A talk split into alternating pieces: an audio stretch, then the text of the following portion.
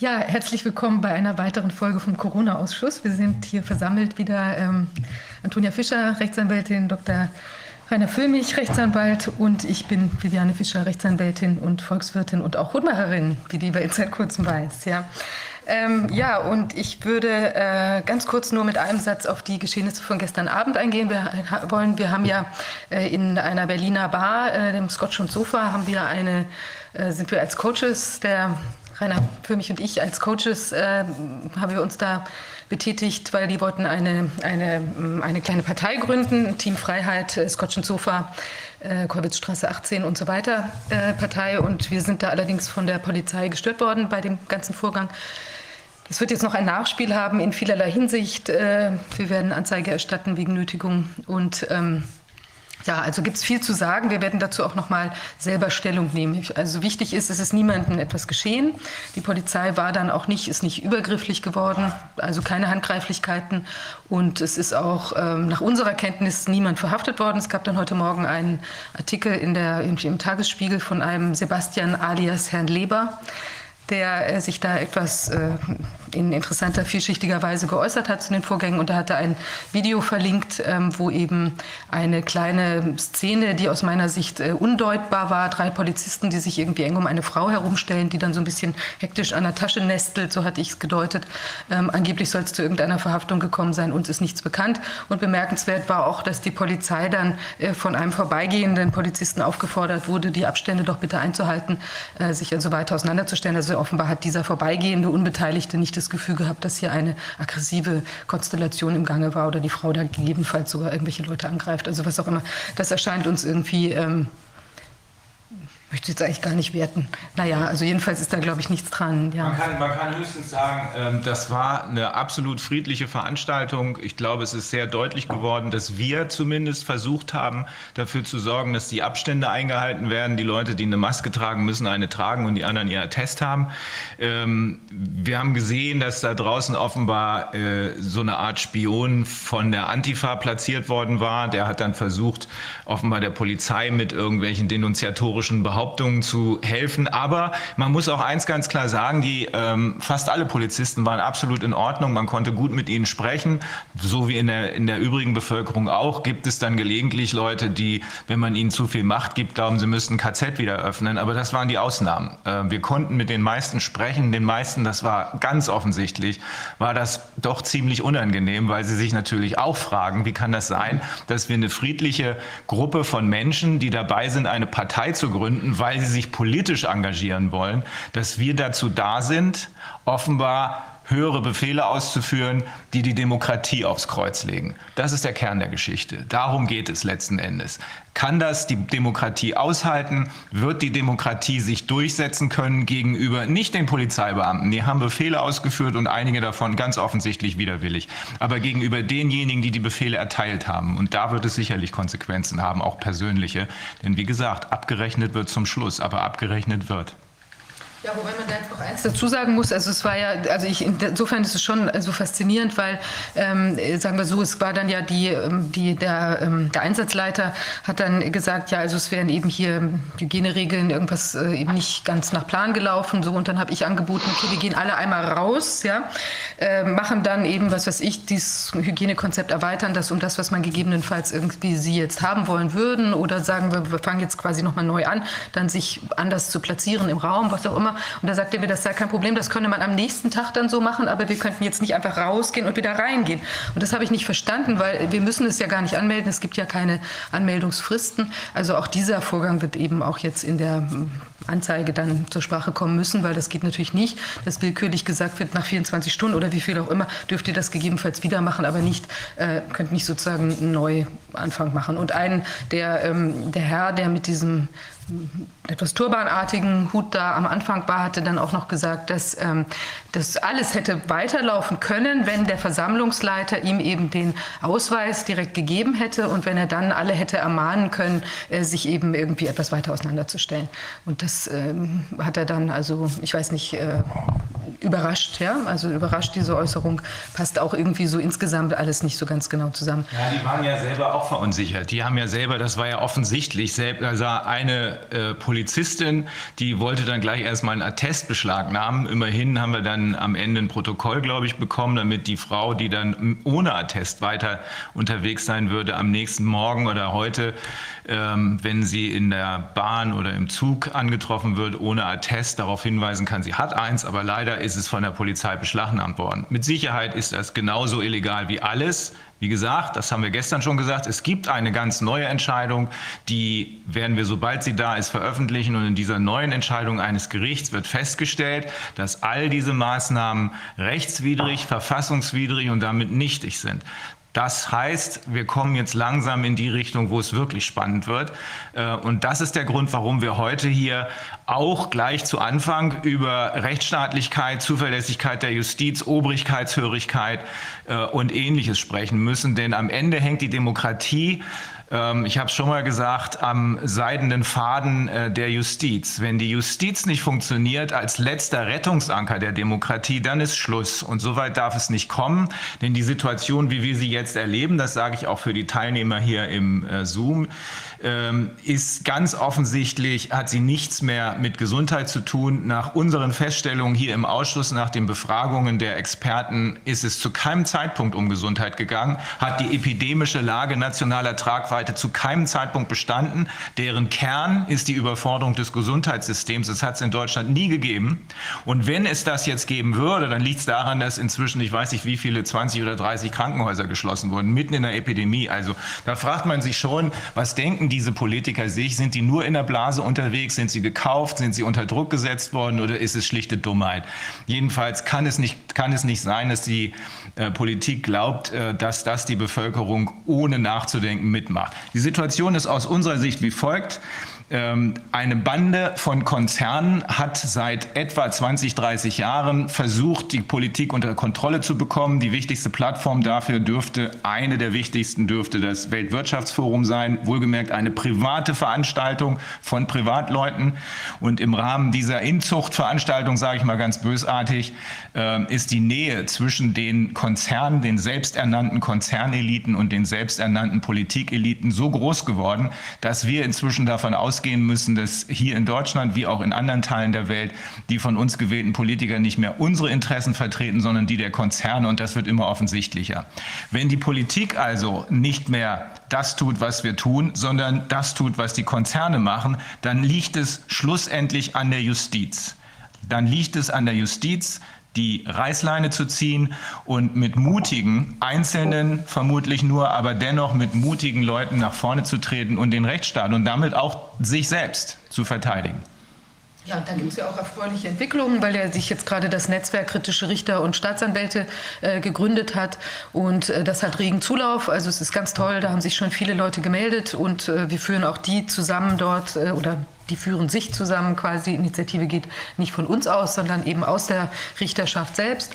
Ähm, und die, die, genau, die kommen da jetzt alle zusammen, die wir vor, mit denen wir vorher schon in Kontakt waren. Aber es finden sich äh, täglich neue, die da auch mitwirken, weil natürlich das schon sehr viele auch dort äh, natürlich sehen, ist ganz klar. Aber jetzt die Möglichkeit haben, sich eben zusammenzufinden und dann gegebenenfalls nicht in ihrer Kammer der Einzige zu sein oder in ihrem, äh, in ihrem Strang, wo sie da tätig sind.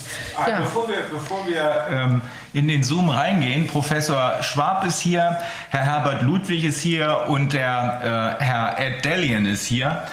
Äh, wollte ich noch auf eins hinweisen. Äh, vielen, viele haben das Video gesehen im Internet äh, von Martin Gerloff, der in Bayern äh, wegen Verstoßes gegen die, was war das, Sperrstunde oder keine Ahnung was, ähm, äh, festgehalten worden ist. Ich finde das Video klasse. Ich finde, der Mann hat sich geradezu großartig verkauft, hat sein Anliegen, sein demokratisches Anliegen dabei großartig verkauft. Ich will darauf hinweisen, wir haben gestern Nacht, wann war das, um halb eins oder so, hatten wir so eine Art Notruf, eine ganz ähnliche Situation. Ähm, die Kollegin hat das gut abgefangen, beruhigend eingewirkt auf alle Beteiligten.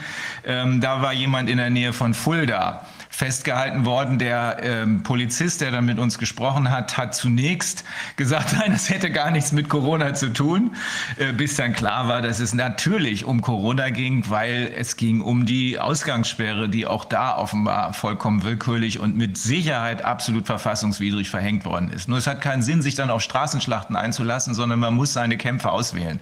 Und äh, es gibt Kämpfe, die machen Sinn, es gibt Kämpfe, da verliert man nur unnötig Energie.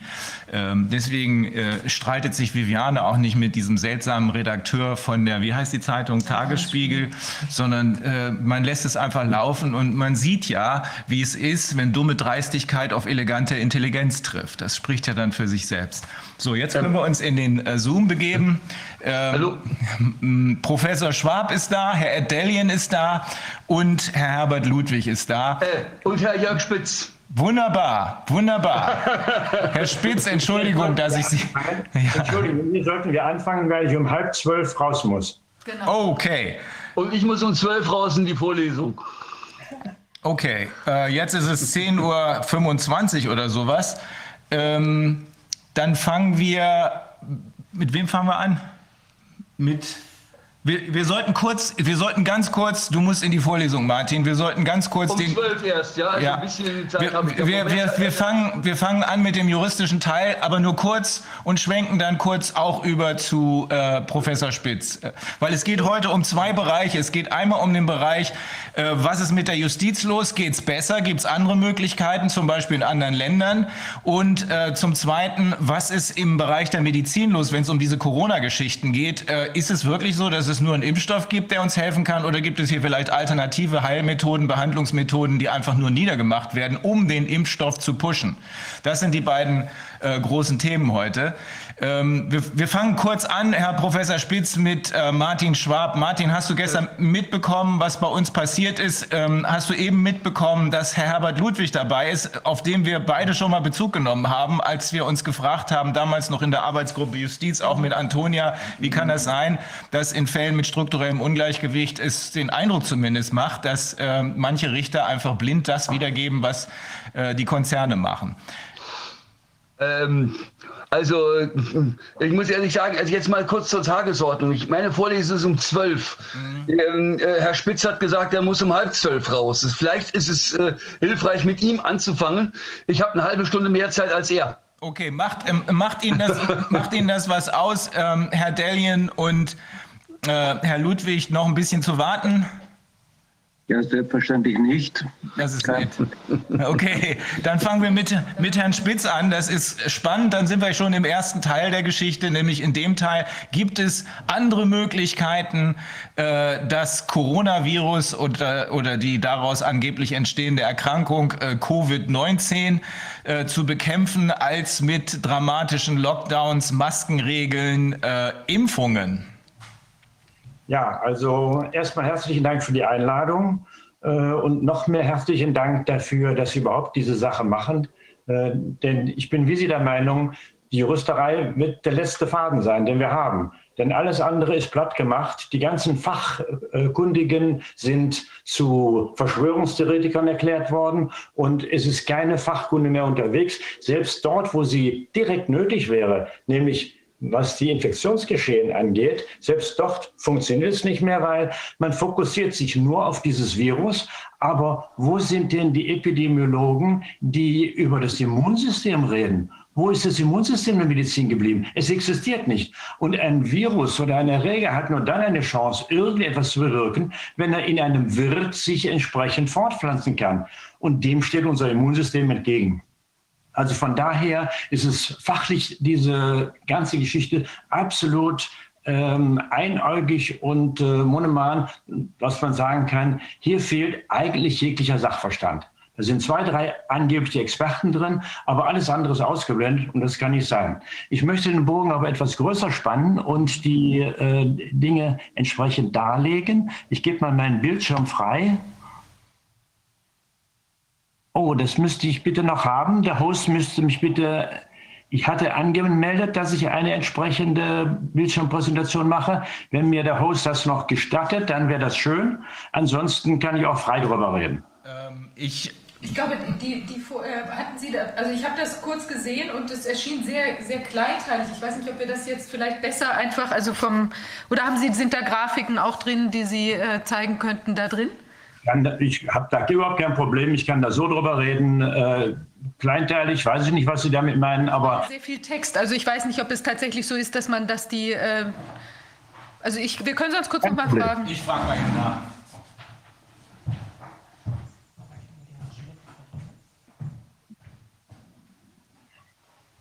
Ich meine, die Anregung kam von Ihrem Mitarbeiter. Der gesagt hat, wenn Sie Folien haben, also können Sie gerne äh, auch etwas zeigen. Ja? Also von daher.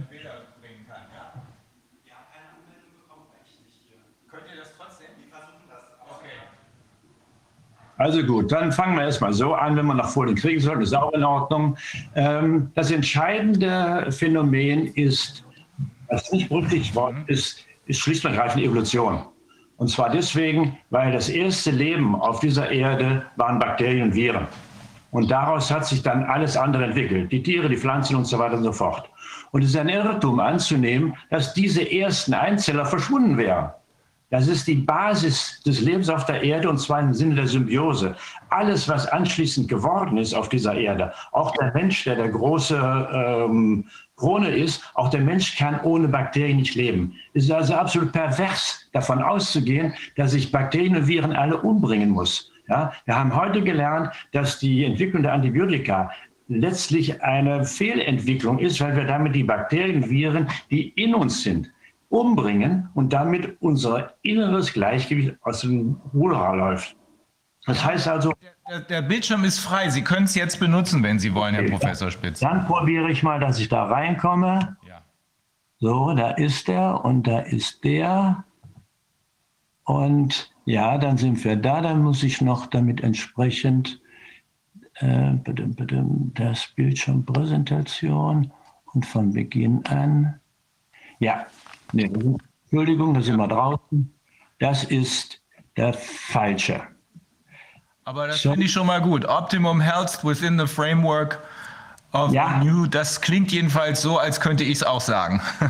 ja, das war ähm, anders gedacht. Das ist meine anschließende Vorlesung im äh, Rotary Club in, in äh, Hongkong. Okay. Aber lass uns sich stehen lassen. Ja. Ähm, ich denke, ich mache so weiter. Das heißt also, die ähm, die Viren und Bakterien sind ein Bestandteil der Biomasse dieser Erde und wir sind ebenfalls ein Bestandteil dieser Biomasse dieser Erde. Und wir können nicht nur und müssen nicht nur diese Tierchen tolerieren, sondern diese Bakterien und Viren sind ein Bestandteil unseres Körpers. Wir haben vor etwa zehn Jahren, nachdem das humane Genom äh, entdeckt worden ist, die gleiche Apparatur genutzt, das Genom der Bakterien und Viren nachzuweisen. Und dann stellte sich heraus, dass ein Vielfaches von verschiedenen Spezies in unserem Darm lebt. Und die weitere Forschung hat ergeben, dass wir noch einmal ohne diese Bakterien und Viren und Pilze auch noch in unserem Darm überhaupt nicht leben können. Das ist ein, eine Symbiose, eine Lebensgemeinschaft. Wir sind nicht in der Lage, unsere Nahrung zu verdauen ohne diese Bakterien und Viren. Diese Bakterien und Viren produzieren Botenstoffe, die in das Gehirn gehen und uns dort entsprechend beeinflussen. Und von daher ist also der Ansatz, Bakterien und Viren umzubringen, ist absolut unsinnig. Ähm, wir hören gerade, Sie müssten, damit Sie wieder voll ins Bild kommen können, äh, die äh, die ähm, äh, Dokumente wieder zumachen. Nee, die, die Funktion Bildschirm so, teilen. Die Funktion beenden. Bildschirm weit, genau. So, schon. Ähm, nice. Bildschirm. Dann machen wir den Bildschirm aus. Stoppen. Perfekt. Okay. Perfekt. Also, ähm, das ist die Voraussetzung, in der wir leben. Das heißt, wir müssen eine neue Definition des Menschen machen, und zwar der Mensch ist eine vorübergehende Ansammlung von Biomasse dieser Erde mit dem Zweck, die Evolution fortzusetzen. Und das erste haben wir nicht kapiert, das zweite haben wir vergessen. Und von daher ist das Problem, dass die Zivilisation, die wir entwickelt haben, auf die wir so stolz sind, aus dem Ruder gelaufen ist im Verhältnis zur Evolution. Wir haben also ein vollkommen falsches Bild gehabt in den letzten äh, Jahrzehnten oder Jahrhunderten von dem, was der Mensch ist, welche Position er hat und wie er mit seiner Umwelt klarkommt. Wir haben gelernt jetzt inzwischen, dass es negative Einflüsse von der Umwelt gibt, die, ob es jetzt der äh, Elektrosmog ist oder ob es die äh, Partikel sind in der Luft von Dieselpartikeln oder so. Aber wir haben auch lernen müssen, dass uns durch den Lebensstil, den geänderten Lebensstil, Ressourcen verloren gegangen sind. Das heißt also, ähm, lebenserhaltende Parameter aus der Umwelt. Jeder weiß, dass wir Sauerstoff brauchen. Drei Minuten ohne Sauerstoff sind wir tot. Aber niemand denkt darüber nach, dass wir die Schwerkraft brauchen. Ohne Schwerkraft können wir auf Dauer nicht leben. Das haben wir oben in der Raumstation erlebt. Ja? Dann schrumpft die Muskulatur und das Gehirn schrumpft. Und eine dieser Natureinflüsse ist die Sonne. Ohne die Sonne kann auf der Erde überhaupt nicht sein. Es wäre arschkalt. Aber die Sonne hat als Nebeneffekt einen ganz winzigen Bereich in UVB-Strahlung. Das sind 0,5 Prozent. Und diese 0,5 Prozent Sonne machen in der Haut aus einem Vorstoff das sogenannte Vitamin D. Ja, es ist kein Vitamin, sondern es ist ein Hormon, was wir brauchen, um alle Zellen in ihrer Funktion zu erhalten. Niemand fällt tot um, wenn er einen Mangel hat. Aber auf die Dauer ist die Zellfunktion gestört und dann kann diese Zelle nicht richtig funktionieren. Und das führt dann irgendwann zu Symptomen, die die Medizin Krankheit nennt. Aber alle diese Krankheiten, die wir kennen, ob das jetzt Herz-Kreislauf-Krankheiten sind oder die sogenannten Geisteskrankheiten, sind Ausdruck einer gestörten Zellfunktion. Und das Symptom, was dann aufpoppt, ist der Ausfall dieses Organs oder die Reduktion der Funktion dieses Organs. Und noch einmal, Vitamin D wird dazu benötigt, und zwar, weil es als Hormon über einen Rezeptor in die Zelle hineinkommt, in den Zellkern kommt und dort unsere Gene schaltet. Ja, wir wissen seit 2000, dass nicht die Gene uns dominieren und wir geleitet werden, sondern wir wissen, dass die Gene wie ein Buch sind, das Buch des Lebens, wo alles drinsteht. Aber ein Buch kann nicht kochen, ein Kochbuch kann nicht kochen, sondern man muss es lesen. Und die Zellen lesen diese Geninformationen ab mit Hilfe von externen Substanzen zum Teil. Eigene Hormone, aber auch externe Substanzen. Und das Ganze nennt sich Epigenetik hochkompliziert, aber bedeutet einwandfrei, wir werden nicht von den Genen gesteuert, sondern von unterschiedlichsten Substanzen, auch Nahrungsfaktoren, die wir haben oder nicht haben und unter anderem eben auch von Vitamin D.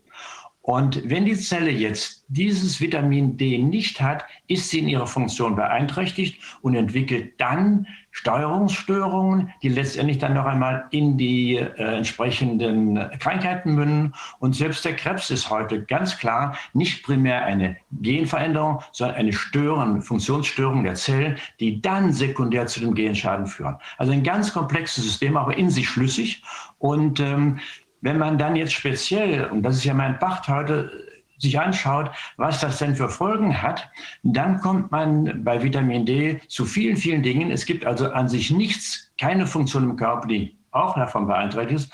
Aber eine der wesentlichen Funktionen ist das Immunsystem. Vitamin D tunt unser Immunsystem. Und zwar geht das schon in der Schwangerschaft im Mutterleib los.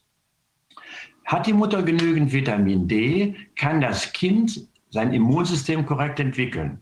Hat das Kind über die Mutter nicht genügend Vitamin D, dann wird das Immunsystem falsch getunt. Es wird zwar ausgebildet, aber es wird falsch getunt dahingehend, dass Subs ähm, Steuerungsfaktoren in diesem Immunsystem, die die Entzündung fördern, entsprechend verstärkt werden und andere zurückgefahren werden. Das sind die Kinder, die dann schon als Kleinkinder Milchschorf bekommen, später Asthma bekommen, Rheuma bekommen und so weiter und so fort. Also da geht schon dieser Einfluss los und der zieht sich dann über das gesamte Leben weiterhin mit all diesen verschiedenen Aspekten. Warum ist Vitamin D fürs Immunsystem so wichtig? Es ist die Voraussetzung für die Funktion der Zellen, habe ich gesagt, auch der Immunzellen. Und wir haben in unserem Blut eine Vielfalt von unterschiedlichen Immunzellen, die alle verschiedene Aufgaben haben. Und aus dieser unterschiedlichen Aufgabenbreite heraus ist das Immunsystem sehr effektiv. Wenn jetzt in dieses System ähm, ein Erreger reinkommt, ob das jetzt Tuberkulose ist oder ob das Covid-19 ist oder Influenza, ist vollkommen egal, dann wird das Immunsystem alarmiert. Und äh, man kann sich das vorstellen wie eine GSG-9-Truppe, die mit Walkie-Talkies unterwegs ist. Wenn einer irgendwo was sieht, sagt er, hallo, hier ist was los, kommt hierher. Und so reden auch die Immunzellen über Botenstoffe miteinander. Und jetzt kommt Herr Knüller, Vitamin D ist für die Ausbildung dieser Botenstoffe verantwortlich. Hat der Körper nicht genügend Vitamin D, können die Immunzellen nicht miteinander reden. Sie können sich nicht abstimmen. Und wenn dann so ein Erreger reinkommt, dann sagt er, hm, keiner zu Hause, hier kann ich mich ausbreiten. Und dann bekommen wir eine Überschwemmung des Körpers mit diesem Erreger und dann werden wir schwer krank. Dann wird so ein popliges Atemvirus nicht in zwei Tagen platt gemacht, was wir könnten, wenn das Immunsystem in Ordnung ist, sondern die zweite Angriffswelle rollt und dann brauchen wir eine Woche oder zehn Tage, um das Ding loszuwerden. Das sind äh, Zusammenhänge, die bekannt sind, in den letzten 10, 15 Jahren dokumentiert worden. Die erste Arbeit kam aus Japan. Da hat man Schulkindern äh, Vitamin D so im Dezember rumgegeben, also bevor die dunkle Jahreszeit kam, wo Vitamin D nicht gebildet wird. Und hat dann gezeigt, dass durch die Gabe von Vitamin D in dieser Zeit 60 Prozent der Kinder, die Vitamin D bekommen haben, keine Influenza-Grippe bekommen haben. Das heißt also, nur durch die Gabe von Vitamin D wurde dieses Risiko, eine Influenza zu entwickeln, um 60 Prozent reduziert. Und ähm, das ist dann noch weiter gezeigt von späteren, vor zwei, drei Jahren, hat es eine große Meta-Analyse gegeben, 17 oder 18 international publizierte und evidenzbasierte Artikel wurden zusammengefasst. Und das, die Quintessenz war die, dass wer einen niedrigen Vitamin D-Spiegel, und es ist unter 10 Nanogramm, das ist die ganz unterste Ebene, wer den hat, der hat ein mehrfaches gesteigertes Risiko, einen entsprechenden Infekt zu entwickeln.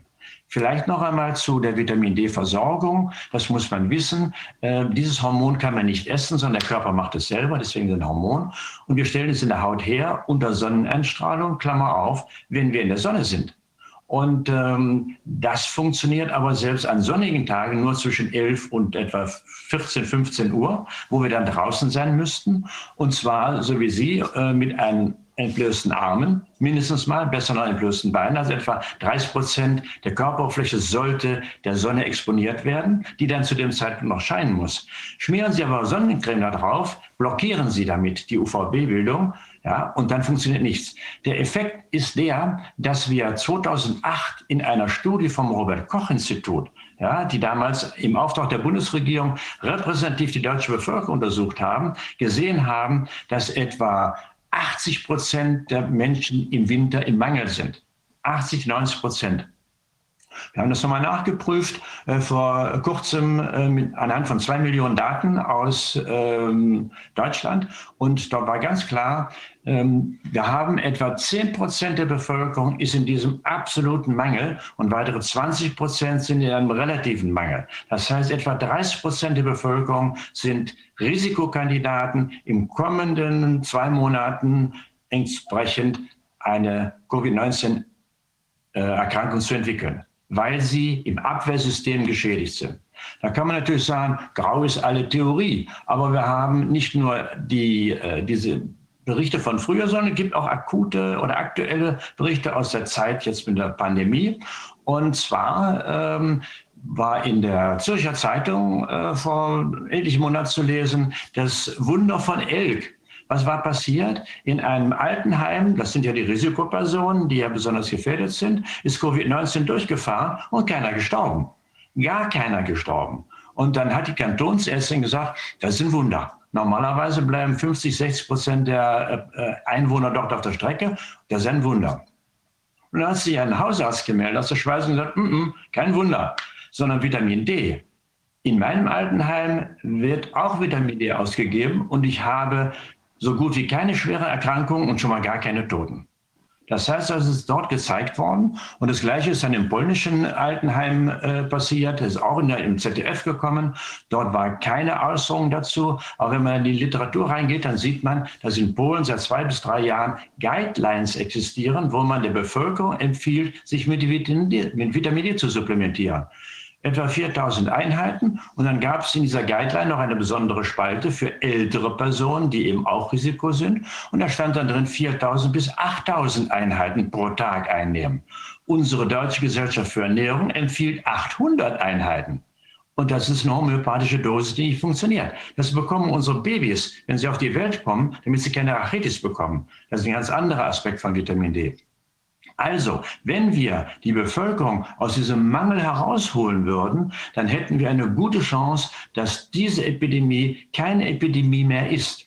Und wir haben weitere Informationen aus der ersten Welle schon damals aus den äh, asiatischen Ländern, wo ganz klar gezeigt worden ist, dass diejenigen, die einen relativ hohen Vitamin D-Spiegel haben, weniger wahrscheinlich auf Intensiv kommen und auch weniger wahrscheinlich sterben. Und das Ganze zieht sich weiter. Wir haben äh, vor wenigen Wochen eine äh, Dokumentation bekommen von der Universitätsklinik in Heidelberg. Die haben 200 Patienten untersucht, Covid-Patienten, die ankamen und haben dann auch dieses Kriterium angelegt, haben Vitamin D gemessen, Gott sei Dank, und haben das Kriterium angelegt, wer hatte weniger als 10 Nanogramm. Wer war in diesem absoluten Bereich unten? Und dann hat sich gezeigt, dass diese Patienten in einem deutschen Hospital mit aller oder aller ähm, Therapiekompetenz, die dort vorhanden ist, das 15-fache Risiko hatten, auf Intensiv zu landen und zu sterben. Abhängig von diesem extrem niedrigen Vitamin D-Spiegel. Das heißt also, wir haben hier ein Parameter, wo wir sagen können, der ganz massiv das Immunsystem beeinflusst. Und würden wir mit einfachen Maßnahmen, und die Vitamin D-Gabe ist eine einfache Maßnahme, sie kostet so gut wie nichts 10 Cent am Tag, ja, würden wir ganz erheblich die Gesundheit der Bevölkerung anheben können. Sie haben heute Nachmittag noch einen zweiten Gast, Uwe Gröber, der ist ähm, Apotheker von Hause aus, betreibt seit äh, vielen Jahren eine Mikronährstoffakademie, bildet Therapeuten äh, aus in der Richtung. Und der wird Ihnen dann nochmal berichten, dass es weitere Möglichkeiten gibt, das Immunsystem zu stärken. Das ist Vitamin C, das ist Vitamin A, was von dem äh, Vitamin D mitgebraucht wird, aber auch solche Dinge wie Zink. Ja? Das alles sind äh, Stoffwechselfaktoren, die das Immunsystem braucht, um gut zu funktionieren. Ernährt man sich aber mit Burger oder sonst was, dann hat man diese Substanzen nicht. Und das Problem ist nicht nur der Vitamin D-Mangel in der Bevölkerung, sondern viele Lebensstilfaktoren sind bei den meisten der Menschen runtergefahren. 80 bis 90 Prozent immer. Und ich habe mich dann gefragt, wie kann das sein? Sind die Menschen alle so dumm, dass sie sich falsch verhalten? Ich bin Professor, ich bin besonders schlau. Ja, aber alle anderen so dumm? Nein. Was rauskommt, ist ganz klar, durch den Lebensstil, unseren Lebensstil, unsere Gesellschaft, werden wir krank. Der Einzelmensch hat keine Chance, sich gesund zu verhalten. Wenn Sie auf dem Bahnhof sind und was zu essen suchen, da finden Sie eine Kuchenbude neben der anderen. Das heißt, Sie vergiften sich mit Kohlenhydraten. Die Kohlenhydrate sind nicht schädlich, aber in der Menge, in der wir sie bekommen, sind sie schädlich die künstliche oder die Nahrung, die unseren, die Großkonzerne herstellen, enthält keine Mikronährstoffe mehr. Also das Thema von heute Nachmittag. Und diese Mikronährstoffe werden auch wieder gebraucht. Das nächste ist, die Erfindung des äh, Rades hat dazu geführt, dass wir heute alle mit irgendwelchen äh, Motoren unterwegs sind. Aber wenn wir unsere Muskulatur nicht bewegen, die ebenfalls ein endokrines Organ ist und Botenstoffe ausschüttet, dann fehlen diese Botenstoffe im Körper, unter anderem auch im Gehirn. Ja, die Muskulatur bietet Botenstoffe aus, die neue Gehirnzellen ermöglicht. Haben Sie diese Botenstoffe nicht, kriegen Sie Alzheimer, schlicht und ergreifend. Das heißt also, es geht querbeet durch die gesamte ähm, Klinik mit den verschiedensten Krankheiten, hat aber seine Ursache nicht in der Medizin. Die Medizin ist okay, die soll weitermachen. Nicht falsch gesteuert, aber die ist gut, was sie kann. Nur die Zivilisation, die Medizin kann keine Zivilisationskrankheiten heilen ob Diabetes oder Demenz oder sonst etwas, weil die Ursache für sie nicht greifbar ist, denn die Ursache liegt in unserer Kultur. Deswegen meine Forderung seit etwa einem Jahr, wir brauchen einen Kulturwandel insgesamt, nicht nur in den äh, Firmen, sondern auch in der Bevölkerung und damit eine neue Gesundheitskultur. Würden wir das schaffen, dass wir eben nicht nur einmal auf 100.000 Einwohner eine Sumo-Bar haben, wo man eben entsprechend Fruchtsäfte bekommt, Hätte wir eine andere Fleischwirtschaft, wo das äh, Vieh nicht vergiftet wird, unter elenden äh, Umständen vegetiert, sondern wie früher auf der Weide gestanden hat, dann hätten wir gesunde Lebens, gesund, Lebensmittel. Wir haben in Deutschland das Wort Lebensmittel, das muss auf der Zunge zergehen lassen. Nicht Food oder irgendwas, sondern Lebensmittel. Dann hätten wir gesunde Lebensmittel und dann könnte die Bevölkerung sich gesund verhalten. Also für mich ist die Covid-19-Pandemie nur die Spitze vom Eisberg einer kompletten Fehlentwicklung in der gesamten äh, Kultur, die wir haben. Und wir müssen an diesen Dingen drehen. Wenn wir diese akute Situation jetzt überstehen, dank Ihrer Aktion, dann müssen wir wirklich die Ärmel aufkrempeln und sagen, wo stehen wir denn? Wer sind wir denn überhaupt? Was brauchen wir für ein artgerechtes Leben?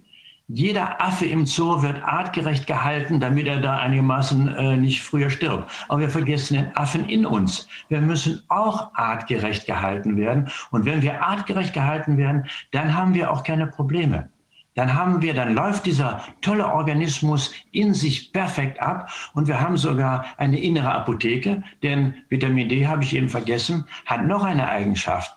Es hemmt nicht nur die Entzündung in der Lunge, wenn es diesen äh, äh, Fall gibt, sondern es schüttet zusätzlich noch Antibiotika aus. Der Körper hat eine eigene Apotheke, die Antibiotika macht. Und diese Apotheke bringt die Tierchen um.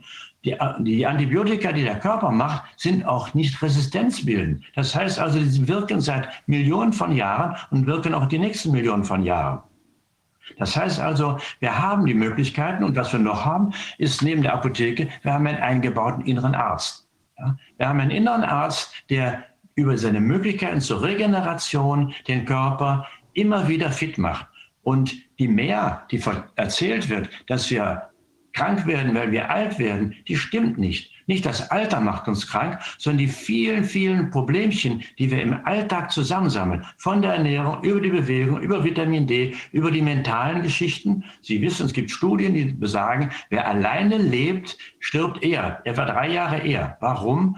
Weil er keinen Ansprechpartner hat. Er hat keinen mit dem er kommunizieren kann. Wenn ich mit jemandem positiv kommuniziere, schütte ich positive Bodenstoffe im Kopf aus. Das heißt, alle diese Faktoren fehlen derzeit in unserer Standardkultur, die zu einer Unkultur geworden ist. Und wenn wir das wieder schaffen, zurückzudrehen, dann muss sich nie, nicht jemand mühsam gegen diesen Mainstream wenden, sondern er kann im Mainstream mitleben und wird gesund sein. Und das ist die Perspektive, die wir haben. Es ist machbar, es ist möglich, aber dazu brauchen wir letztlich die Bevölkerung und die Regierung, die es mitmachen. Und noch eine Botschaft, die für mich positiv ist, als wir die zwei Millionen Daten ausgewertet haben, ist rausgekommen, dass im Vergleich zu den Robert-Koch-Daten vor zehn Jahren wir es geschafft haben, durch Mundpropaganda, durch YouTube und so weiter und so fort, Bücher, Vorträge, die ältere Bevölkerung in Bezug auf Vitamin D aufzuklären und sie hat es verstanden und sie hat es umgesetzt. Das heißt, der mittlere Vitamin D-Spiegel der älteren Bevölkerung ab 50 etwa ist um 40 Prozent innerhalb von zehn Jahren angehoben worden. Nicht über die Regierung, nicht über die Medizin, sondern weil die einzelnen Menschen es verstanden haben. Deswegen noch einmal, dieser Schritt über Vitamin D, sich innerhalb weniger Tage praktisch gesund zu machen vor diesem Covid-19-Problem ist eine riesige Möglichkeit, die man nutzen sollte. Auch in den Altenheimen. Wenn wir heute anfangen würden, Vitamin D auszuteilen, könnte morgens Virus an die Tür klopfen und wir sagen, uh -uh, stört uns nicht. Ja, eine riesige Möglichkeit, jetzt sind wir wieder bei der Presse, die komplett platt gemacht wird. Ja, ich habe auf äh, YouTube ein Video stehen, was 2,8 äh, Millionen Mal angeschaut worden ist in den letzten äh, zweieinhalb Jahren. Und dann gab es im ZDF eine junge, smarte Dame, äh, eine Wissenschaftlerin angeblich, Chinesin, mit schönen rot lackierten Fingernägeln, die gesagt hat, Vitamin D doesn't work. Ne? Es funktioniert nicht, das sind Red Flags und so. Die hat also meine, mein Video und hat dann mein Video gezeigt und gesagt, was der alte Professor da erzählt, das ist Schrott. Das hat nicht nur dazu geführt, dass sie einen leichten Shitstorm bekommen hat, aber immerhin 800.000 Leute haben die Sendung gesehen. Nur 14 Tage später hatte ich auch 800.000 bei mir auf dem Kanal mehr. Das heißt, die Menschen haben geguckt, was der Professor gesagt hat und waren damit zufrieden. Das heißt, wir haben die Möglichkeit, wenn wir die Menschen aufklären, informieren, dass wir die Gesundheitskompetenz wieder anheben, dann können sie die Dinge auch umsetzen. Und bei der Gesundheitskompetenz sind wir beim nächsten Mal oder genauso da, wo wir jetzt im Covid-19 sind, über die Medien, die öffentlichen Medien, die wir alle bezahlen, sollte eigentlich Gesundheitsinformation, Gesundheitserziehung ins Volk kommen. Und was dort kommt, ist nur Werbung. Kaufen, kaufen, kaufen. Das heißt, die Gesundheitskompetenz der Bevölkerung ist grottenschlecht geworden. Und das ist ein zweiter Grund, warum die Menschen sich falsch verhalten. Sie wissen es nicht besser. Ja?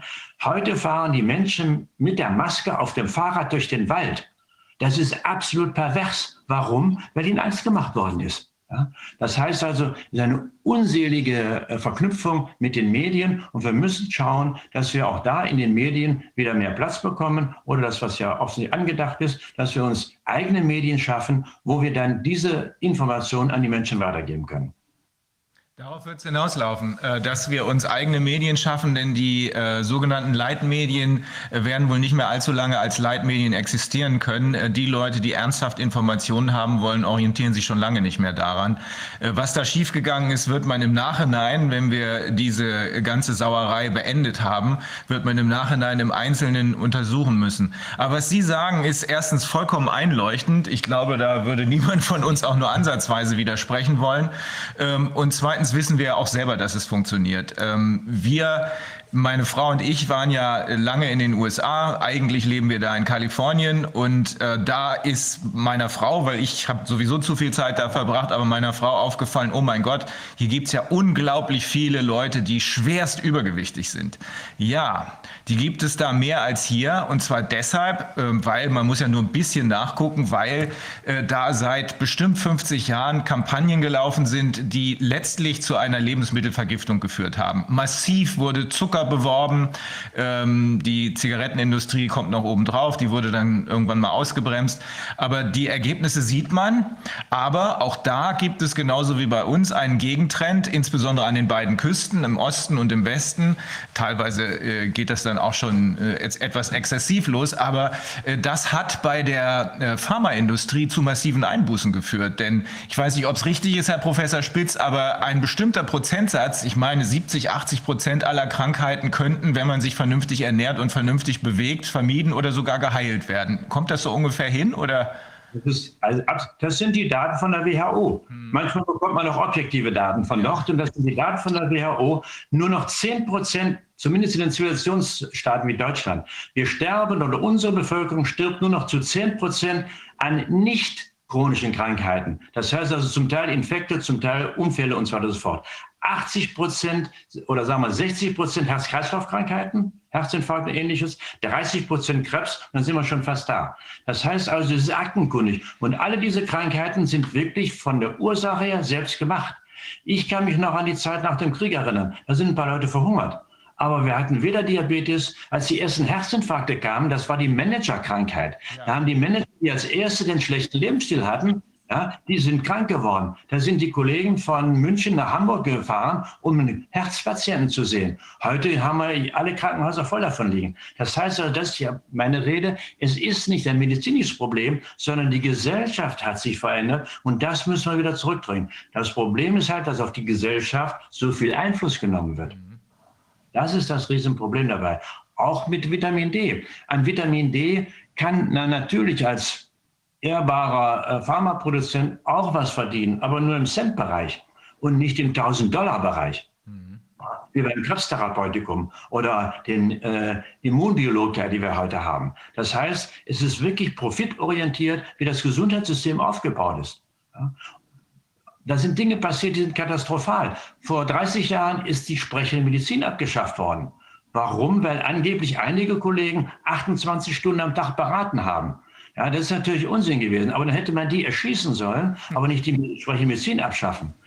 Das hat 20 Jahre gedauert, dann hat man den gleichen Schachzug gemacht im Krankenhaus. Man hat gesagt, das muss alles rentabler werden und hat doch das Fließband eingeführt. Vornehm war das DRGs, Diagnose Related äh, Documents.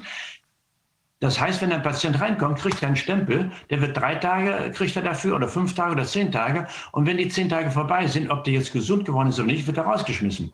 Das heißt, auf diese Weise sind unsere Krankenhäuser zu Fließbandarbeitern geworden. Und da ist nichts mehr an Menschlichkeit dahinter. Und das ist der Grund, warum ich vor fünf Jahren mein Institut, äh, meine Akademie Akademie für menschliche Medizin genannt habe, weil die Medizin unmenschlich geworden ist, weil sie missbraucht wird, um auch noch die letzten Heller und Cent aus uns rauszupressen.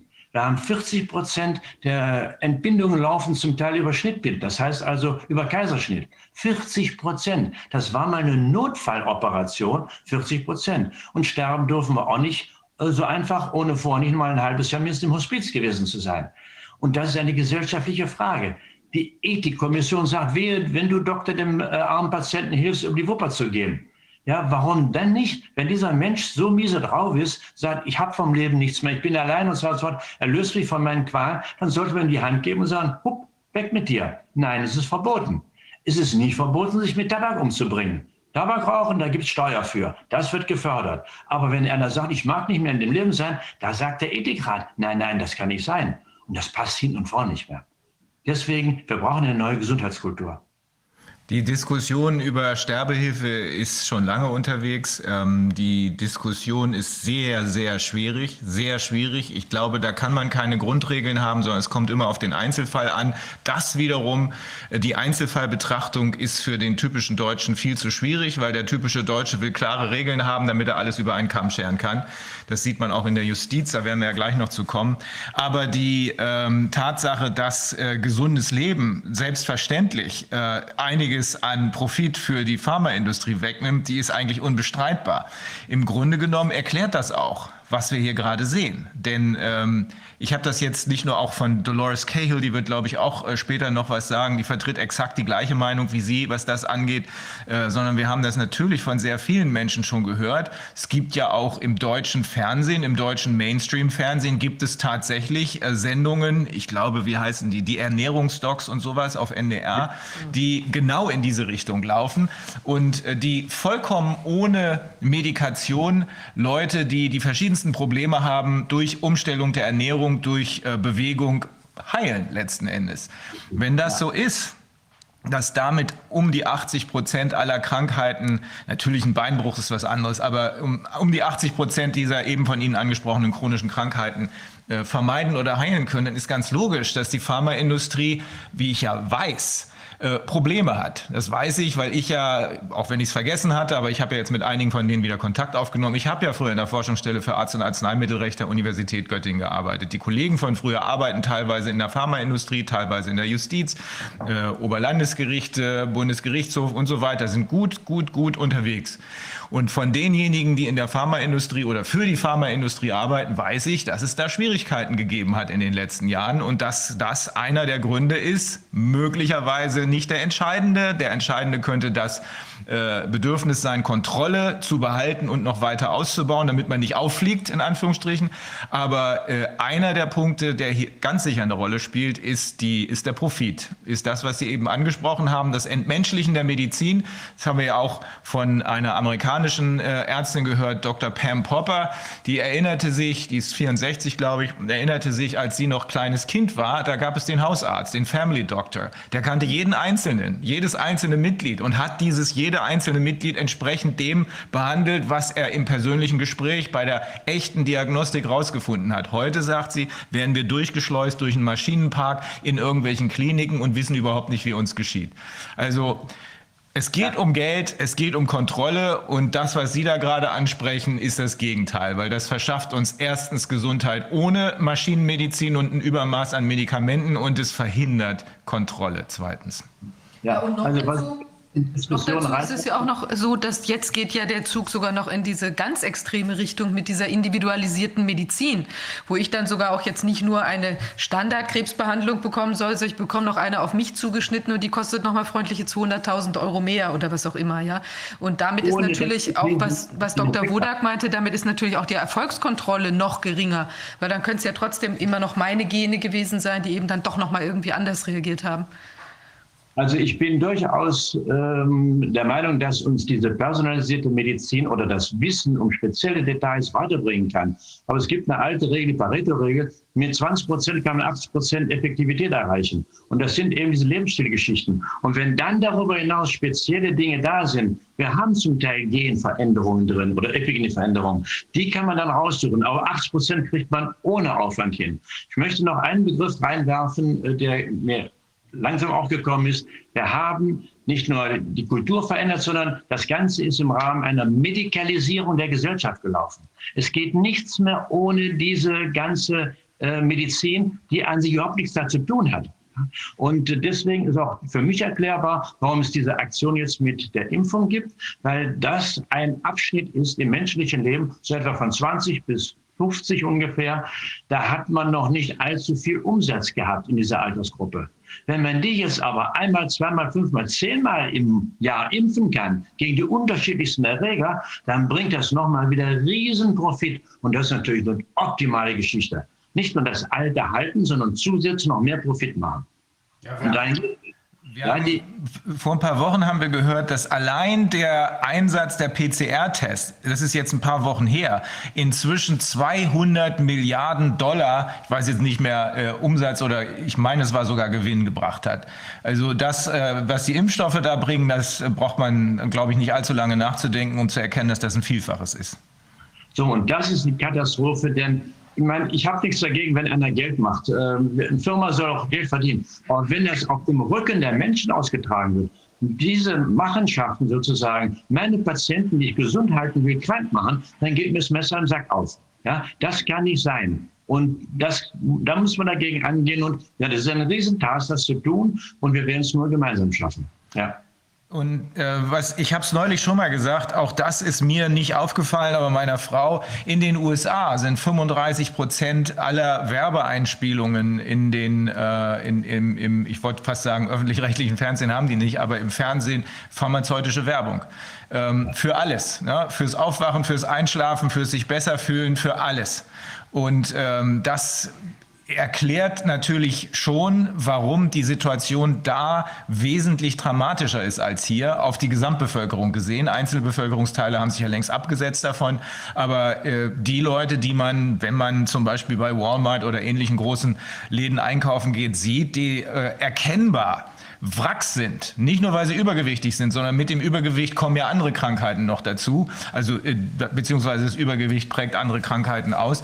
Das ist so offensichtlich, dass man sich fragt, äh, warum unternimmt der Staat nichts. Ich erinnere mich, dass Michelle Obama versucht hat, den Menschen beizubringen, wie man, ich glaube, sie hat sogar im Garten des Weißen Hauses versucht, äh, Gemüse anzupflanzen, den Menschen beizubringen, dass es vielleicht keine so gute Idee ist, jeden Tag äh, zu irgendeinem Burgerhersteller zu marschieren, sondern sich besser frisches Obst, frisches Gemüse zu holen. Hat aber nicht geklappt. Die Lobby ja. war zu stark. Richtig, die Lobby war zu stark. Und nach zwei Jahren war der Gacht nämlich weg. Ja. Selbst dort im, ist entsprechend Einfluss genommen worden. Und Amerika ist wirklich ein absolutes Beispiel, nicht weil sie so intelligent oder sonst was sind, sondern Amerika ist einfach in der Entwicklung der Zivilisation für uns etwa 10, 15 Jahre voraus. Ich habe lange gebraucht, bis ich verstanden habe, dass sie nicht intelligenter sind, sondern dass die Folge der beiden Weltkriege im letzten Jahrhundert. Da ist Europa zweimal platt gewesen und hat sich nicht entwickeln können. Amerika hat am Krieg teilgenommen, aber ist weitergegangen. Die Zivilisation hat sich weiterentwickelt und das ist der Grund, warum die Amerikaner die erste Nation waren, die fett geworden ist. Vor 20 Jahren haben auch die fetten Amerikaner, so wie Sie es erzählt haben, mit dem Finger gezeigt. Heute ist die deutsche Bevölkerung genauso fett. Die Amerikaner sind nur vorne dran und das hat dazu geführt, ganz klar, auch das ist aktenkundig, die Amerikaner zahlen dreimal so viel wie wir in Europa für die Gesundheit, angeblich, geht also in die Pharma rein, sind aber deutlich kränker als wir, haben also eine geringere Lebenserwartung gehabt, aktenkundig, und seit zwei Jahren haben sie ein Phänomen, was weltweit nicht sonst vorhanden ist, bei denen geht nicht die Lebenserwartung runter. Das heißt, diese Nation vergiftet sich so konsequent, dass trotz aller Technologie, trotz aller medizinischen Möglichkeiten, die auch diese Nation ja hat, die Lebenserwartung der Bevölkerung runtergeht. Und das ist Zeichen dessen, irgendwann ist Schluss. Ja, wenn man den Menschen dermaßen und das menschliche System, was wirklich genial konzipiert ist, was vieles kompensieren kann, aber irgendwann kommt der letzte Tropfen, dann läuft das Fass über. Und das menschliche System ist so sauber getunt, aber wenn so viele Faktoren da reinkommen, viele Hunde sind des Hasen tot. Vielleicht noch eine ähm, Studie, ganz wichtige Studie, die die ähm, Kardiologen vor 20 Jahren schon gemacht haben. Die haben 30.000 Menschen weltweit untersucht, warum die einen Herzinfarkt bekommen haben. Und die Idee war natürlich, das war noch bevor die Genanalyse da war, dass man zeigen konnte, das sind die Gene schuld. So, von Japan bis nach Südamerika. Was rauskam? Nichts mit den Genen, null. Aber man fand neun Lebensstilfaktoren, die ein Risiko sind für einen Herzinfarkt. Die altbekannten Sachen. Rauchen, keine Bewegung, schlechtes Essen, Stress, Überblut und so weiter. Also die gängigen Dinge. Neun Stück. Jeder einzelne Lebensstilfaktor erhöhte die Wahrscheinlichkeit, einen Infarkt zu bekommen, um den Faktor 2,5. Nicht viel, aber doch. Dann hat man gesagt, was passiert denn, wenn einer mehrere Faktoren hat? Und dann gesagt, vier Faktoren kann man schnell rechnen. Vier mal 2,5 ist 10. Das war schon 40-fach die Wahrscheinlichkeit. Hatte der aber alle neun Risikofaktoren, war die Risikosteigerung 300-fach. Und das ist exakt die Story auch von uns. Wir sammeln diese Risikofaktoren im Laufe des Lebens ein und deswegen haben dann 60 Prozent der Bevölkerung, die 70 Jahre sind, haben Herz-Kreislauf-Probleme. Nicht, weil sie alt werden, sondern weil die Lebensumstände, in denen sie leben, sie so viele Risiken einsammeln lässt, dass sie zwangsweise krank werden. Ich habe ähm, ja eine Zeit lang in Japan gelebt, als ich noch für die Deutsche Bank gearbeitet habe. Äh, das ist fast äh, ist rund 28 Jahre her, glaube ich. Ähm, damals war zu sehen, ich glaube, wir waren nur 5000 Westler da in Tokio, äh, die alle untereinander Kontakt hielten, weil es sehr schwer war, auch für die, die sehr gut Japanisch gelernt haben, überhaupt Kontakt aufzunehmen äh, zu den Japanern. Ähm, und da sah man so ein bisschen den Anfang von dem, was ich jetzt vor zwei Jahren in China gesehen habe, als ich da äh, eine Zeugin für ein wichtiges Schmiergeldverfahren befragen musste. Ähm, sobald die anfangen, diese Lebensgewohnheiten zu übernehmen, werden aus den ursprünglich schlanken und ganz offensichtlich gesunden Leuten dicke, die ganz große Probleme haben. Also in, es ist mir nach 30 Jahren, nach 30 ist es nicht, aber nach 26 Jahren ist es mir aufgefallen. In China äh, hatte hatten alle großen Ketten, alle großen amerikanischen Ketten zugeschlagen, Lebensmittelketten in Anführungsstrichen, Fastfood-Industrie und das Ergebnis sah man. Das Ergebnis sah man. Das, was man in Japan, was ich da sich andeuten sah, das war ganz offensichtlich in China passiert. Ähm, man kann nur hoffen, dass die rechtzeitig das Ruder rumreißen. Ähm, ich äh, habe da so ein bisschen Zweifel. Ich habe so ein bisschen das Gefühl, dass denen das gut in den Kram passt und mit denen meine ich nicht die Chinesen selbst, sondern die Regierung, die offenbar ein Interesse daran hat, die Leute auf diese Weise ruhig zu darzustellen? Also da bin ich noch sehr gespannt. Wir haben ähm, nicht nur negative Folgen, also Sie haben recht, 30 Prozent der chinesischen Kinder ist zu fett inzwischen. 30 Prozent. Vor 50 Jahren war die am Verhungern, jetzt 30 Prozent zu fett. Was mich positiv stimmt, ist, der chinesische Staat steckt offensichtlich sehr viel Geld in die Datenerhebung. Es kommen hervorragende Publikationen aus China. Äh, egal ob Diabetes oder Herzinfarkt oder Vitamin D auch. Das Problem ist auch, dass sie noch nicht den Dreh gemacht haben, daraus entsprechende therapeutische Konzepte zu entwickeln. Die könnten mit ihrer zentralen Macht, die ja eben nicht pharma gesteuert ist von der Regierung, die könnten sagen, Leute, Achtung, tong, tong, tong, so geht das. Da hoffe ich noch drauf, dass das ähm, der eigentlich negative Aspekt einer totalitären Regierung hier, wenn sie es denn für ihre Zwecke brauchen kann, Positives bewirken kann. Ich bin mal gespannt. Die Sorge, die Sie haben, dass das eventuell auch anders genutzt werden kann, diese Macht, ist natürlich da. Ja. Heißt das denn, dass wir auch das, was im Moment äh, die Leute in Panik versetzt, wir sind ja hier zu dem Ergebnis gekommen, dass gezielt Panik verursacht wird, damit alle auf Corona gucken und niemand merkt, wie hinter uns die Demokratie abgeschafft wird, sodass diese Konzernoligarchie, äh, so platt formuliere ich jetzt mal, äh, die Kontrolle behält, denn die kämpfen ja in Wahrheit ums Überleben. Ähm, aber heißt das denn, dass diese, ähm, dass die Corona-Erkrankung, die Covid-19-Erkrankung ebenfalls, so wie eine äh, schwere Erkältung, wie eine Grippewelle oder sowas, oder wie, all, wie auch viele anderen chronischen Krankheiten, die Sie eben angesprochen haben, dass man auch das, wenn man das Immunsystem mit dieser vergleichsweise günstigen Methode in Schuss hält, bekämpft werden kann, ohne dass man diese Lockdown-Masken waren ja offenbar nur äh, Konditionierungsmaßnahmen, um uns dahin zu führen, jetzt langsam der Impfung zuzustimmen. Aber ohne diese Maßnahmen auskommen kann, wenn man gesund lebt. Ist jetzt ganz, ganz, ganz verkürzt ausgedrückt. Ja, also das kann man eigentlich genauso verkürzt sagen. Es sind natürlich viele Spielarten mit dabei. Es ist ein ganz komplexes Geschehen. Aber wir haben also wirklich etwa 10, 15 äh, Berichte aus der ersten Welle heraus. Wir haben mit Vitamin D, die das eindeutig in dieser Form belegen. Wir haben die Berichte aus den Altenheimen. Wir haben noch ein, ein drittes Altenheim in, in äh, Frankreich gehabt. Das war ein Verbund. Äh, dort waren äh, einzelne Heime, die mit Vitamin D versorgt wurden und andere, die eben nicht. Und dann hat man Bestandsaufnahme gemacht und das waren praktisch nur Patienten, die nicht mit Vitamin D versorgt waren, die dort in die Krankenstation kamen. Die anderen waren abgedeckt. Hinzu kommt, es laufen derzeit weltweit etwa 15 oder 120 auch Vitamin D-Studien. Richtig sauber, doppelblind, placebo-kontrolliert, randomisiert. Die werden wir wahrscheinlich äh, irgendwann im halben Jahr oder sowas haben. Aber meiner Meinung nach ist, wir brauchen keine doppelblind placebo-kontrollierten Studien. Wir haben einen Mangel, einen extremen Mangel. Das ist so, als wenn Ihr Auto auf allen vier Reifen platt wäre. Dann fahren Sie nicht damit, dann pumpen Sie die Luft da rein. Und Vitamin D-Einnahme ist nichts anderes als Luft in die Reifen pumpen, die nicht da ist. Es ist ja keine Droge, die doppelblind placebo-kontrolliert erst geprüft werden muss, was sie tut, sondern wir wissen exakt, was Vitamin D tut. Da gibt es die Laboranalytik seit Jahren, die zeigt, wie das an der Zelle funktioniert und so weiter und so fort. Das heißt, wenn einer einen Mangel hat, und da kann man sagen, in Deutschland, jeder hat den Mangel, er sollte 4.000 bis 6.000 Einheiten pro 70 Kilogramm Körpergewicht einwerfen. Dann hat er dieses Problem weg. Und zwar weg. Damit heißt, sage ich nicht, dass der alles inzwischen gesund ist.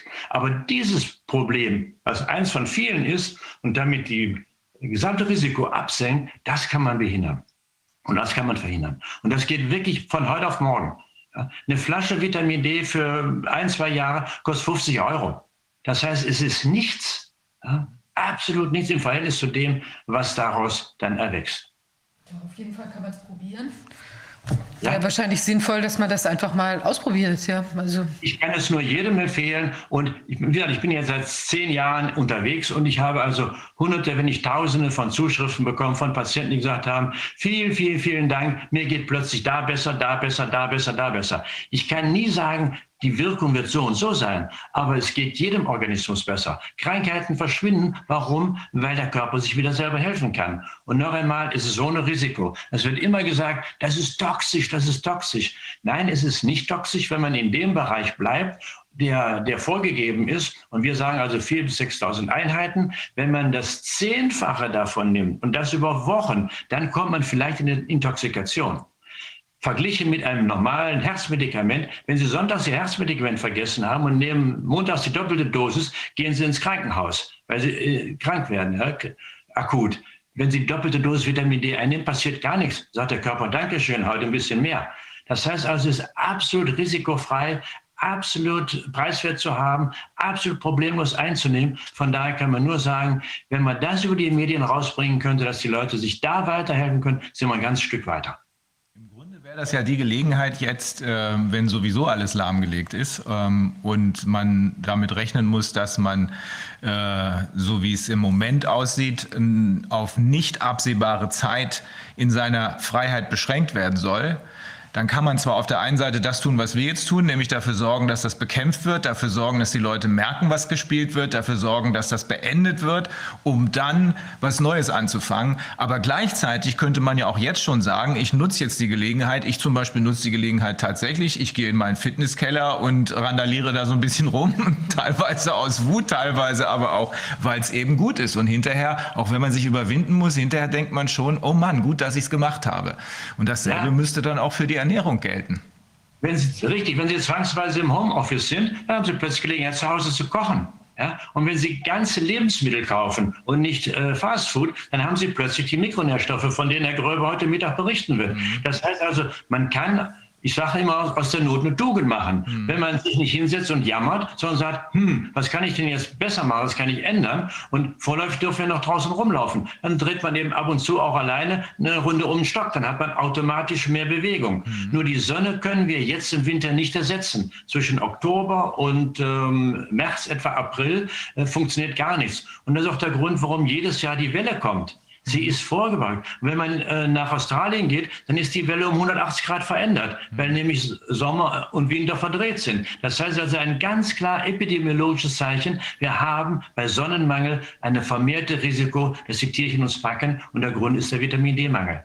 Und den können Sie beseitigen. In jede Apotheke gehen, ist es frei verkäuflich als Supplement, Gott sei Dank. Es muss nicht verschrieben werden, sondern es ist frei verkäuflich. Und von daher kann sich jeder aus diesem Loch befreien. Was mich ein bisschen wundert, ähm, ich weiß von diversen Pflegeheimen, dass es tatsächlich so ist, dass pauschal ähm, As plus C gegeben wird äh, zur Gerinnungshemmung und so weiter. Das kriegt einfach jeder.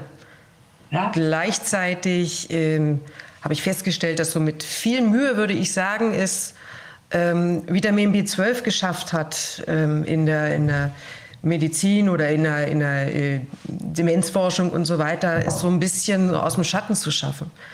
Warum fällt das so schwer? Warum sind wir bei Vitamin D jetzt so, ja, ich sag mal noch in den Kinderschuhen, was das angeht?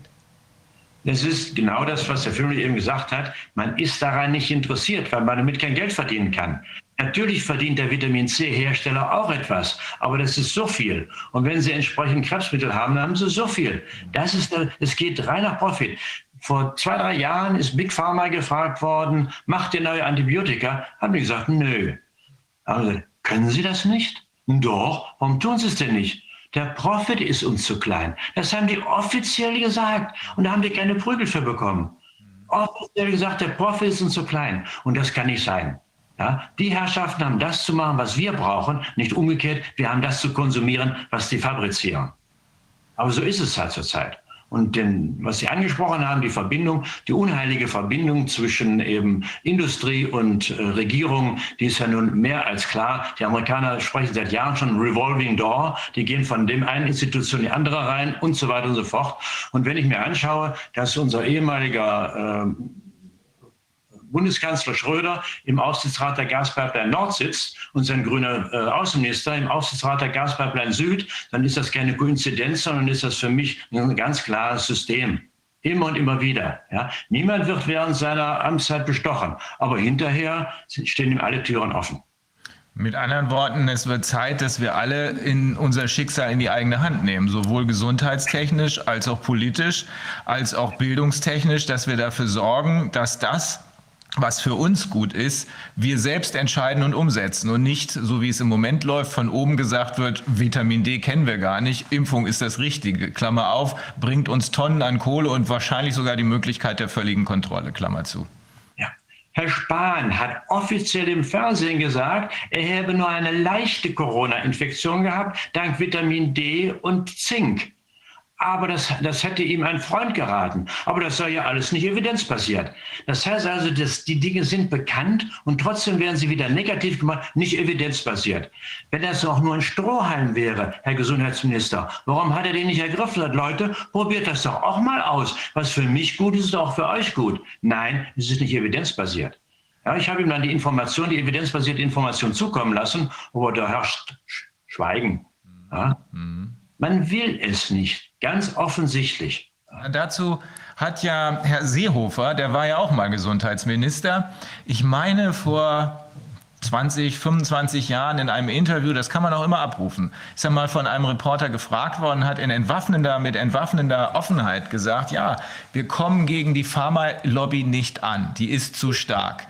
Was das wirklich bedeutet, das sehen wir jetzt. Denn wenn das, was die Befürchtungen sagen, wahr wird, dass also die erste Impfung, ich spreche jetzt nur von dem einen Impfstoff, der im Moment kursiert, nämlich diese BioNTech und Pfizer-Geschichte, dass die erste Impfung schon zu 20 Prozent schwierigen Nebenwirkungen führt, äh, die zweite aber zu 80 Prozent. 20 Prozent Fieber, 60 Prozent Schüttelfrost. Und dann gleichzeitig man weiß, dass zuerst mal die angeblich so vulnerable Bevölkerung, die mit dem kaputten Immunsystem, was man auch hätte verhindern können, wie Sie ja gerade gesagt haben, wie auch Professor Bakti oft angesprochen hat, wenn man also diesen Impfstoff an der vulnerablen Bevölkerung zuerst austestet, denn nichts anderes ist es. Wir haben ja keine echte äh, Studie gehabt äh, dann ist kein Wunder, wenn es da zu vermehrten Krankheits- und vermutlich auch sehr vielen Todesfällen. Wir haben schon einige Berichte äh, gesehen, sogar in den Mainstream-Medien kann man es nicht ganz verheimlichen, aber das soll sich jetzt häufen und wenn das der Fall ist, dann sehen wir, wie weit die Macht der Pharmalobby tatsächlich geht. Sie geht nicht nur so weit, die Politik zu dominieren, sondern geht so weit, über Leichen zu gehen. Ja, es ist eine bittere Situation und noch einmal, wir im kleinen Kreis können wir etwas tun. Und was wir noch tun können, wir müssen die einzelnen Leuchttürme, so wie auch Sie, zusammenschalten zu einer Gesundheitslobby. Wir haben Lobby für Tabak, wir haben Lobby für Nahrung, wir haben alles Lobbys, aber es gibt keine Gesundheitslobby. Wir müssen eine Gesundheitslobby aufbauen, wo alle diese verschiedenen Dinge, auch Abakti oder wer auch immer unterwegs ist, diese Dinge alle zusammenkommen und damit den Bevölkerungsteilen, die es verstanden haben, einen Bereich bieten, wo sie sagen können, da gehe ich hin, da kriege ich meine Informationen, da kriege ich das, was ich brauche und so weiter und so fort. Wenn wir das schaffen, dann haben wir eine Chance, auch im Chor laut zu singen. Und wenn wir zusammen singen im Chor, dann kriegen wir auch eine Stimme. Ja. Es ist ja auch faszinierend, dass ja gerade die Bestrebungen so massiv sind, jetzt genau das zu unterdrücken. Also zum Beispiel diese Impfkritik, wenn schon die WHO sich da irgendwie, wenn die zitiert wird, jetzt für, für Löschungen bei YouTube und so weiter. Also dieses Thema scheint als ähm, also das Wissen, das Wissen in diesem Bereich scheint extrem bedrohlich zu sein. Ich hatte ja, glaube ich, schon mal zitiert, auch so eine, ein, ein, ähm, ein, ein, ein, so ein Propagandavideo, muss man ja fast schon sagen, vom RKI, wo ja nahegelegt wird, wie man jetzt irgendwie ähm, quasi mit, mit Impfskeptikern oder die nannten das dann Wissenschaftsleugnern, ja, wie man mit denen äh, zu verfahren hat. Und da wurde ja erwähnt, dass eben die, die Auseinandersetzung fünf bis zehn Minuten mit äh, impfkritischen Webseiten oder so schon dazu führt, dass die Leute da äh, selbst ähm, jedenfalls Zweifel entwickeln. Und das heißt also, das ist wirklich, wir müssen also die Informationszusammenstellung für die Leute und zwar in greifbarer Form, auch gegebenenfalls auf, Aufbereitung, aber auch zur Verfügungstellung der Originalstudien, sodass man sich auch wieder davon überzeugen kann, was steht denn da tatsächlich drin. Ich glaube, das ist ganz, ganz essentiell speziell. Ich meine, dass der Dr. Lee auch an so einer äh, Sache arbeitet oder schon auch irgendwas da zur Verfügung gestellt hat. Ich weiß nicht genau, ob das jetzt für Ärzte ist oder auch dann für, für, ähm, für die allgemeine Bevölkerung. Aber ich glaube, das geht absolut in die richtige Richtung. Und was ich auch glaube, ist, die, die Forschung muss sich lösen von dieser Drittmittelabhängigkeit, möglicherweise auch von staatlicher Beeinflussung, weil es eben ja im Moment so, wie man jedenfalls durch die Verquickung, ja, dass da doch zu viel Einfluss ist, eben auch unter Umständen Sachen vielleicht auch von der DFG oder so nicht gefördert werden, die vielleicht gefördert werden sollten. Und ich glaube, auch da werden wir möglicherweise, so wie man jetzt die Medien eben selbst aufbaut, ja, also. Äh, muss man unter Umständen auch irgendeine crowd-basierte Möglichkeit finden, äh, dass Leute eben auch Forschungsprojekte zum Beispiel auch für seltene Erkrankheiten oder für irgendwelche Grundlagenforschung machen können. Also vielleicht werden wir auch so über sowas nachdenken, dass man sowas aufsetzt. Ich habe den Eindruck, dass äh, tatsächlich sowas bereits im Entstehen ist, Herr Professor Spitz. Ähm, es ist offenbar einem nicht ganz kleinen Teil der Bevölkerung, gerade wenn es um Gesundheit geht, schon länger klar, dass hier einiges schief läuft. Sonst äh, wäre ja nicht erklärbar, dass es solche Sendungen wie die Ernährungsdocs oder die Bewegungsdocs gibt es auch. Sonst wäre das ja nicht erklärbar. Das heißt, auf der Ebene tut sich schon was. Jetzt tut sich gleichzeitig was auf der Ebene der Medien, weil eben immer mehr Leute abwandern und sagen, den Schrott, den wir hier finanzieren, wollen wir nicht mehr sehen, sondern wir, wir informieren uns anders und da bauen sich tatsächlich, Boris Reitschuster ist ein herausragendes Beispiel, äh, Ken Jebsen aber auch, auch ähm, äh, Roger Bittel und so weiter und so weiter, äh, Milena Preradovic, Punkt äh, Preradovic, das sind ganz äh, angesehene inzwischen, teilweise umstritten, aber das sind die üblichen Framing-Methoden der Dummdreisten auf der anderen Seite. Äh, aber das sind ganz angesehene Informationsquellen geworden, auf die sich immer mehr Menschen verlassen. Das heißt, sowohl im Gesundheitsbereich tut sich schon was, das wird nicht aufzuhalten sein, äh, und in, im Medienbereich tut sich auch was. So, wenn wir es jetzt noch schaffen, in der Politik ein bisschen Ordnung zu schaffen, äh, die ja offenbar völlig losgelöst von jeglicher Realität unterwegs ist, und wir selber wieder die Politik machen, die eigentlich ja von unten nach oben und nicht von oben nach unten geht, dann haben wir jedenfalls einen ganz guten Anfang, denke ich. Denke ich, dem ist nichts hinzuzufügen. Vielen Dank. ja. Ich kriege mich dann aus, da ist auch jemand anders noch dabei, der jetzt dann spätestens einsteigen muss. Ja, also wunderbar. Ja, ja Martin und Herr Dellien sind noch da. Professor Spitz, das war äh, sehr erhellend. Vielen Dank. Äh, ich glaube, das wird auf ein äh, sehr positives Echo stoßen. Vielen Dank für die Gelegenheit. Das und werden wir wiederholen. Viel Erfolg. Dankeschön. Dankeschön. Tschüss. Tschüss. So, jetzt haben wir äh, Martin dich und, ja. wir, und wir haben Herrn Dellien und wir haben Herrn Ludwig, richtig? Herr Ludwig, Sie können uns auch hören und sehen? Und Wolfgang Wodak ist mittlerweile auch zu uns gestoßen ins Meeting. Sehr gut, sehr gut. so. Martin, wir haben vorhin schon mal angefangen. Äh, wir, wir sind jetzt gerade in dem Bereich der Medizin unterwegs gewesen, wo wir uns gefragt haben, das ist das eine, was wir sehen können, was uns aber sehr bedrohlich erscheint. Und dann gibt es offenbar eine Alternative, die erstens fast nichts kostet und zweitens sehr gut funktioniert.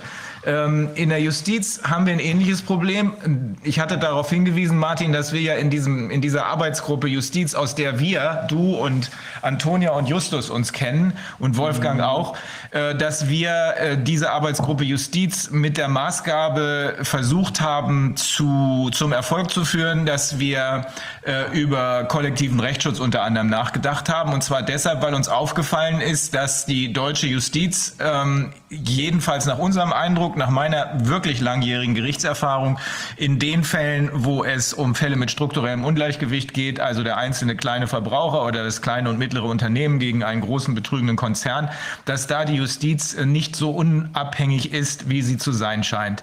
Ähm, da haben wir doch mal, Martin, äh, du und ich auch mal über Herrn Ludwig und äh, das, was er im Fassadenkratzer geschrieben hat zur Obrigkeitshörigkeit gesprochen, weil das scheint uns eine der schien uns damals eine der Erklärungen dafür zu sein, warum in diesen Fällen teilweise abstrusester Kram, den die Konzerne zum Besten geben, von Gerichten übernommen werden. Äh, zum Beispiel äh, hat man ja jahrelang, bis dann endlich die Amerikaner mit ihren Beweisergebnissen nicht mehr zu übersehen waren, hier in Deutschland einfach nicht wahrhaben wollen, dass die äh, Dieselgeschichte äh, tatsächlich eine vorsätzlich sittenwidrige Schädigung war. Ähm, wir haben hier Herrn Ludwig, der äh, lange Jahre als Rechtspfleger gearbeitet hat und der seine eigenen Beobachtungen dazu gemacht hat. Das ist das, was wir dann im Fassadenkratzer lesen konnten. Herr Ludwig, können Sie uns hören jetzt? Kann uns, Sie sind noch gemutet. Ich glaube, Sie, sind noch Sie sind noch auf Mute. Man wir hören Sie nicht. Nee, wir können auch Herrn Dellien nicht hören. Äh, haben die alle die Mikrofone ausgeschaltet? Vielleicht sind die Mikrofone noch ausgeschaltet. Herr Ludwig ist es eigentlich an. Sonst würde da so ein durchgestrichenes Mikrofonsymbol links unten am Rand äh, stehen. Ja. Also ich weiß nicht, an welcher Stelle wir ein Problem haben. Herr Dellien, können Sie uns hören? Ja, ich höre Sie. Perfekt. Gut. Ja, ich höre mich jetzt auch, ja? Ja. ja. Herr Ludwig, weiß ich nicht, hat er. Äh, Herr Ludwig, hören Sie uns denn? Ja. Äh, haben Sie denn ein Mikrofon an Ihrer Webcam? Oder in Ihrem Rechner. Nicht, dass es daran scheitert. Oh mein Gott, was ist, jetzt haben wir das nächste Problem. Das ist dieser Kopfhörersituation, das hatten wir doch irgendwie, hatten wir doch eine Inferenz, ja. Inferenz beim letzten Mal. Nee. Vorhin hat ja die Kommunikation kurzfristig geklappt. Was, woran mag es liegen? Da muss irgendwo an Ihrem Computer muss es eine Möglichkeit geben, äh, die stumm geschaltete, den stumm geschalteten Sound wieder einzuschalten. Ja, das, nee, das hat er gemacht. Sonst vielleicht noch mal rausgehen, wieder rein? Ja, also ich, ich, ich überlege mir gerade, äh, ich überlege mir gerade, also manchmal scheitert es bei mir, äh, aber ich bin natürlich auch ein dümmster anzunehmender User, äh, äh, daran, dass er einfach die, äh, ähm, äh, dass dann irgendein Kabel nicht richtig eingesteckt ist oder auf einmal das Mikrofon nicht funktioniert. Also solche technischen Pannen hatte ich zum Beispiel schon mal und wenn ich sie dann gesehen hatte, dann, aber ich weiß es nicht. Und wenn er nochmal rausgeht, wieder reingeht? Versucht das per Fernwartung zu lösen. Okay, gut. Ah, okay. Okay, dann sprechen wir vielleicht erstmal mit Herrn Dellien äh, in der Zeit. Herr Dellien, bei Ihnen, äh, wir hatten E-Mail-Verkehr und äh, Sie waren derjenige, der gesagt hat, ähm, dass es irgendwie ganz komisch für Sie ist und Sie nicht nachvollziehen können, warum Sie plötzlich gar nicht mehr singen dürfen. Können Sie uns äh, dazu was sagen? Ja, ich, äh, zunächst mal, mein Name ist Delian, ist ein ganz normaler deutscher Name, so wie Kilian oder ja. weiß ich was. Delian und der Vorname ist ein bisschen amerikanisch, aber trotzdem kommt er aus Niederbayern. Ah ja. ähm, ja, also ich bin in, in, diesem Zusammenhang in erster Linie Jurist, beschäftige mich aber auch mit äh, äh, Naturphilosophie und Wissenschaftstheorie vor allem. Und das betrifft dann das letztere Thema, die Frage der Glaubwürdigkeit unserer Wissenschaftler. Listen to the scientists und solche Sachen. Ähm, da habe ich also auch einige kritische Anmerkungen dazu zu machen. Aber um bei der Juristerei zu bleiben, mein Kernanliegen, wo ich schon seit Monaten immer wieder versucht habe, Gesprächspartner darüber, äh, dazu zu finden, auch in Ihrem Kreis. Ich glaube, ich habe Frau Fischer äh, schon angeschrieben und ja, Herrn Füllmich sowieso. Da habe ich dann Kontakt gefunden. Äh, um, um, ganz konkret zu werden, gehe ich von Artikel 1 Absatz 3 des Grundgesetzes aus, wo drin steht, die nachfolgenden Grundrechte binden Gesetzgebung, vollziehende Gewalt und Rechtsprechung als unmittelbar geltendes Recht. Ich habe in den 50er, 60er Jahren Jura studiert und ich erinnere mich noch sehr genau daran, wie damals im Verfassungsrecht hervorgehoben und betont wurde, dass wir eine völlig neue verfassungsrechtliche Situation haben, die darin besteht, dass die Grundrechtsbindung unmittelbar geltendes Recht ist. Nicht wie in der Weimarer Verfassung, dass da Programmsätze in der Verfassung niedergelegt werden, äh, die äh, so schön Wettererklärungen sind, wie man es gerne hätte, sondern die Rechtsverbindlichkeit der Grundrechte für die Träger der öffentlichen Gewalt ist hier normiert. Und zwar ist es auch besonders interessant, dass eben die Träger der, der öffentlichen Gewalt angesprochen werden vom Verfassungsgeber als diejenigen, die an die Grundrechte gebunden werden müssen. Ja, warum denn? Weil die Gefahr, dass die Grundrechte missachtet werden, von eben diesen Trägern der öffentlichen Gewalt in erster Linie ausgeht. Und genau das ist das, was wir erleben. Es müsste also ein Verfassungsschutz, der darüber wacht, dass die Grundrechte beachtet werden, müsste sich befassen mit der Tätigkeit der Träger der öffentlichen Gewalt in dieser Situation, in der wir uns befinden. Das findet aber überhaupt nicht statt. Ich habe da auch schon Korrespondenzen geführt die alle unbeantwortet blieben, um äh, die Grundrechtsbindung der Frau Senatorin Kalaitschi zum Beispiel zu thematisieren, die da also äh, vorne dran ist mit irgendwelchen Forderungen, bei denen absolut nicht bedacht wird, wie sich das zu den Grundrechten verhält. Das äh, wird nicht beachtet nicht? und man kriegt auch keine Antworten. Und jetzt habe ich immer wieder versucht, auch in juristischen Foren, äh, dieses zur Diskussion mal einfach zu stellen, was denn das nun bedeuten soll und äh, wie man damit umgehen soll und warum das nicht respektiert wird in unserer Zeit. Oder ist mein, meine, äh, meine Sichtweise da verfehlt? Ich habe jedenfalls den Eindruck, dass es überhaupt nicht stattfindet. Mir kommt da ein, ein Artikel aus dem Tagesspiegel vom 28. Juli vergangenen Jahres äh, in die Hand, wo, wo sehr deutlich der Leitartikler, was ist jetzt, Wolfgang, Sie hören mich schon noch, ja? Ja, ja aber ein Bild war gerade weg. Wo der Leitartikler, ein gewisser Herr Christian Tretbar, geschrieben hat, äh, da ging es um die Tests. Es sollte unbedingt viel, viel mehr getestet werden. Und dann schreibt er, ein Test ist natürlich ein Eingriff in die Intimsphäre und so weiter. Ähm, äh, es sollte aber die Politik jetzt hier ins juristisch offene ins Risiko gehen. Und zwar, äh, äh, es kann sein, schreibt er, dass die Tests später vor Gericht als unzulässig eingestuft werden.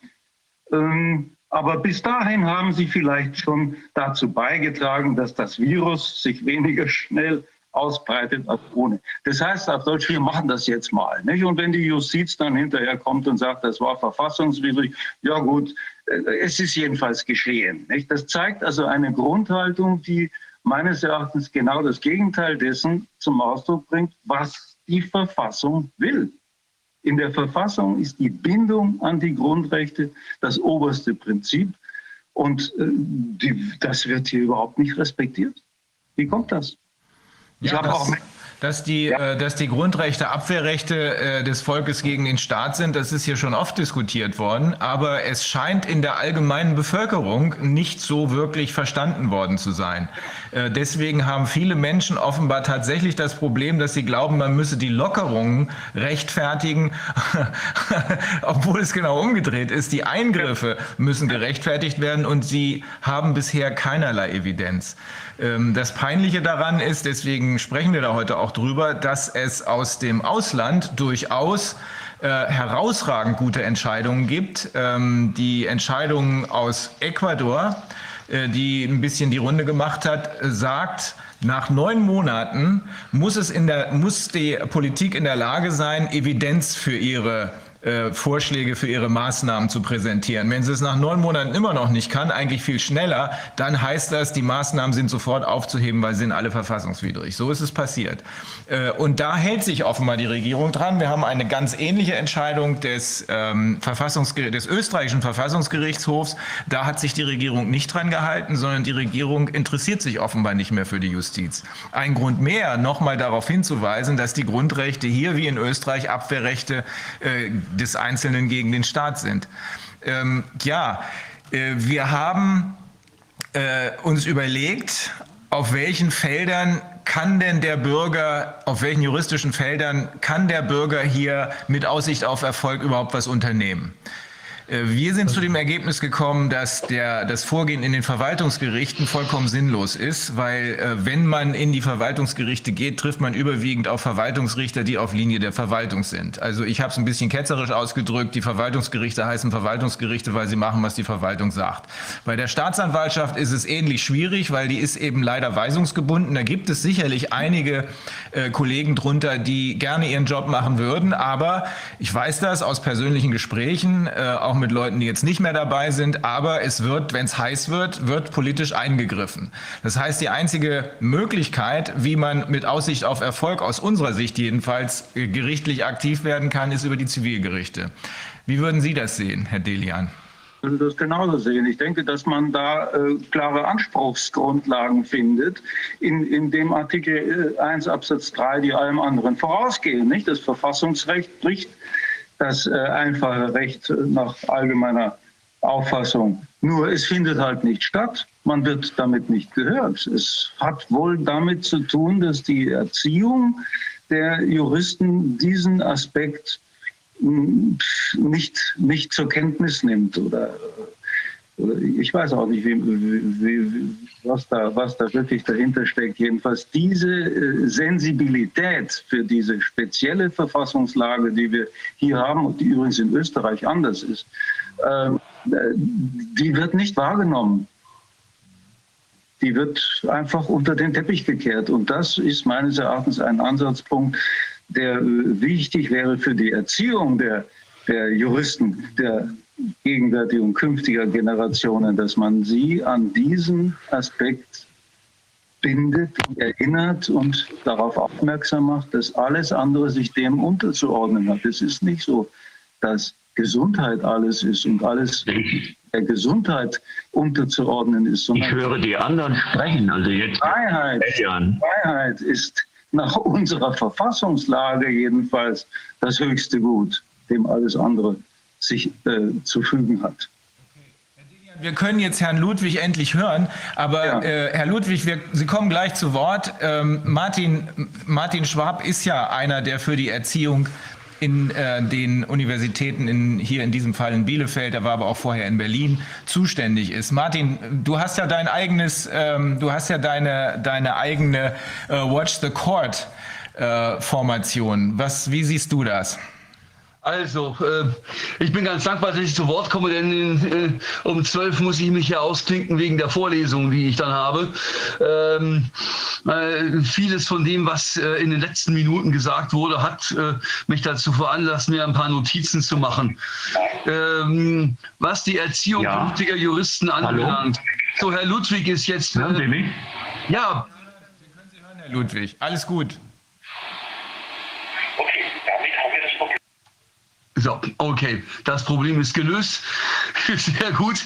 Also, ich habe eine sehr schöne Zuschrift bekommen von einer jungen Juristin, die noch in der Zeit, als ich in Berlin an der Freien Universität dort war, ähm, ähm, bei mir studiert hat, die jetzt kurz vorm zweiten Staatsexamen steht die äh, sich die Mühe gemacht hat, die 180 Seiten zu lesen, die ich geschrieben habe, um äh, Wolfgang Wodak gegen die Hetze, die gegen ihn in den Medien veranstaltet wurde, in Schutz zu nehmen.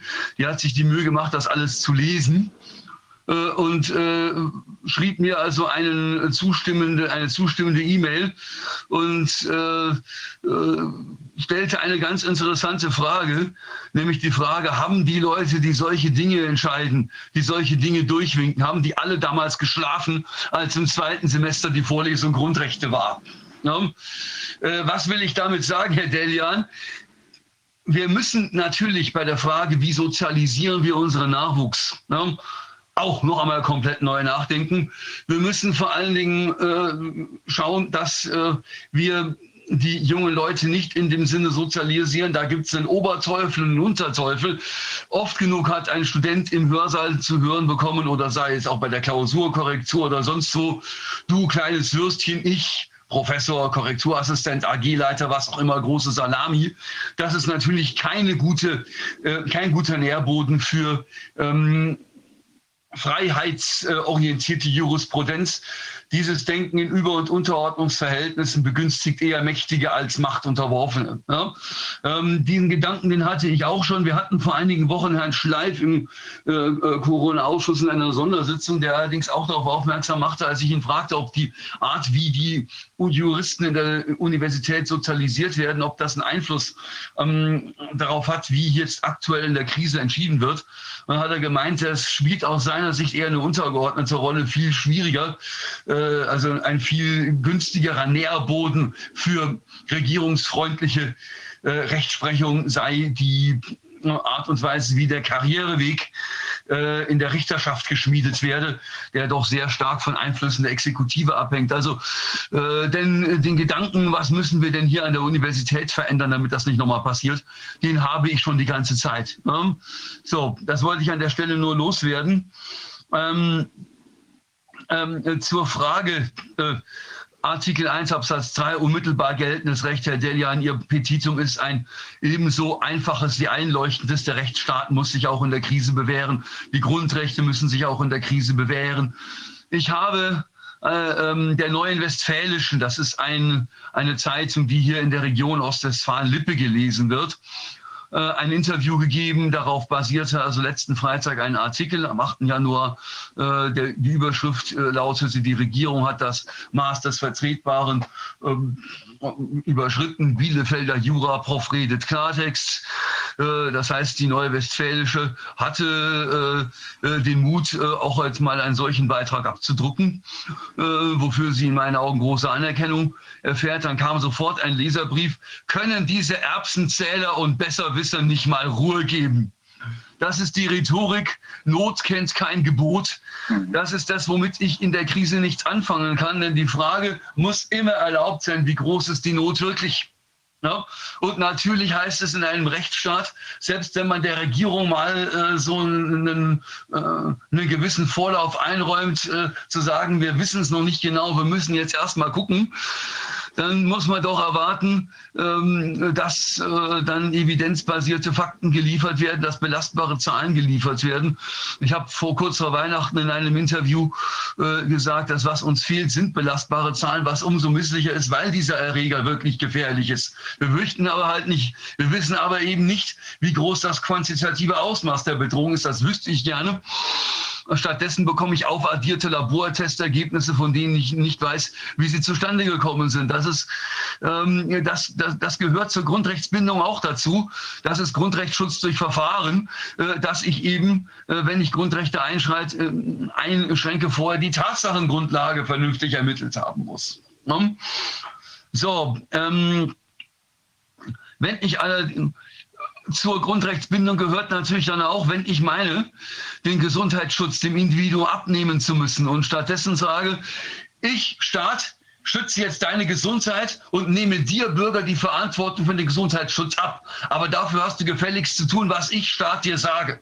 Da muss ich ja sehr, sehr hohe Evidenz liefern, denn zu einem selbstbestimmten Individuum gehört natürlich auch, selber auf die eigene Gesundheit aufzupassen. So, ne?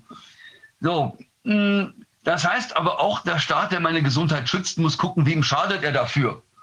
Wenn ich dann äh, Herrn Söder sprechen höre, der sagt, na, die Leute, die sollen sich nicht zu Corona-Opfern hochstilisieren, die einzigen Opfer seien die Corona-Toten, dann ist das die Verweigerung genau dieses abwägenden Blicks. Ja? Das bewusste sich verschließen vor Kollateralschäden. Ich habe jetzt gerade versucht, während Herr Spitz noch gesprochen hat und ich ihm natürlich zugehört habe, ganz kurz zu gucken, finde ich diese äh, Medienstelle noch wieder, aber die finde ich wieder. Ja. Denn an solchen Aussagen werden Politiker irgendwann eines Tages gemessen werden, wenn es um persönliche Haftung geht. Wenn sie sagen, wir gucken uns die Kollateralschäden gar nicht erst an. Ja, es geht nur um Corona und um nichts anderes. Ja, das ist ja Delian das, was Sie mit Recht moniert haben, diese Verabsolutierung. Ähm, was die Frage, das hat Viviane vorher noch angesprochen mit den Drittmitteln, äh, das ist tatsächlich ein riesengroßes Problem. Ähm, ich äh, äh, wer für ein Forschungsprojekt, das äh, die äh, Politik in Corona-Angelegenheiten in Frage stellt, heute Drittmittel äh, beantragen will, würde wohl vermutlich große Schwierigkeiten haben. Das, äh, also das Drittmittelgeschäft, das beschäftigt mich die ganze Zeit schon. Ich war drei Jahre Dekan an meiner früheren Wirkungsstätte in Berlin. Alleine in der Zeit ist dem Haushalt unserer Fakultät eine Million Euro abgezogen worden mit der Begründung, er leistet ja nichts. Und worin hat sich die Leistung ausgedrückt oder die Leistungsschwäche, die angebliche, ausgedrückt in der Drittmittelschwäche? Das heißt also, die Universitätsleitungen sind auf diesen Drittmittelkram gepolt. Äh, und das ist tatsächlich eine Gefahr für die Unabhängigkeit von Wissenschaft. So, und äh, ähm, was die Grundrechtsbindung anbelangt, das, der erste Gedanke, der mir kam, war äh, eine Zuschrift, die ich jetzt äh, heute Morgen in meinem Mailpostfach gesehen habe. Da werden jetzt in einem äh, Bundesland die Pflegeheime angeschrieben. Leute möchten ja gerne ganz viele Leute via Antigen-Schnelltests testen. Und dafür stellt die Bundeswehr 10.000 Soldatinnen und Soldaten zur Verfügung.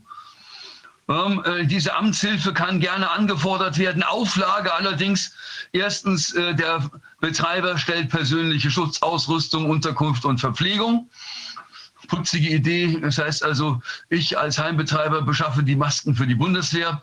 Äh, ist, fand ich also ein, äh, das karikiert sich fast schon selber. Und zweitens, die haftungsrechtliche Verantwortung liegt alleine beim Betreiber. Ich äh, äh muss ehrlich sagen, äh, wenn ich von einer deutschen Behörde so etwas lese, frage ich mich auch, hat, haben diese Menschen, wenn sie Jura studiert haben, damals in der Vorlesung Grundrechte geschlafen? Haben sie das, was Herr Delian uns zu Artikel 1 Absatz 3 gerade vorgetragen hat, haben sie das verinnerlicht? Und ich denke mal, wenn das Menschen sind, die halt so die normale Verwaltungslaufbahn für den mittleren oder gehobenen Dienst gemacht haben, die müssen ja auch jede Menge Jura machen. Da ist Artikel 1 Absatz 3 bestimmt auch vorgekommen dass die Grundrechte unmittelbar geltendes Recht sind, ne, äh, ist das alles wieder äh, hinübergegangen. Denn ähm, es geht ja darum, nicht jeder äh, dahergelaufene darf einfach einen Nasenrachenabstrich nehmen.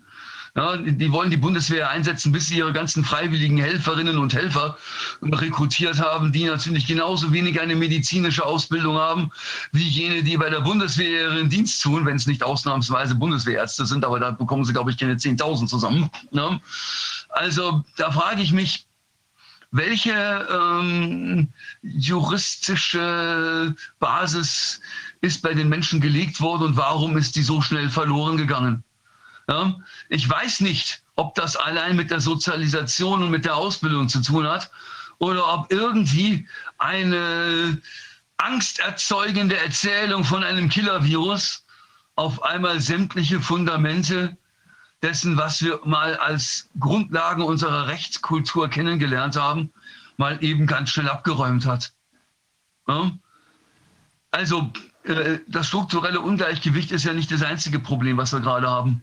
Das Problem, das wir aktuell haben, ist, dass die Menschen, die ja heute über solche Fälle entscheiden, dass die selber natürlich auch Adressaten jener angsterzeugenden Botschaften sind. Das sind alles Menschen, die ihren persönlichen Weg suchen, damit umzugehen. Und wenn ich mich davon anstecken lasse, dann passiert da dann ganz schnell, hm, dass ich sage, um Himmels Willen, es muss jeder einzelne Covid-Fall verhindert werden und Infektionsschutz ist ein hohes Gut. Und bitte, bitte, bitte kommt uns nicht mit irgendwelchen gegenläufigen Interessen. Passt jetzt gerade nicht. Ich gebe Ihnen recht, Herr Delian, das darf alles nicht sein. Das ist alles nichts, äh, hat alles mit Grundgesetz Artikel 1 Absatz 3 und mit den nachfolgenden Grundrechten nichts zu tun. Ja. Äh, ich frage mich nur, was wird aus dem Faktor Mensch, wenn man die ähm, Geschichte vom unsichtbaren Feind erzählt, äh, der uns alle dahin rafft, äh, noch bevor äh, sich irgendein Rechtsstaat dafür interessieren kann. Ja, wie kann es dazu kommen, dass es einer Regierung gelingt, ähm, die Früchte der Ausbildung, die Früchte der einmal etablierten Rechtskultur ähm, so leichter Hand beiseite zu schieben. Ich muss ehrlich sagen, äh, ich finde es richtig, dass man sich dieser Frage annimmt. Ich glaube aber, dass eine einzige Sitzung des Corona-Ausschusses nicht reichen wird, um sie zu beantworten. Ich glaube, äh, das wird Teil der Aufräumarbeiten sein, die man irgendwann wird vornehmen müssen, wenn diese Krise hoffentlich eines Tages vorbei ist und wir dann überlegen müssen, wie konnte es zu bestimmten Entwicklungen überhaupt kommen.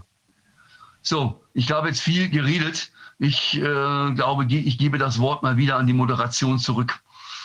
Martin, das ist, ähm, das ist ja das, was wir schon die ganze Zeit gesehen haben. Das ist nicht nur ein, ähm, es ist, gibt nicht nur eine Ursache für das äh, bislang jedenfalls äußerst schlechte Abschneiden der Justiz. Einzelne Lichtblicke bestätigen das, ähm, sondern es gibt mehrere. Ähm, die Sache mit dem strukturellen Ungleichgewicht, die habe ich nur deshalb erwähnt, weil uns das damals veranlasst hat, in eine genauere Diskussion einzutreten über die Frage, warum reagiert die Justiz genau in diesen Fällen so. Offenbar, weil die Macht mancher Konzerne hier in Deutschland über die Politik und über die Justizminister bis rein in die, ähm, in die Justiz funktioniert. Ähm, Jetzt haben wir es nicht mit einem Konzern, sondern mit einer Masse an Konzernen zu tun. Äh, wenn man davon ausgeht, wie wir das inzwischen tun, dass diese sogenannte Davos-Clique, äh, bestehend eben aus den sogenannten Konzerneliten, hier maßgeblich die Feder führt für alles, was geschieht. Aber daneben, der zweite Faktor, den du eben angesprochen hast, hat ja Thorsten Schleif auch schon bestätigt. Ähm, das ist so, sagte er auch, dass hier zumindest weite Teile der Justiz genau von der gleichen Panikmache erfasst erfasst wurden, die hier gezielt, wie wir inzwischen wissen aus dem Panikpapier, die hier gezielt geschürt wurde und deshalb nicht mehr in der Lage war, Recht zu sprechen. Ähm, jetzt müsste man eigentlich sagen, nach neun Monaten, nach zehn Monaten müsste so langsam jeder den Kopf wieder über Wasser bekommen können und in der Lage sein, sich an das zu erinnern, was er, auch jeder Jurist, was er in der Ausbildung gelernt hat. Aber offenbar ist es noch nicht so weit oder aber es fängt jetzt erst langsam an. Wir haben Anhaltspunkte dafür, Viviane hat es eben angesprochen, dass zumindest Teile der Justiz sich berappeln und äh, aufstehen.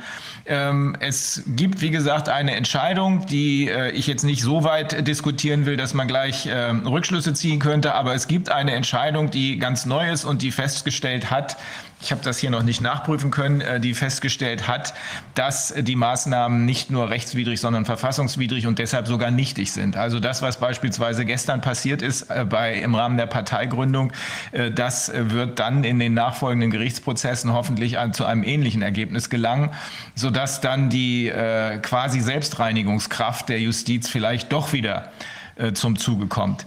Was bringst du denn deinen Studenten gleich bei? Ähm, Zwangsvollstreckungsrecht. Das ist so eine staubtrockene Materie. Wir machen jetzt gerade Immobiliarzwangsvollstreckung mit Haftung und Enthaftung von Grundstückszubehör, sehr viel Verbindung ins materielle Recht.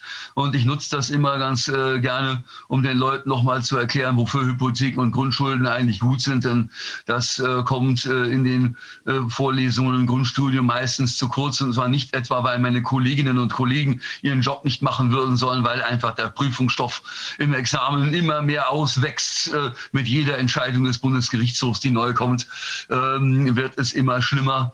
Äh, und ein Teil unserer Probleme ist sicherlich auch, dass die Grundlagen, die Herr Delian gerade angesprochen hat, nämlich wofür ist das eigentlich alles gut, überlagert werden von einem irrsinnigen Konvolut an kleinteiligstem Rechtsprechungswissen, das dann aber nach Ansicht äh, mancher Prüfer im Examen unbedingt als präsentes Wissen vorgehalten werden muss.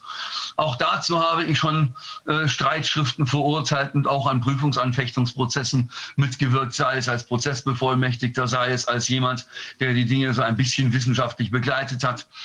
Ähm, auch das ist ein Teil unserer Probleme, äh, dass äh, äh unsere Verwaltungsgerichte haben leider in der Krise vergessen, dass auch das Infektionsschutzgesetz aus Tatbestand und Rechtsfolge besteht und dass erst bei einer Eingriffsverwaltungsnorm erstmal die Voraussetzungen des Grundrechtseingriffs, wie sie im Tatbestand dieser Vorschrift niedergelegt sind, erfüllt sein müssen, bevor wir überhaupt in irgendeine Abwägung mit irgendwelchen Rechtshütern kommen. Ja?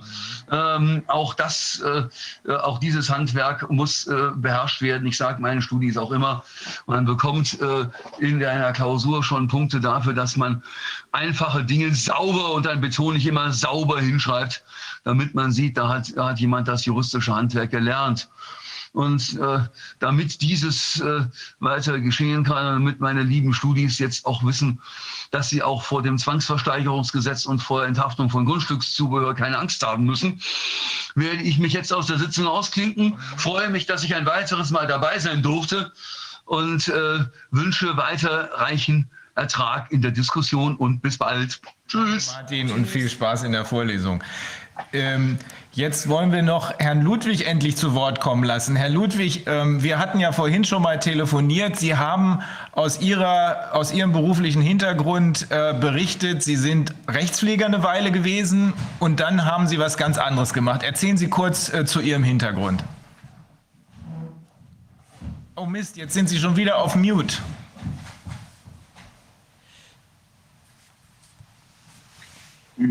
Jetzt, ja. jetzt haben wir Sie gerade gehört. Jetzt wieder nicht. Mist.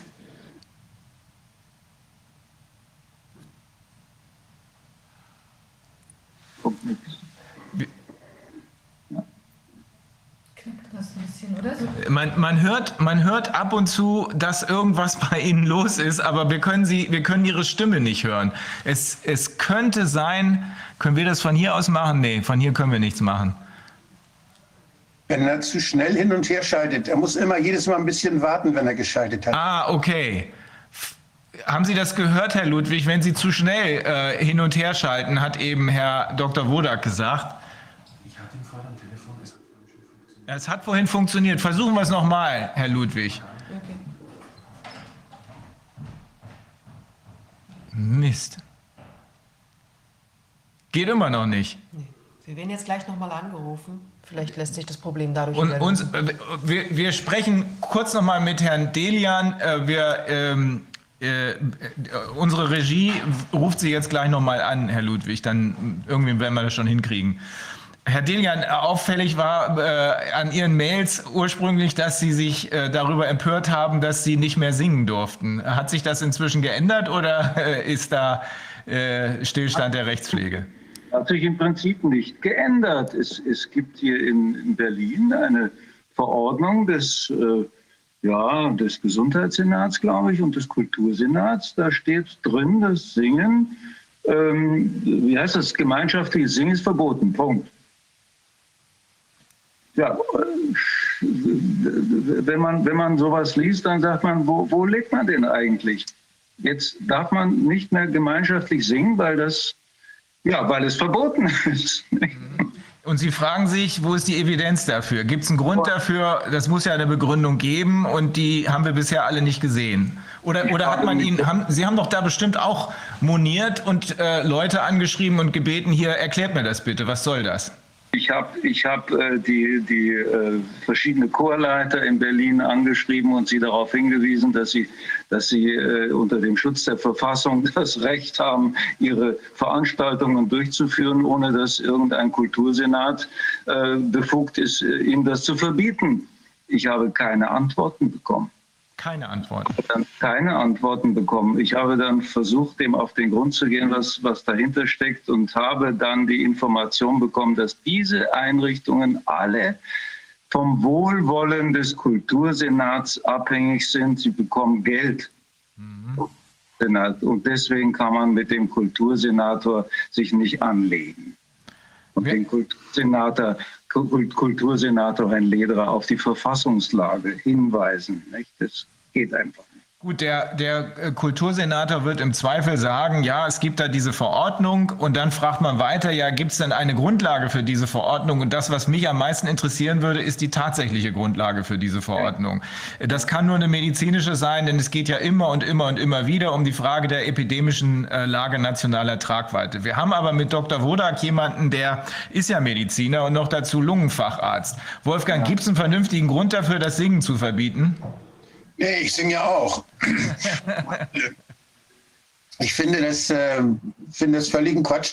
Man kann, wenn wir jetzt davon ausgehen würden, dass es wirklich eine Infektionskrankheit gibt, die übertragen wird durch die, durch die, ja, über die Atmung, äh, wenn wir davon ausgehen, dass wirklich da was Gefährliches im Busch ist, selbst dann könnte man singen. Man müsste die Leute einfach ein bisschen weiter auseinanderstellen.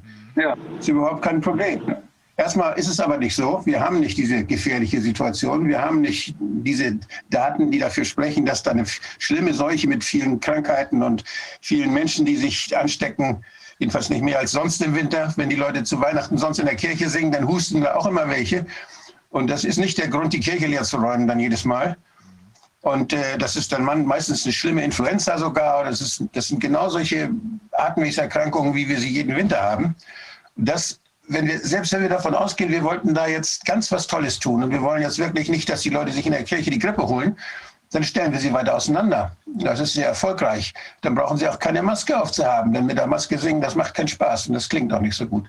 Also von daher, ich sehe da keinen, also ich bin Lungenarzt, ich bin Arzt für Hygiene.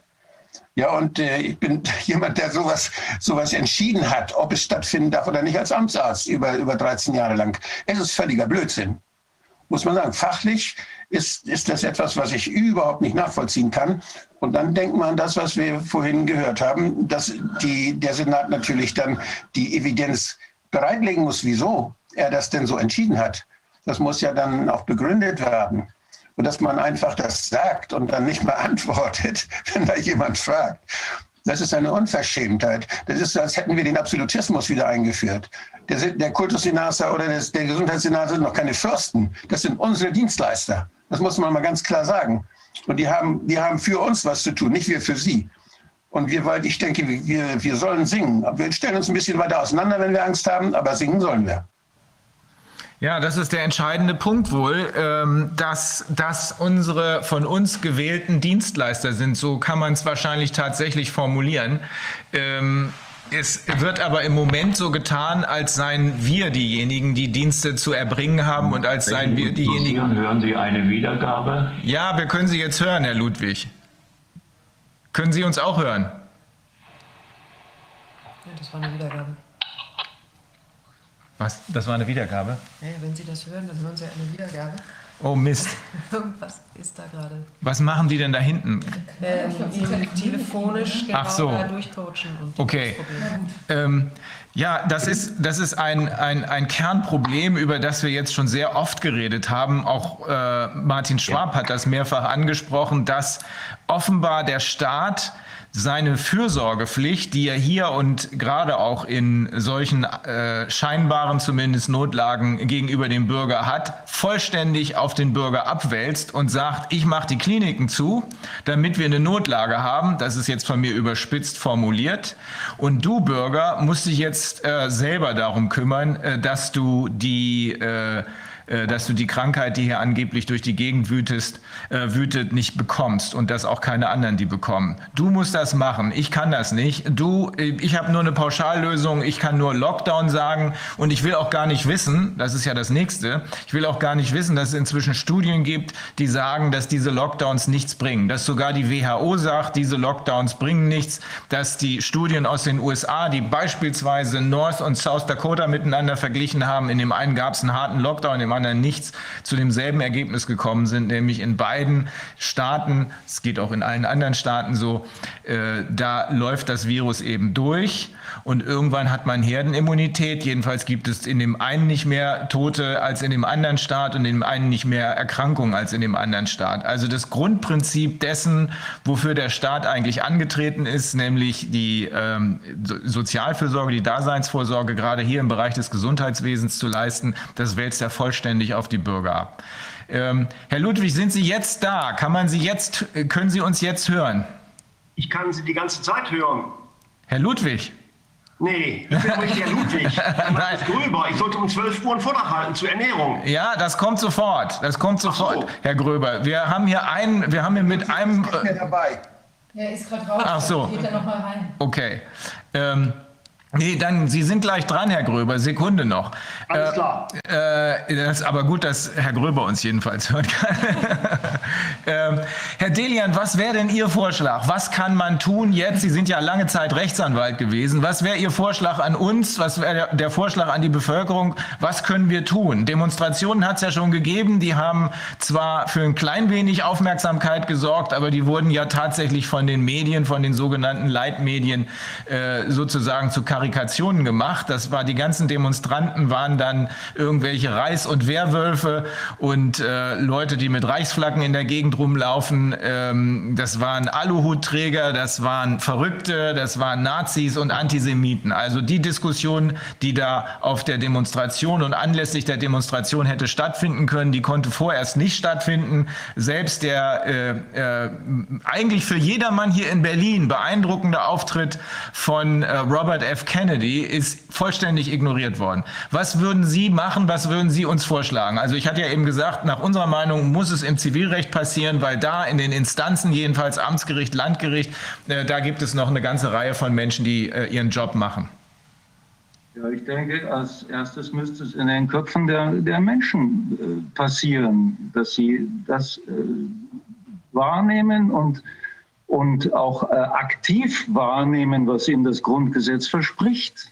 Ihre, ihre Grundrechte zu verteidigen gegen Übergriffe, die, die von eben von den Trägern der öffentlichen Gewalt herkommen und, äh, abgewehrt werden müssen. Auf welchem Wege das am besten geschehen soll, ist eine Frage, die man diskutieren muss. Das kann, da kann ich kein Rezept dafür anbieten. Aber was mir aufgefallen ist in, in meinen monatelangen Bemühungen, dieses Thema äh, zu diskutieren, ist, dass das Bewusstsein, dass man hier Rechte zu verteidigen hat und dass dies auch eine Aufgabe ist, die man wahrnehmen muss, auch wenn es lästig ist, überhaupt nicht vorhanden ist bei den Menschen im Lande. Auch bei den Chorsängern, mit denen ich ursprünglich da zu tun hatte, die sich plötzlich verbieten lassen äh, wollten oder ver verbieten ließen, im Chor zu singen, als die darauf hingewiesen wurden, dass sie das Recht haben, im Chor zu singen und äh, niemand ihnen das verbieten kann, äh, war da keine Resonanz zu finden, dass man dieses Recht wahrnehmen und verteidigen muss. Und ich komme da auch nochmal auf die verfassungsrechtliche Lage hin. Mir ist nicht so sehr die, die Frage relevant, ob es dafür nun Evidenz gibt, dass man das Chorsingen aus gesundheitlichen Gründen verbieten müsste. Das Chorsingen ist eine Kunstausübung, die nach Artikel 5, äh, Artikel 5 Absatz 3 des Grundgesetzes frei ist. Kunst und Wissenschaft, Forschung und Lehre sind frei. Punkt. So, das muss doch wahrgenommen werden von den Menschen, die diese Tätigkeiten ausüben. Und sie müssen laut schreien, wenn jemand kommt, um äh, ihnen zu sagen, ihr dürft hier nicht singen. Das ist doch absoluter Irrsinn. Sie sagen also, bevor wir uns über die Evidenzien unterhalten, muss die Bevölkerung erstmal erkennen, dass sie einen Anspruch darauf hat, äh, eine Erklärung für die Maßnahmen zu bekommen. Und diese Bevölkerung, so wie Sie sie jedenfalls wahrnehmen, äh, ist sich dessen gar nicht bewusst. Ja. Ich glaube schon, dass es da draußen eine ganze Menge Menschen gibt, die das wissen und äh, die nur im Moment noch, im Moment noch äh, sozusagen an der Seitenlinie stehen. Ich glaube nicht, dass der Eindruck, den die sogenannten selbsternannten Eliten versuchen, sich durch ständiges Selbstberieseln in den äh, Leitmedien zu verschaffen, richtig ist, dass all die, die da draußen mit einer Maske rumlaufen, auf Linie sind. Das sind sie ganz gewiss nicht. Das äh, merke ich sogar, wenn ich mit manchmal mit den äh, Polizeibeamten spreche.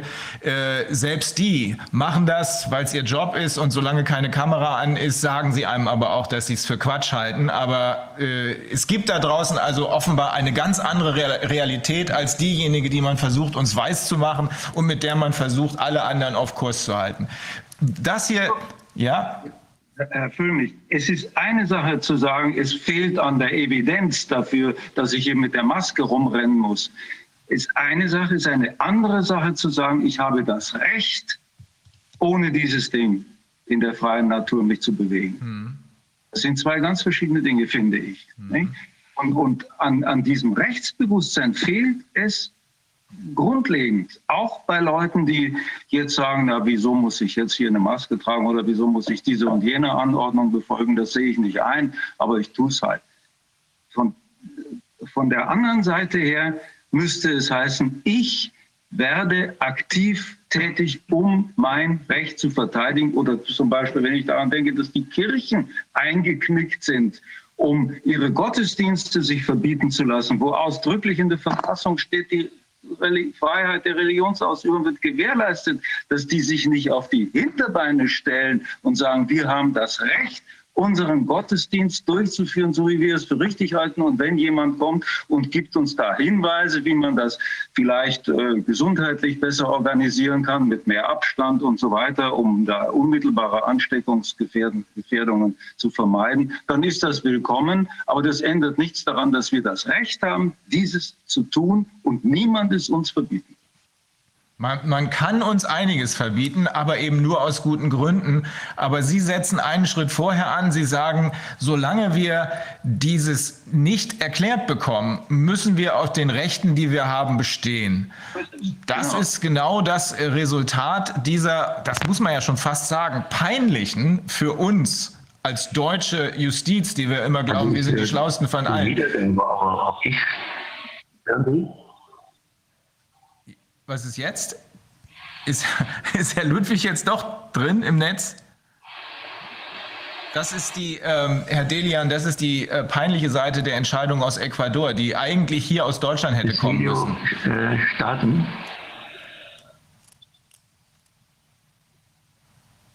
So, jetzt müssen wir. So, Herr, können Sie uns jetzt hören, Herr Ludwig? Mhm.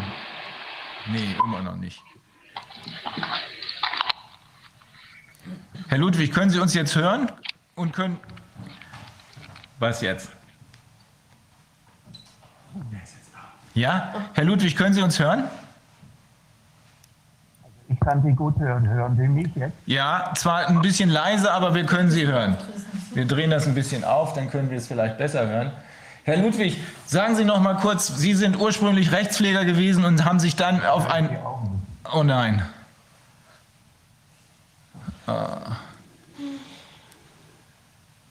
Ich glaube, nee, wir, wir, wir, wir, versuchen das, wir versuchen das beim nächsten oder übernächsten Mal nochmal, dann bereiten wir das ein bisschen besser vor.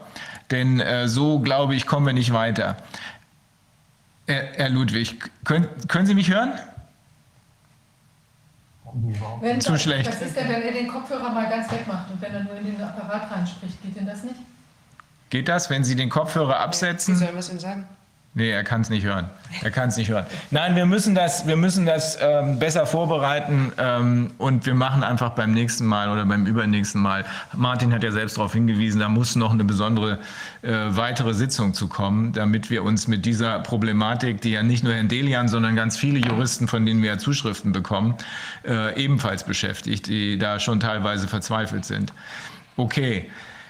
So, jetzt höre ich Sie. Hören Sie mich? Ja, ja perfekt. Sehr gut. Perfekt. Mensch, das gibt's doch nicht. Hallo.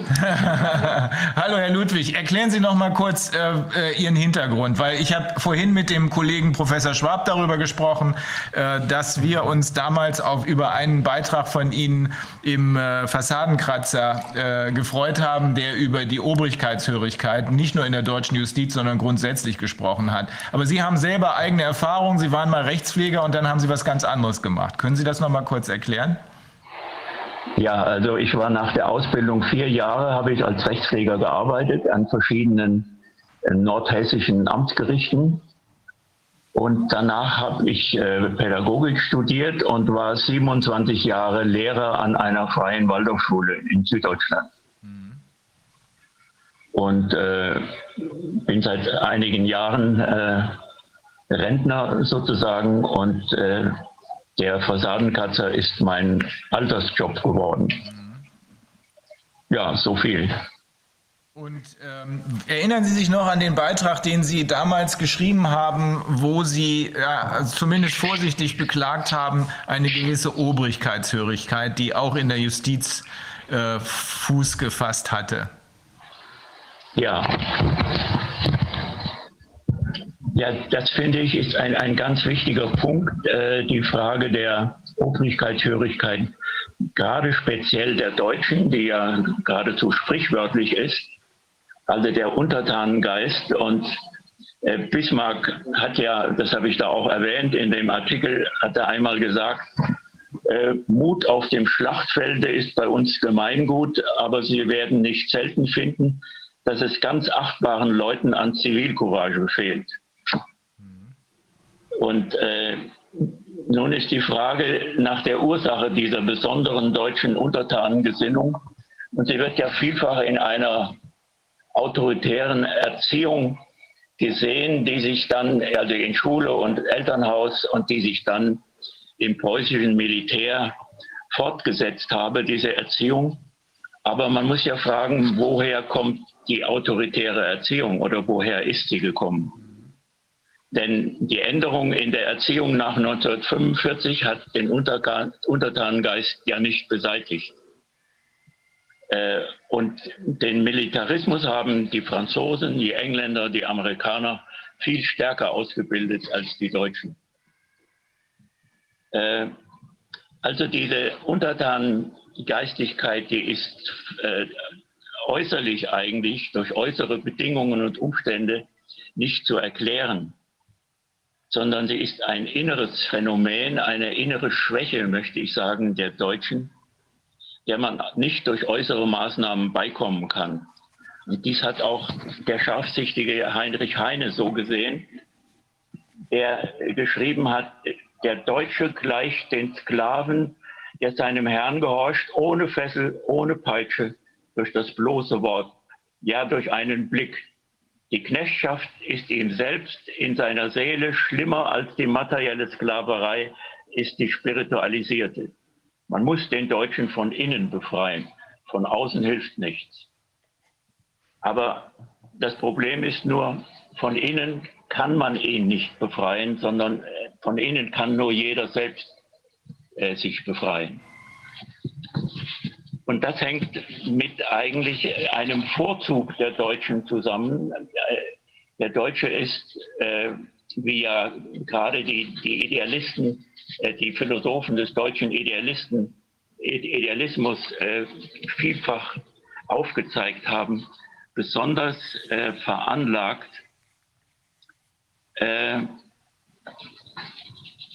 sich mit der eigenen Innerlichkeit zu beschäftigen, sprich mit dem eigenen Ich, das nun eigentlich der Herr in der Seele werden soll. Und dieses Ich erlebt eigentlich jeder als, und darauf hat insbesondere der Philosoph Johann Gottlieb Fichte hingewiesen, dieses Ich erlebt jeder als etwas, was nicht schon fertig ist, sondern was im Werden begriffen ist. Das Ich ist etwas Werdendes. Und es ist nur voll da, wenn es durch eigene innerste Aktivität und Willenskraft sich selbst hervorbringt. Und, und dann empfindet er sich als etwas Werdendes. Und dazu ist eigentlich äh, der Mensch sein ganzes Leben auf dem Wege oder sagen wir auf der Wanderschaft. Auf der Wanderschaft, dass er vom Wasser gelernt hat. Denn nirgendwo sonst ist das Wandern so beliebt wie in Deutschland und auch so verbreitet wie in Deutschland durch das Geheimnisvolle des Waldes den Fluss entlang an der Mühle vorbei zum, zur Quelle, möglichst noch frisch am Morgen, noch vor dem Sonnenaufgang, wenn das Werden sozusagen beginnt. Wer erreicht es nicht aufgibt, um Neues zu werden, bildet sein Ich nicht weiter aus. Darauf hat auch Goethe hingewiesen, indem er gedichtet hat, äh, und solange du das nicht hast, dieses Stirb und Werde, bist du nur ein trüber Gast auf der dunklen Erde. Damit unterscheidet sich aber dieses Ich von dem, was wir gewöhnlich im Alltag als Ich bezeichnen, das ein beharrendes ist, das immer bleiben will, wie es ist. Man liest manchmal in den Zeitungen irgendwelche Anzeigen, äh, wo betont wird, dich habe ich immer geschätzt, weil du immer derselbe geblieben bist. Äh, das ist eigentlich das Gegenteil von dem, was hier gemeint ist. Dieses Alltags-Ich erscheint sozusagen als ein, als ein Spiegelbild, als ein Zerrbild des höheren Ichs, das selbst nicht unmittelbar in das Alltagsbewusstsein eintritt, sondern sozusagen im Hintergrund schwebt. Aber sein Einfluss ist spürbar und beobachtbar. Das möchte ich am folgenden kurzen Gedanken äh, deutlich machen. Wir messen ja die Zustände um uns herum und auch das Handeln der anderen Menschen mehr oder weniger unbewusst ständig daran, wie es eigentlich sein sollte. Und wir merken, dass wir auch selbst mit unserem Verhalten, unserem Tun und unseren Fähigkeiten vielfach hinter dem zurückbleiben äh, und damit nicht, was wir eigentlich möchten, was wir eigentlich sein möchten und womit wir nicht zufrieden sein können. Wir genügen sozusagen nicht unseren eigenen idealen und moralischen Ansprüchen. Wir bleiben zumeist hinter ihnen zurück. Dies festzustellen ist aber nur möglich,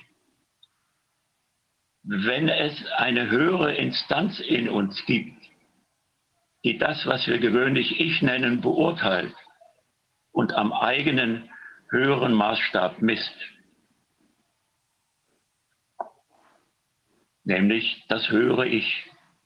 Und Friedrich Schiller schrieb in seinen ästhetischen Briefen, jeder individuelle Mensch, kann man sagen, trägt der Anlage und Bestimmung nach einen reinen idealischen Menschen in sich, mit dessen unveränderter Einheit in allen seinen Abwechslungen übereinzustimmen, die große Aufgabe seines Daseins ist. Und, und Fichte ging so weit, dass er sagte, äh, den, den Schiller als seinen Freund bezeichnete, dass dieses höhere Ich eigentlich dem Alltags-Ich vorausgehe, dass das höhere Ich äh, das eigentlich Bewegende, das eigentliche Leben und die eigentliche Tat bedeutet. Äh, Friedrich Schiller, äh, nein, Friedrich Rückert sah das höhere Ich als etwas an, das wie ein Zukunftsbild vor jedem Menschen schwebt und dessen Realisierung er anstrebt und schrieb, vor jedem steht ein Bild des, was er werden soll. Solange er das nicht ist, ist nicht sein Friede voll. Was er geworden ist, genüget nie dem Mann, ob, oh wohl ihm, wenn er stets nur werden will und kann. Im Gegensatz zu dem gewöhnlichen Ego, sagen wir mal, des Alltags, tritt das höhere Ich also nicht selbst ins Bewusstsein. Es muss gesucht ins Auge gefasst und willentlich hervorgebracht werden. Die Besonderheit des Ich ist ja, dass es ein Agens ist, ein Automobil, also im wörtlichen Sinne ein Selbstbeweger. Ein Ich, das von außen geschoben oder gezogen werden müsste, ist noch keins. Es ist nur insofern, als es sich von innen heraus selbst aktiv im Denken ergreift, in Bewegung setzt und sich selbst bestimmt. Darin liegt aber auch der Grund dafür, dass das höhere Ich immer nur von Verhältnis wen, verhältnismäßig wenigen Menschen bewusst angestrebt und zu realisieren gesucht wird. Die Sache ist sehr anstrengend.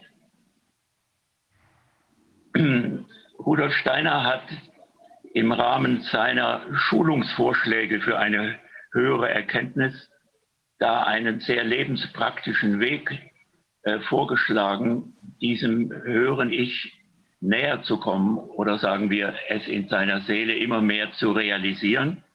Er empfiehlt, sich täglich Augenblicke innerer Ruhe zu schaffen, in denen man sich eine kurze Zeit vom täglichen Leben zurückzieht und äh, auf alle seine Erfahrungen des vergangenen Tages zurückschaut, aber sie sozusagen von außen betrachtet und insbesondere sich selbst von außen betrachtet. Man muss sich selbst wie einem Fremden gegenüberstehen. Und äh, dadurch zieht man sich aus der emotionalen Egozentrik des niederen Ichs allmählich heraus, sodass sich immer mehr höhere Gesichtspunkte für die Beurteilung der Dinge einstellen. Und dabei kommt alles aber darauf an, wie schon gesagt, dass man sich selbst mit rückhaltloser Aufrichtigkeit als ein völlig Fremder gegenüberstehen kann. Das bedeutet, dass das höhere Ich mehr und mehr Einfluss auf das Alltagsego geltend machen kann. Man wird sich so immer mehr innerlich selbst lenken und weniger von den Egoismen des Alltags-Ichs und den Umständen und äußeren Einflüssen gelenkt werden. Das heißt, das höhere Ich wird immer mehr der innere Herrscher in der Seele werden.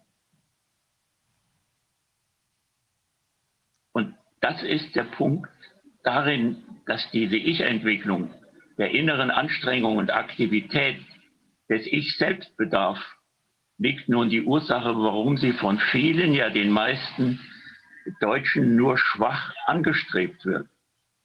Aber die Sehnsucht nach dem Hören lebt in jedem, wenn auch noch so verborgen.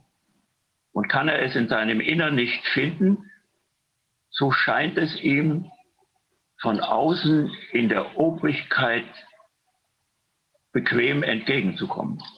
Jetzt haben wir die Kurve gekriegt, Herr Ludwig. Äh, das ist, äh, das ist ja. der leichtere Weg, ne? Äh, dass man Befehle befolgt, anstatt sich selber versuchen, ja, Gedanken zu machen. An die, Stelle, an die Stelle des eigenen inneren Herrschers in der eigenen Seele ja. tritt die Herrschaft des Staates. Ja.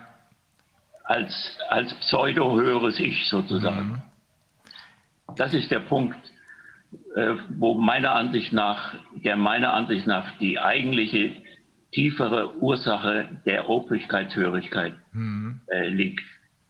Ist das auch möglicherweise der Grund, warum die äh, warum es gerade in Deutschland, Sie haben das ja auch als typisch deutsches Problem beschrieben. Und ich selber muss sagen, ich habe auch in einigen Ländern äh, mich schon aufgehalten. Äh, ich habe das so noch nie, so diese, diese merkwürdige ja. Obrigkeitshörigkeit habe ich in keinem anderen Land jemals kennengelernt.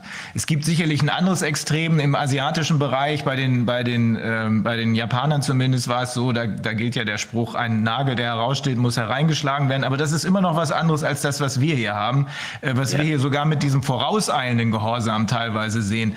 Ist das auch die Erklärung, nicht nur in der Justiz ähm, gibt es das ja, sondern ist das auch die Erklärung für die Situation, die wir jetzt gerade in Corona-Zeiten haben. Das ist offenbar, äh, Herr Delian hat es ja eben, ist ja genau das, was Herr Delian beklagt hat, dass die Menschen nicht ihre Rechte einfordern. Ist das der Grund aus Ihrer Sicht dafür, diese sozusagen genetisch äh, ja, implantierte Obrigkeitshörigkeit, dass so wenig Menschen, scheinbar jedenfalls, so wenig Menschen versuchen, ähm, sich sozusagen ihr eigenes Bild zu machen, auch ihr eigenes Ich zu entwickeln. Das hängt ja damit zusammen, würde ich meinen. Ja, das, das hängt damit zusammen. Das heißt, äh, die Selbstbestimmung, ich meine, die Selbstbestimmung bedeutet ja die Bestimmung aus dem eigenen Selbst, aus dem eigenen Ich heraus.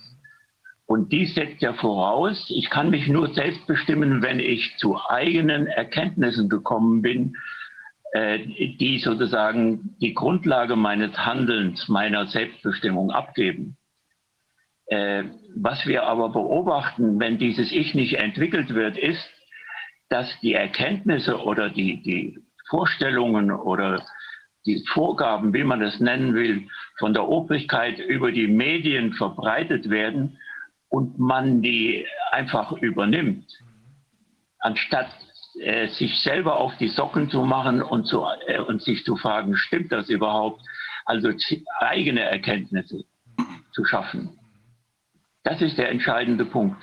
Und diese, äh, diese Folgsamkeit in dem, was an, an Vorstellungsinhalten äh, über die Medien verbreitet wird, die, äh, da ist man ja völlig passiv. Das nimmt man ja völlig passiv entgegen. Und, und da kann man auch nicht unterscheiden, ob es wahr oder unwahr ist. Das kann ich erst unterscheiden, wenn ich zu eigenen Erkenntnissen komme. Und diese beiden Punkte, dass ich Vorstellung, Vorstellungsinhalte übernehme über die Medien, die ich auch gar nicht beeinflussen kann und wo ich nicht unterscheiden kann, ob sie wahr oder unwahr sind, die sind vergleichbar mit, mit dem Traum. Das Traumbewusstsein ist dadurch gekennzeichnet, dass ich äh, in Vorstellungsbildern lebe, die ich nicht beeinflussen kann. Und auch nicht unterscheiden kann, ob sie wahr sind oder falsch. Also dieses herrschende Bewusstsein, also die sogenannte öffentliche Meinung, die durch die Medien erzeugt wird, die ja nur die, die äh, veröffentlichte Meinung weniger ist, diese, die schafft ein Bewusstsein, das traumartig ist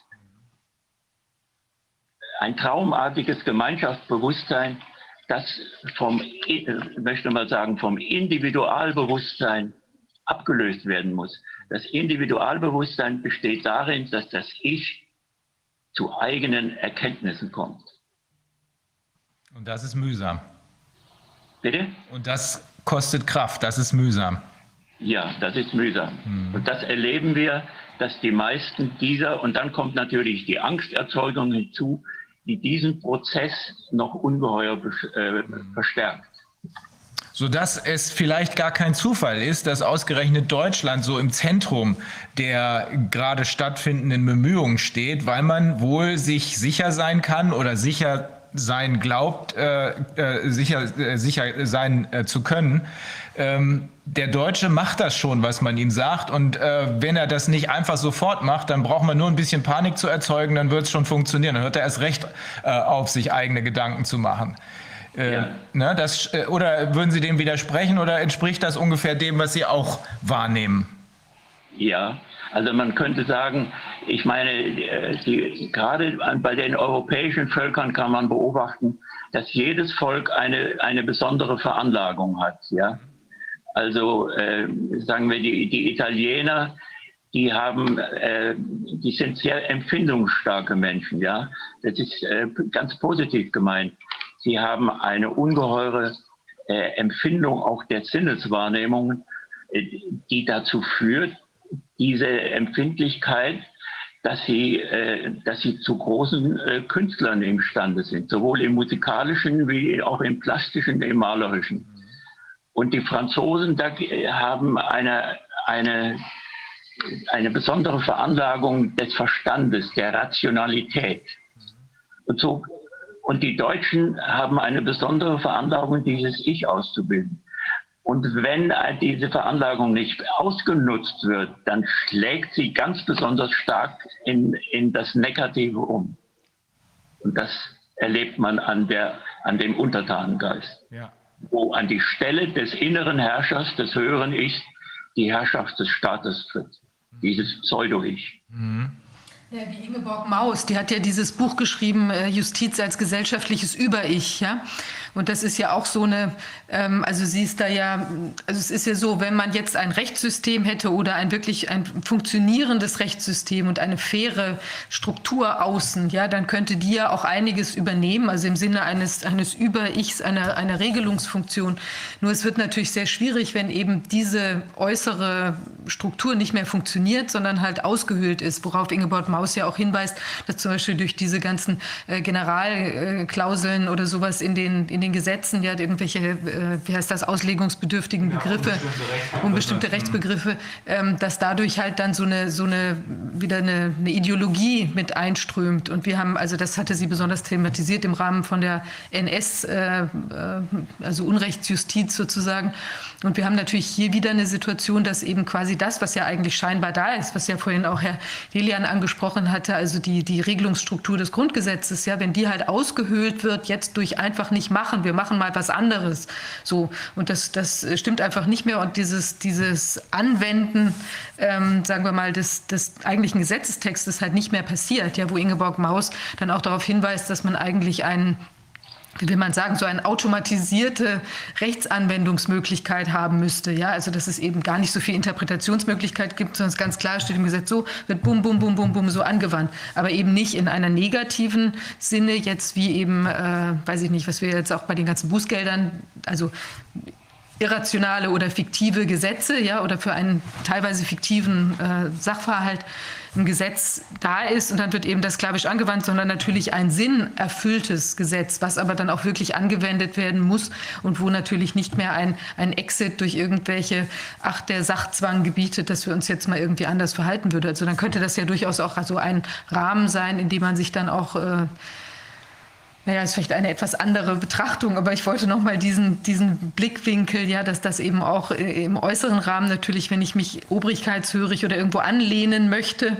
ähm, und dass das, an das ich mich dann anlehne, dass das eigentlich schon gar nicht mehr existiert, dass das natürlich dann auch ein zusätzliches Problem darstellt. Hm. Die, die was hier tatsächlich passiert ist, das habe ich mir eben überlegt, als Sie die ganze Zeit äh, da auch doch sehr äh, äh philosophisch rangegangen sind. Was hier tatsächlich passiert ist, ist das, was, wo Herr Delian sagt, verstehe ich gar nicht, wieso regen sich die Leute nicht auf? Sie haben doch Rechte, sie haben doch Rechte, ja genau.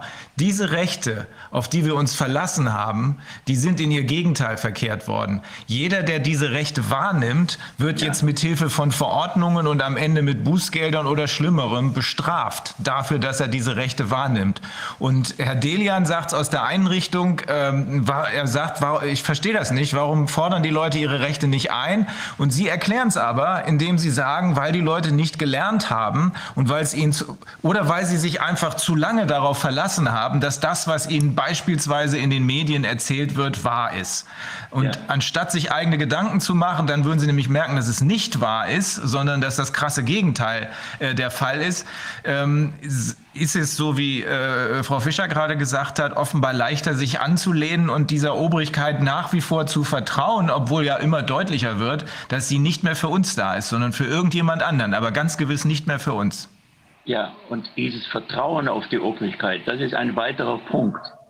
Äh, die, die Menschen können sich gar nicht vorstellen, dass die Regierung bewusst Unrecht handelt bewusst zu ihrem Schaden handeln könnte. Die, die haben ein solches Urvertrauen in dieses Pseudo, Pseudo höre ich sozusagen des Staates, dass sie sich das gar nicht vorstellen können. Und, äh, und äh, dann, dann würde ihnen der Boden entzogen werden, auf dem sie bisher gestanden sind.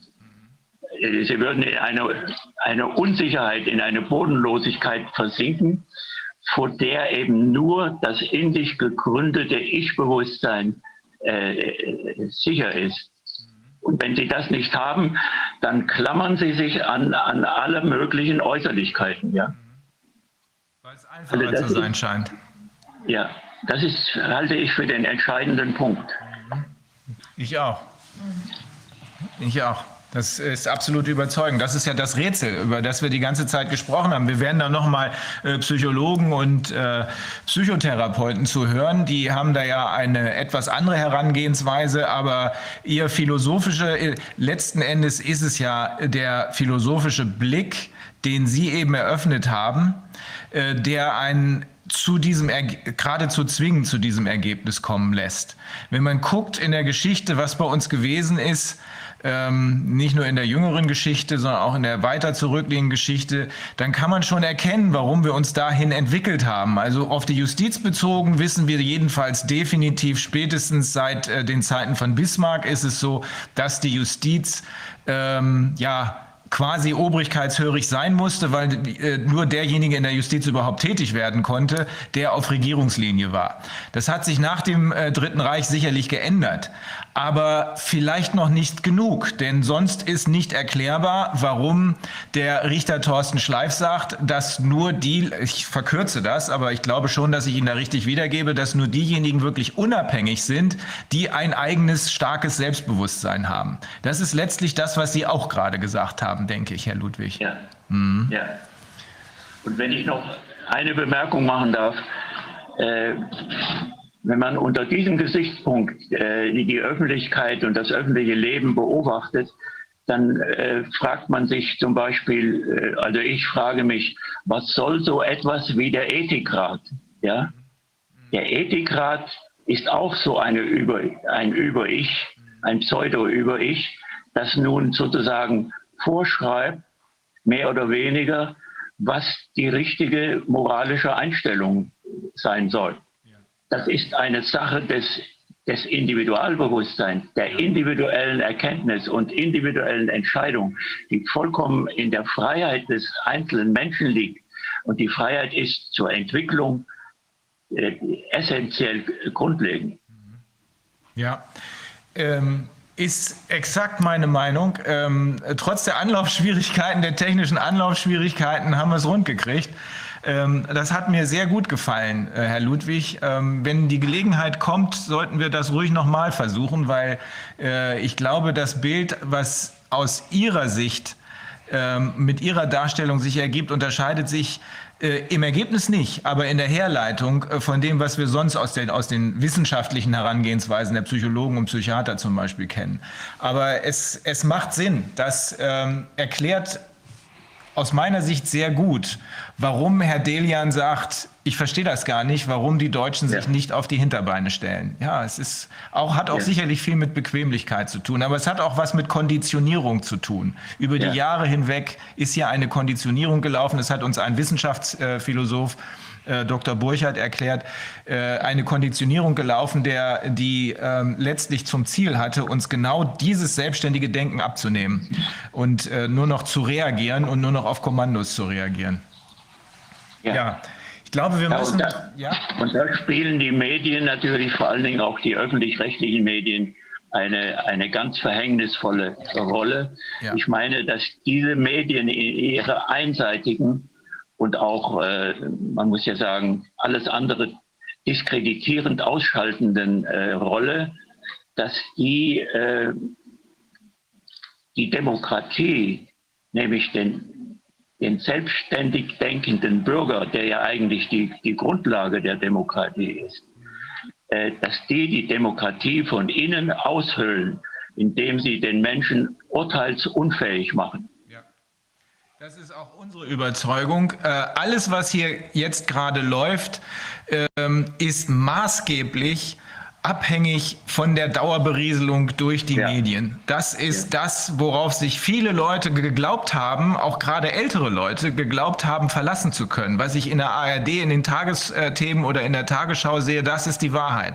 Inzwischen ja. äh, ist es so, dass immer mehr von uns natürlich sehen, das ist nicht die Wahrheit, sondern es ist teilweise das glatte Gegenteil.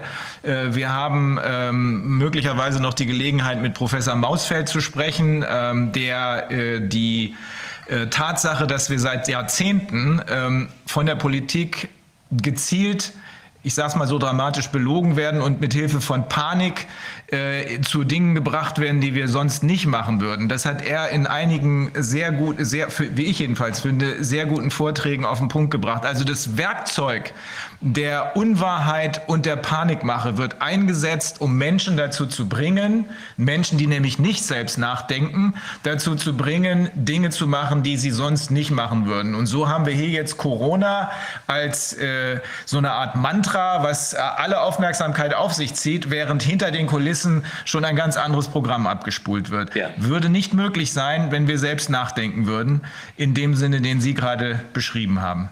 Und da kommt ja noch hinzu, dass das Medium Fernsehen schon als, als Medium an sich äh, zu diesem vorher angedeuteten traumartigen Bewusstsein noch verstärkend beiträgt.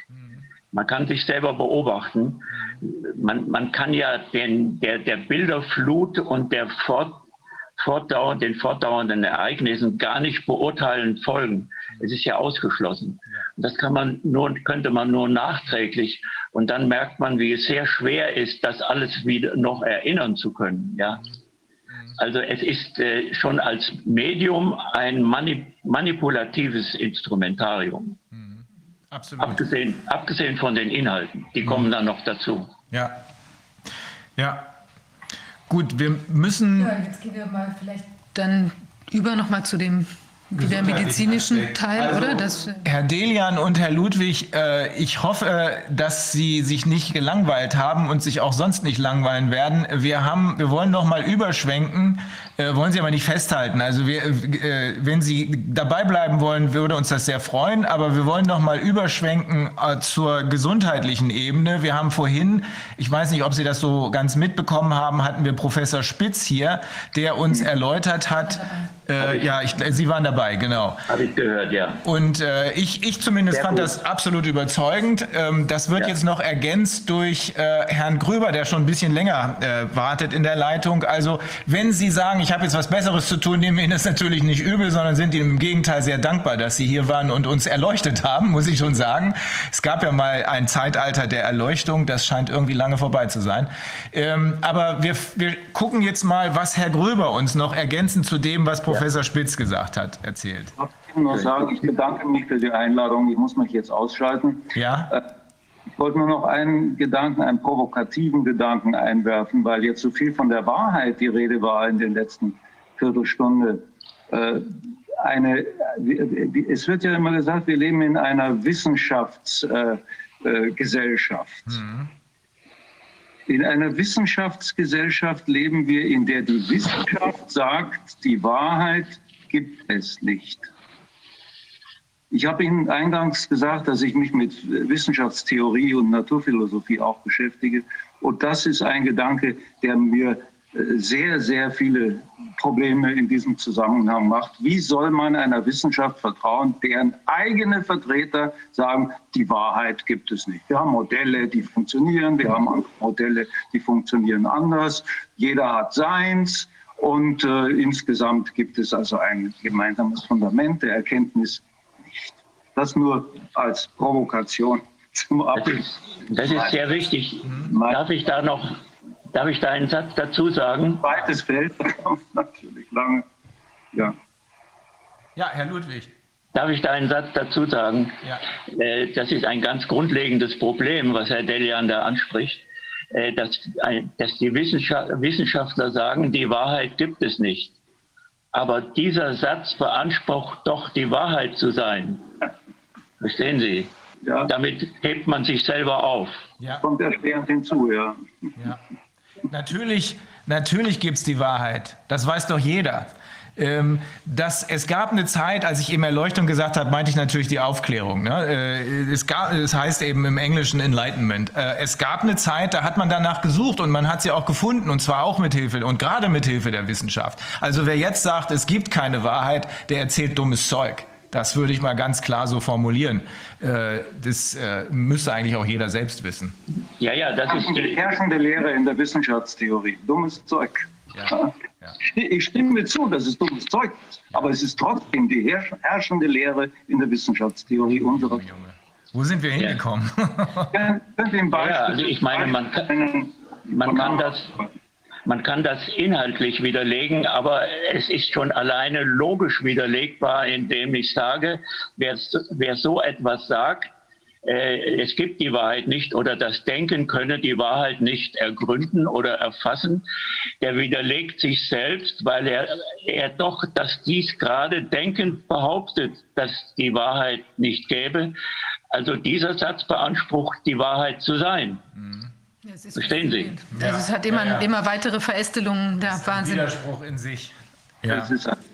Na gut, dann jetzt äh, gucken wir mal, Herr, Herr Gräser, sind Sie jetzt da? Jetzt ist er gerade weggegangen, oder? Herr Gröber. Herr Gröber. Also ich verabschiede mich dann jetzt. Vielen Dank, Herr Delian. Vielen Dank, Herr. Ja. Ja. Okay. Ja, ich muss, ich danke auch vielmals. Ich muss mich auch verabschieden. Aber ich sehe ja Ihre Videos sehr oft äh, an und kann das auch nachträglich noch äh, verfolgen, was dann kommt. Ja. Also ganz herzlichen Dank nochmal, Herr Ludwig. Wir bleiben in Kontakt. Jawohl, Dankeschön. Okay. Schönes Wochenende. Tschüss. Ihnen auch. Dankeschön. So, Herr Gröber, sind Sie noch da oder sind Sie entfleucht? Herr Gröber? Sonst äh, würde ich sagen, machen wir einfach eine Pause. Vielleicht machen wir fünf Minuten Pause, zehn Minuten Pause? Ja, machen wir genau, fünf oder machen wir zehn Minuten Pause, dann gerade. kommen wir gleich wieder.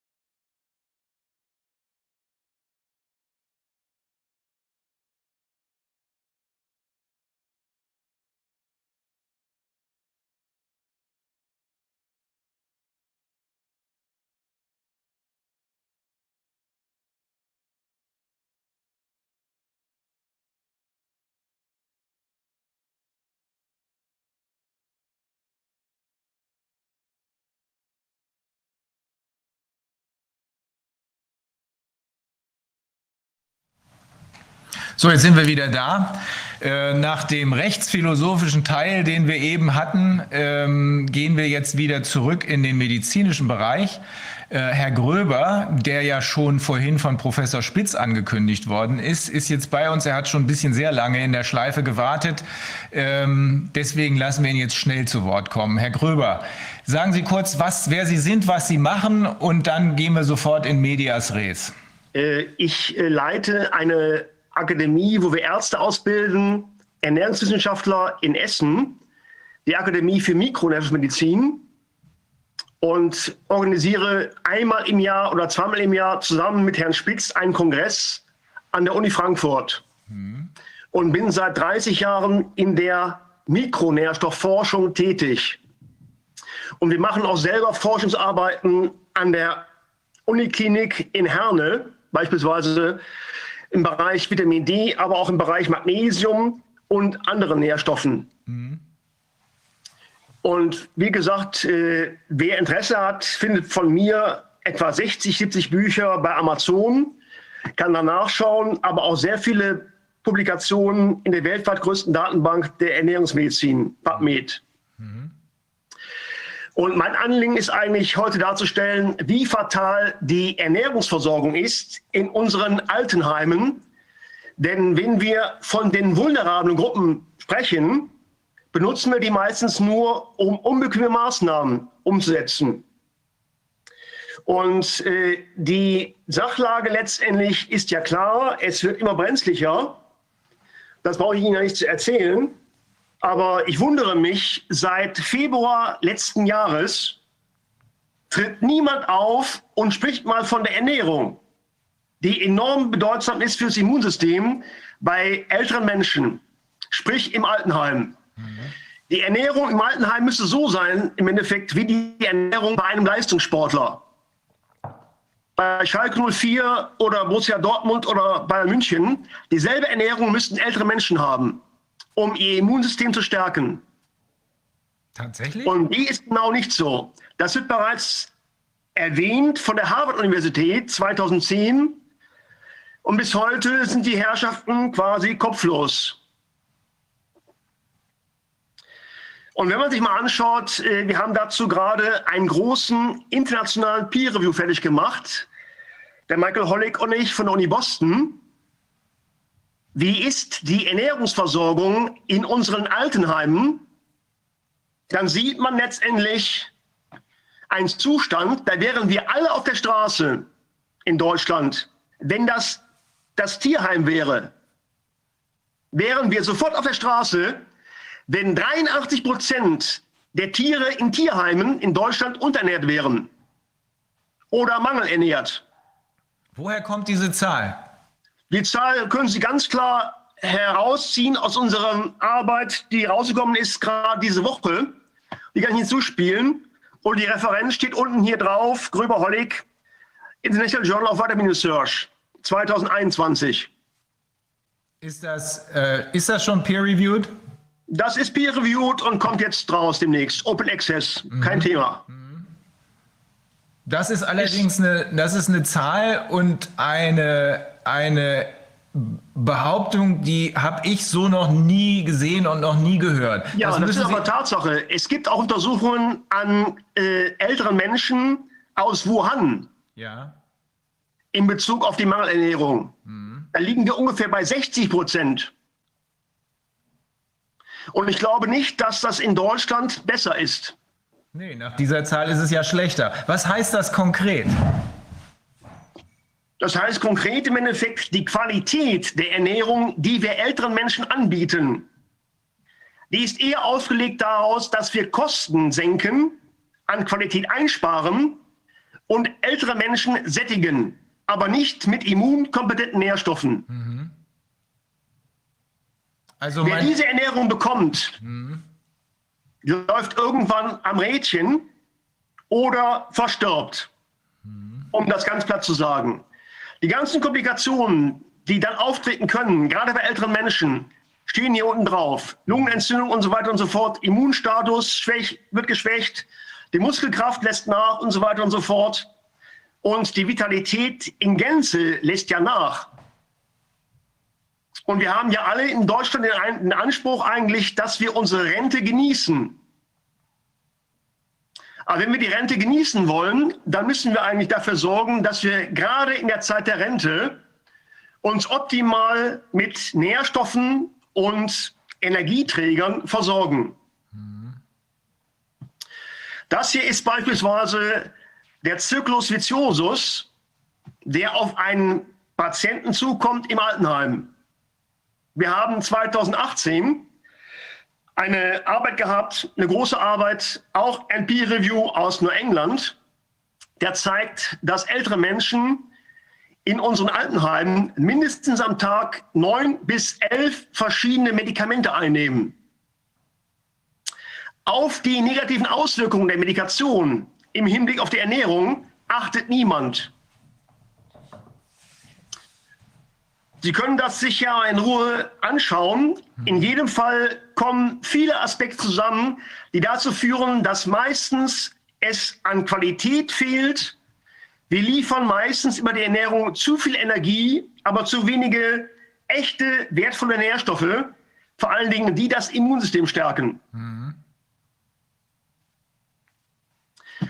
Und in Bezug auf die Muskulatur und den Muskelabbau und die Muskelkraft kann man sagen, ein älterer Mensch braucht mindestens so viel Eiweiß wie ein Fußballspieler beim HSV.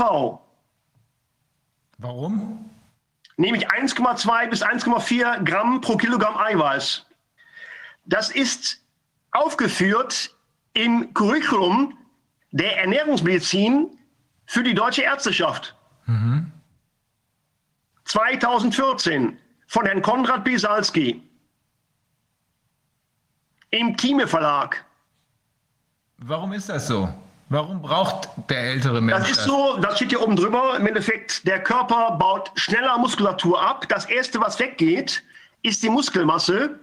Und man kann sagen, bis zum Alter von 80 baut der Körper mindestens 50 Prozent der Muskelmasse ab.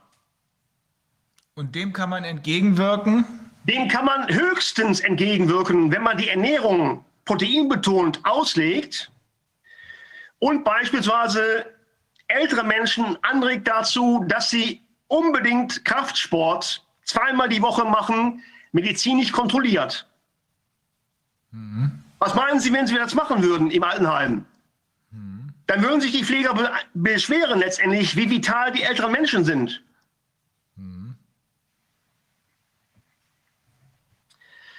Kommen wir zu den immunrelevanten Nährstoffen. Und Sie haben ja schon äh, einiges gehört zum Vitamin D. Will das aber noch mal ganz kurz vertiefen, denn es geht ja hier darum, dass wir eigentlich die Psyche und physiologische Resilienz durch Nährstoffe steigern. Und zwar habe ich hier eine kleine Auswahl an sechs verschiedenen Nährstoffen, die ich versuche ganz kurz abzuhandeln. Und Sie bekommen dazu von mir dann den Beitrag aus der Deutschen Seite für Onkologie und sobald der Beitrag da ist, aus der PubMed, den Originalbeitrag aus jetzt, aus dem Januar, auf Englisch. Das ist der Beitrag aus der Deutschen Seite für Onkologie, der auch das Thema aufgreift. Schwieriger Punkt für die vulnerablen Gruppen ist eigentlich die Versorgung des Immunsystems. Und da haben wir eben oft das Problem, dass das Immunsystem sehr viel Eiweiß braucht, auch die Muskelmasse.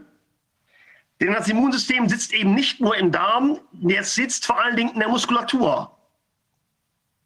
Und das Erste, was wir abbauen, wenn wir inaktiv sind, wenn wir älter werden, ist Muskelmasse. Das ist der aktuelle Peer Review, den bekommen Sie von mir, sobald er draußen ist ist dann sowieso verfügbar über die PubMed Open Access. Der beschreibt auf 22 Seiten mit 202 Referenzen die Tatsachen, die Evidenzen. Das ist also nichts im Endeffekt hier, was philosophisch betrachtet wird. Das ist eigentlich ein Skandal in Bezug auf die Physiologie und die Ernährungsmedizin in Deutschland. Hier ist mal zusammengestellt, welche Nährstoffe ein junger Mensch, aber auch ein älterer Mensch braucht für ein intaktes Immunsystem. Das ist vor allen Dingen Vitamin D, Vitamin C, Vitamin A, Selen, Zink und Omega-3-Fettsäuren. Und bei allen diesen Nährstoffen haben wir nachweislich, evidenzbasiert, in zahlreichen Studien eine Mangelversorgung. Zum Vitamin D haben Sie einiges gehört und der junge Mann hier rechts ist der Michael Hollig, der hat Vitamin D weltweit als erster entdeckt im Rahmen seiner Doktorarbeit. Und er führt die gesamte Vitamin D-Forschung an weltweit mit über 560 Peer-Reviews, unter anderem im Lancet und New England Journal of Medicine. Wenn jemand über Vitamin D spricht, der muss Michael Hollig kennen. Sonst ist der unseriös. Und wir haben gemeinsam einen Kongress gemacht, äh, der Professor Spitz und ich gemeinsam. Und da war der Michael eingeladen. Mehrmals. Unter anderem einen ersten gemeinsam in der Charité in Berlin. Und um den Kongress zu eröffnen, damals 2011, hatten wir den Präsidenten der Charité eingeladen, um den Kongress zu eröffnen mit einer Einladungsrede. Was glauben Sie, wer nicht kam? Und warum? Ja, war nicht interessant. Ne? Vitamin D ist ja gratis, kann man nichts dran verdienen. Mhm. Und äh, ich habe mich im April, März gefragt, im Endeffekt, wenn man sich anschaut, die Häufigkeit der Infektionsrate, steht die direkt in Verbindung mit der Sonneneinstrahlung. Irre, ne? Ist nichts Neues. Mhm. Könnte man wieder philosophisch werden, so ein bisschen Verstand schärfen, ist klar, sobald Sonne da ist, sinkt die Infektionsrate. Und man weiß, wenn die Sonne nicht ausreichende Stärke hat, also einen UV-Index über drei, können wir nicht ausreichend Vitamin D bilden, auf natürliche Art und Weise. 2016 beschreibt die Universität Graz eine Katastrophe quasi. Wir haben eine Vitamin D-Mangelpandemie. Und zwar 84 Prozent der Europäer, Deutschland hört ja auch dazu, sind Vitamin D unterversorgt. Im wichtigsten Fachjournal der internationalen Ernährungsmedizin. Das ist die Fähigkeit, die mit dem Alter abnimmt, Vitamin D zu bilden über die Haut. Das heißt eigentlich, Sie müssen in jedem Altenheim Deutschlands ein Vitamin D-haltiges Öl auf den Tisch stellen in der Kantine. Kein älterer Mensch kann noch so viel Vitamin D machen, wie er braucht. Die Synthesefähigkeit sinkt um etwa 80 Prozent. Und zwar auf natürlichem Wege.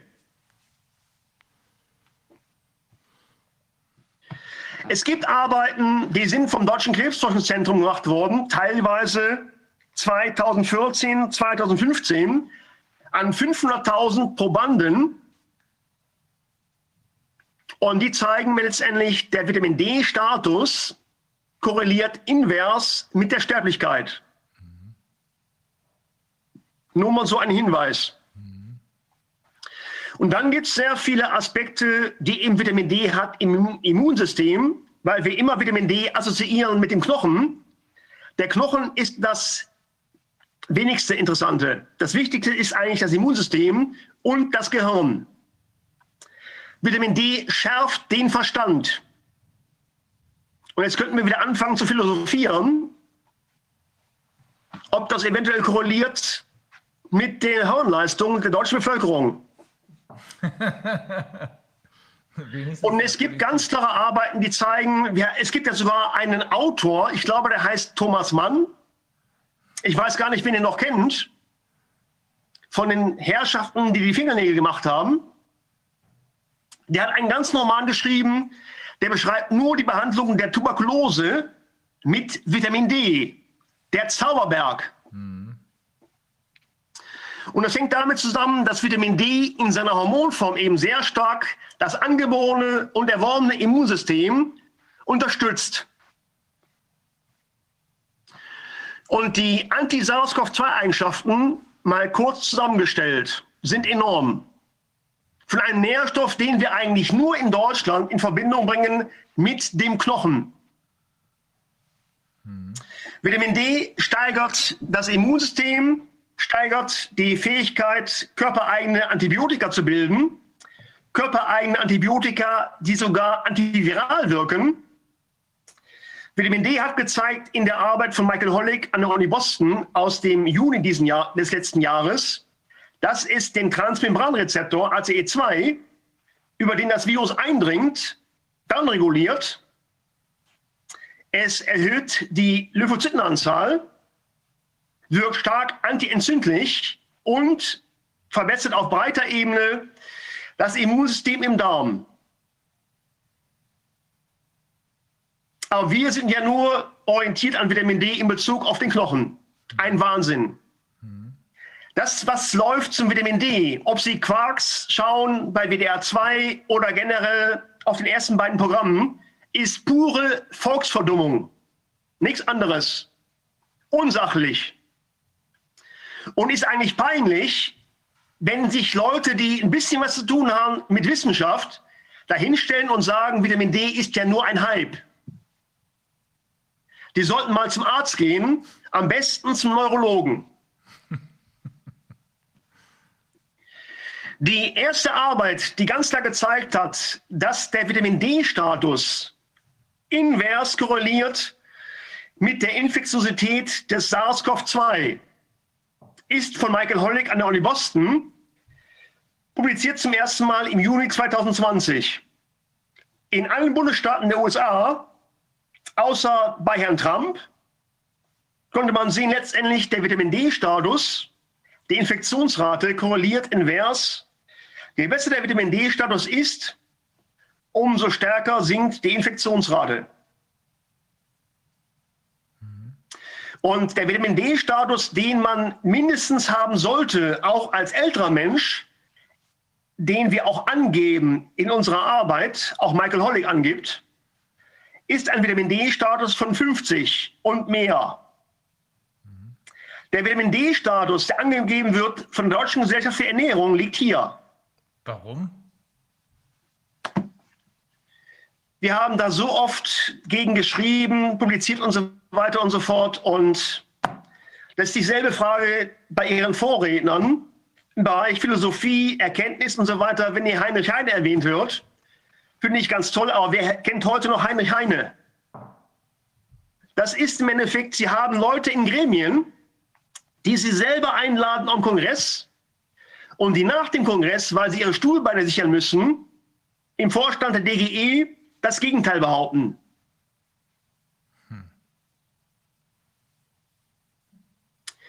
Also das hier war die erste Assoziationsstudie in Bezug auf Vitamin D und Covid-19. Hm. Und dann gibt es die erste Interventionsstudie im November 2020 und zwar einer kleinen Anzahl an Probanden. Die Studie wurde gemacht unter klinischen Bedingungen, doppelblind randomisiert und die Patienten haben bekommen Placebo oder 60.000 Einheiten Vitamin D pro Tag eine Woche lang. Der Vitamin D-Status, den man haben wollte, liegt oder lag in der Studie bei über 50 Nanogramm pro Milliliter. Und das waren Patienten, die waren asymptomatisch, aber die waren infiziert. Und man konnte sehen, nach der einen Woche Vitamin D-Therapie war bei 50 Prozent aller Patienten, die SARS-CoV-2 positiv waren, das Virus eliminiert. Das heißt, Vitamin D steigert sogar die Clearance-Rate am Virus. Nun haben wir aber, Herr Gröber, das müssen Sie noch mal erklären. Die waren asymptomatisch und trotzdem. Die waren asymptomatisch, infiziert. hatten milde Symptome teilweise, wenn sie welche hatten. Aber die waren ganz klar festgestellt über einen Test. Und die haben bekommen eben sehr hoch dosiert Vitamin D, um einen Vitamin D-Spiegel zu erreichen von über 50 Nanogramm pro Milliliter. Mhm.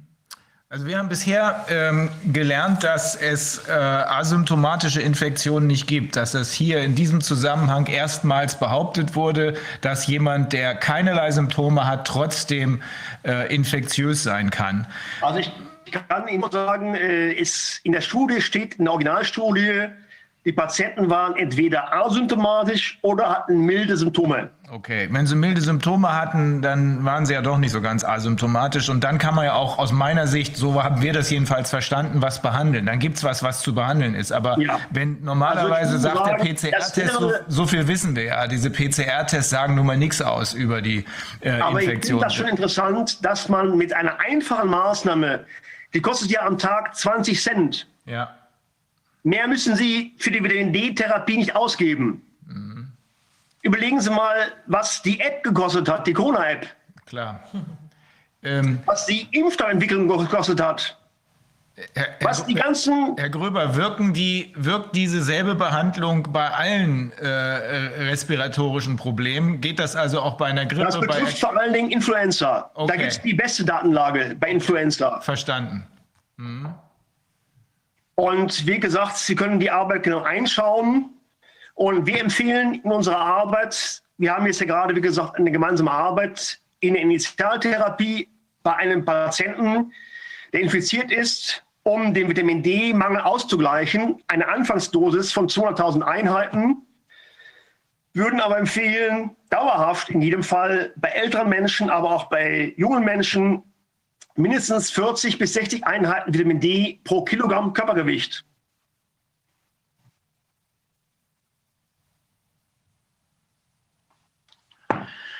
Jetzt kommen wir zu einem Punkt, den die meisten sogenannten Experten nicht auf dem Schirm haben. Es wird sehr viel erzählt zum Vitamin K2 und Vitamin D.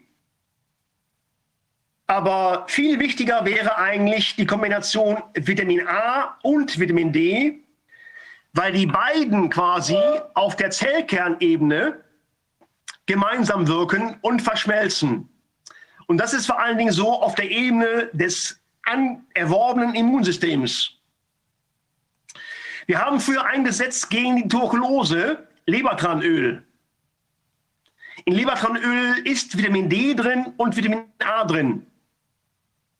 Und es gibt zahlreiche Arbeiten, die zeigen, dass Impfungen besser ansprechen unter begleitender Gabe von Vitamin A. Und zwar echtes Vitamin A, Retinol. Aber wofür brauchen wir eine Impfung, wenn man doch mit dieser gesunden Ernährung. also ich will das nur erwähnen. Mhm. Es gibt Arbeiten in Bezug auf die Wirksamkeit und das Ansprechen auf eine Impfung, dass durch die begleitende Gabe von Vitamin D und A sogar die Responderrate verbessert wird. Mhm. Ob wir die Impfung jetzt brauchen, will ich mich gar nicht darauf einlassen. Aber der Vitamin A-Mangel ist sehr hoch in, in, Deutschland, aber auch in Holland und in England. Und so können, kann man sagen, letztendlich durch einen Gendefekt haben wir teilweise eine Häufigkeit, die die Marke von 75 Prozent überschreitet. Aktuelle Arbeiten aus den letzten beiden Jahren. Und das Vitamin A wirkt genauso wie Vitamin D eigentlich nicht als Vitamin, sondern als Hormon, wie ein Schilddrüsenhormon auf der Zellkernebene. Und da wirken eben beide Vitamine, Vitamin A und Vitamin D gemeinsam. Und das betrifft vor allen Dingen die Epithelien und die Zellen des Immunsystems. Das Wichtigste letztendlich für unser Immunsystem ist ein intaktes Schleimhautesystem im Atemwegstrakt, beispielsweise im Gastrointestinaltrakt. Und das kann nur gewährleistet werden mit einer ausreichenden Versorgung an Vitamin A.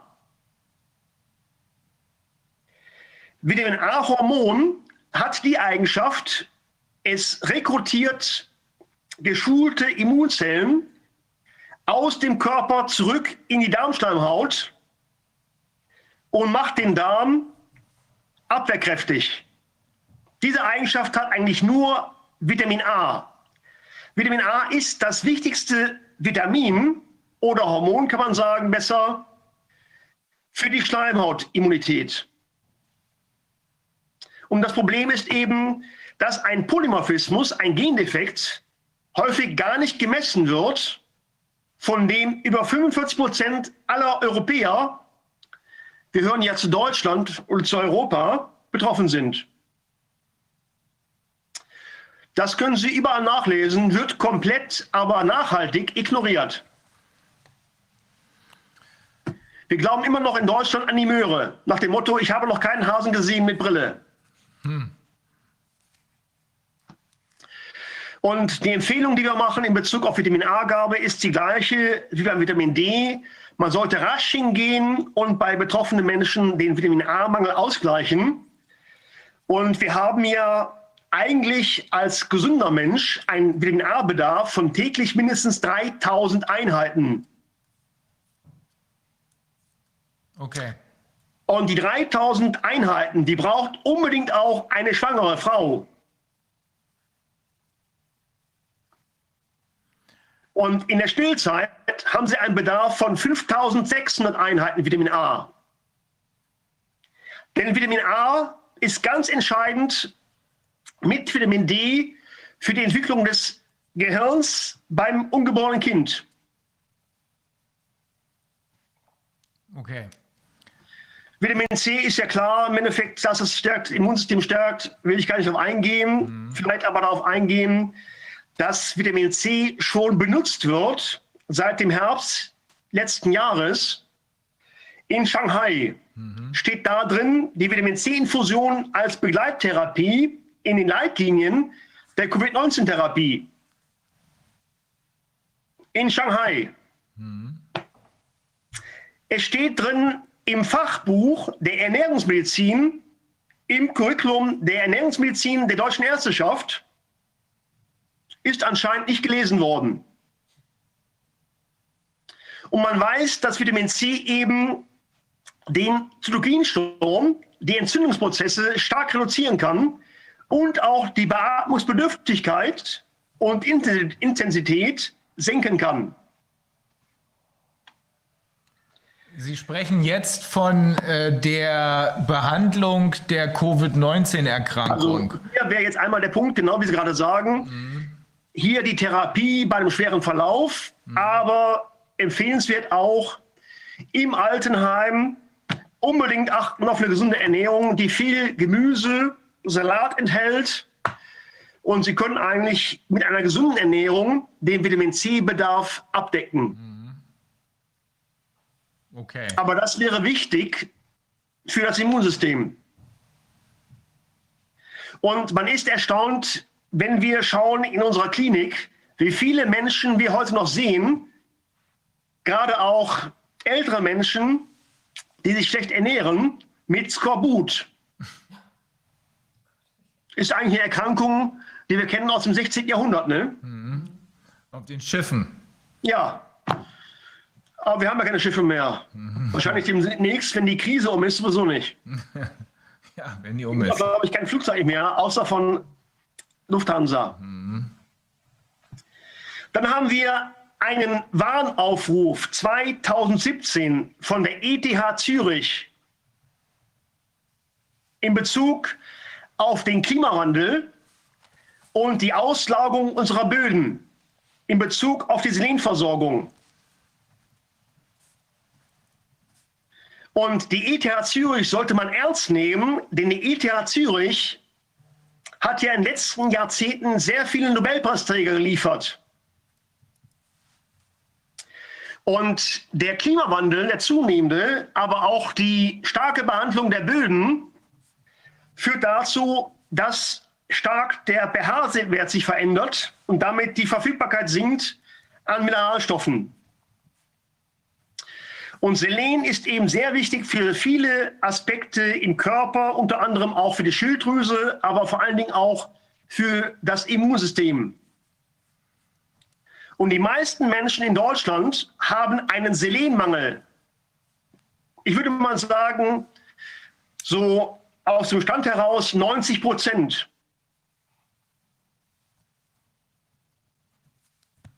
Den Selenstatus kann man beim Hausarzt messen und der sollte mindestens liegen bei 130 bis 150 Mikrogramm pro Liter. Der liegt aber meistens in Deutschland bei 70 bis 80 Mikrogramm pro Liter. Der korreliert ganz klar mit der Häufigkeit von Schilddrüsenstörungen wie Hashimoto. Und der Zytokinsturm und die starken Entzündungsprozesse, die Covid-19 tragen, werden ganz klar getragen von einem starken Selenmangel. Wir öffnen dem Virus Tür und Tor, wenn wir älteren Menschen nicht Selen geben. In vor allen Dingen ausreichender Dosierung. Und auch hier nochmal zur Prävention, generell empfehlenswert, auch für Sie, die da drei, die drei, die da sitzen. Ich würde unbedingt mal den Selenstatus kontrollieren. Und falls Sie einen normalen Selenwert haben, dann zahle ich Ihre Messung. Falls Sie einen schlechten Selenwert haben, zahlen Sie bitte die Labormessung selber. Um den Selenspiegel zu haben von 130 bis 150, müssen Sie ungefähr 2 Mikrogramm Selen pro Kilogramm Körpergewicht am Tag ergänzen. Und bei schweren Verläufen der Erkrankung sollte man Selen vor allen Dingen infundieren. Und da haben wir ja hier Dosierungen, die wir auch teilweise einsetzen bei Sepsis und anderen schweren viralen Erkrankungen. Unter anderem auch bei HIV. Ist denn die Studie, von der Sie eben äh, im Zusammenhang mit Wuhan gesprochen haben, äh, ist das eine Studie, wo all dies gemacht wurde oder nur Teile hiervon gemacht wurden? Nö, da ist eben nur Vitamin C genommen worden und hier, äh, das ist jetzt eine neue Arbeit von der Charité von Herrn Lutz Schomburg, mhm. der wichtigste Selenforscher an der Charité in Berlin. Und der hat ganz klar gezeigt in der kleinen Arbeit, dass mit dem schlechten Selenenstatus die Schwere der Krankheitsverläufe steigt bei Covid-19. Mhm. Aber jetzt kommen wir langsam zum Schluss, zum Buchstaben Z. Eigentlich zur Katastrophe, vor allen Dingen in Bezug auf die Ernährung im Altenheim. Zink ist ja ein wichtiger Nährstoff, den sogar Herr Jens Spahn ergänzt hat, als er infiziert war. Aber er, das erwähnte er ja nicht laut. Zink treibt etwa 3000 Enzyme an im Stoffwechsel. Und für die Immunabwehr ist Zink ganz entscheidend, weil wir bilden im Thymus ein Hormon, das erlaubt unter Einarbeitung von Zink als Zink-Thymulinkomplex die Bildung neuer Immunzellen. Und das Problem ist, im Alter schrumpft der Thymus. Das heißt eigentlich, im Alter braucht der ältere Mensch mehr an Zink. Und mit dem schlechten Immunstatus steigt die Anfälligkeit für virale Erkrankungen.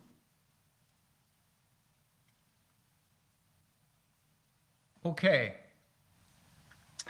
Das hier ist äh, der Punkt, der eben den alten Menschen betrifft. Der Thymus atrophiert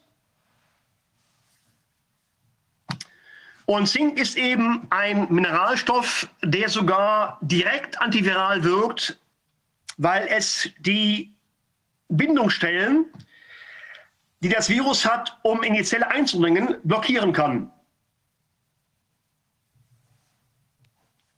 Und dazu gibt es sehr viele Arbeiten, auch bei anderen viralen Erkrankungen aus den letzten Jahren, die ganz klar zeigen, die Zinkgabe ist in jedem Fall sinnvoll, ob bei Kindern, Kleinkindern oder auch bei älteren Menschen. Es wirkt ganz klar gegen Erkältungssymptome, vor allen Dingen viral bedingte. Die SARS-CoV-2-Eigenschaften, die Eigenschaften habe ich hier mal aufgeführt. Können Sie ja in Ruhe nachschauen. Aber es wäre unbedingt notwendig, dass man Zink begleitend gibt im Altenheim. Zink und Vitamin D sind derzeit aus den Studien die interessantesten Nährstoffe. Also das wäre jetzt hier im Bereich Prävention. Und die Problematik, wenn Sie die Frage stellen, wie kann ich denn Zink zuführen? Was enthält denn in der Ernährung Zink? Also Zink enthält beispielsweise die Auster. Zink enthalten Innereien. All das, was wir heute nicht mehr essen. Und wenn Zink enthalten ist in der Mischkost, in der normalen Ernährung, die auch Phytate enthält aus Pflanzen, wird Zink gebunden und nicht mehr resorbiert. Und ich würde empfehlen, man sollte unbedingt Zink einsetzen, begleitend als Lutschtablette und bei schweren Verläufen auch Zink kombinieren, zusammen mit Vitamin C als Infusion. So, jetzt sind wir am Ende. Ganz kurz nochmal, um das verständlich zu machen. Ein Ratgeber, den wir jetzt in der zweiten Auflage haben, erschien im Januar 2021, der alles darstellt für Patienten. Also der ist nicht kompliziert, der ist patientenverständlich. Aus dem Grunde wird er gerne gelesen von Ärzten. Also, Herr Gröber, sagen Sie, diese Ernährung, diese Ergänzung der Ernährung ähm, an den Stellen, die, die, Sie eben angemerkt haben, Selen, Zink, Vitamin D, Vitamin A, Vitamin C, äh, die würde das Immunsystem fit genug machen, um erstens resistent zu sein gegenüber respiratorischen Erkrankungen, genau. einschließlich genau. Corona und sie kann auch zur Therapie benutzt werden. Habe ich das so richtig verstanden? Sie kann unterstützend benutzt werden zur begleitenden Therapie, mhm. aber sie kann vor allen Dingen auch benutzt werden, um sich besser aufzustellen, mhm. um die Resilienz zu steigern gegen das Virus. Mhm. mhm.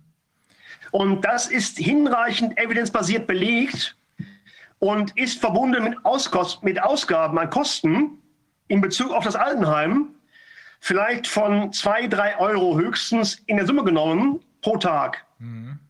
Wenn Sie hochgehen, wenn Sie nur Vitamin D nehmen, dann reden wir über 10 bis 20 Cent. Mhm.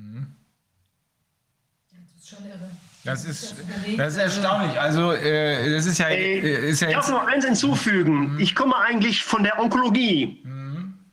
Bin aktives Mitglied der Deutschen Krebsgesellschaft und arbeite zusammen mit einer Krebsklinik in München. Mhm.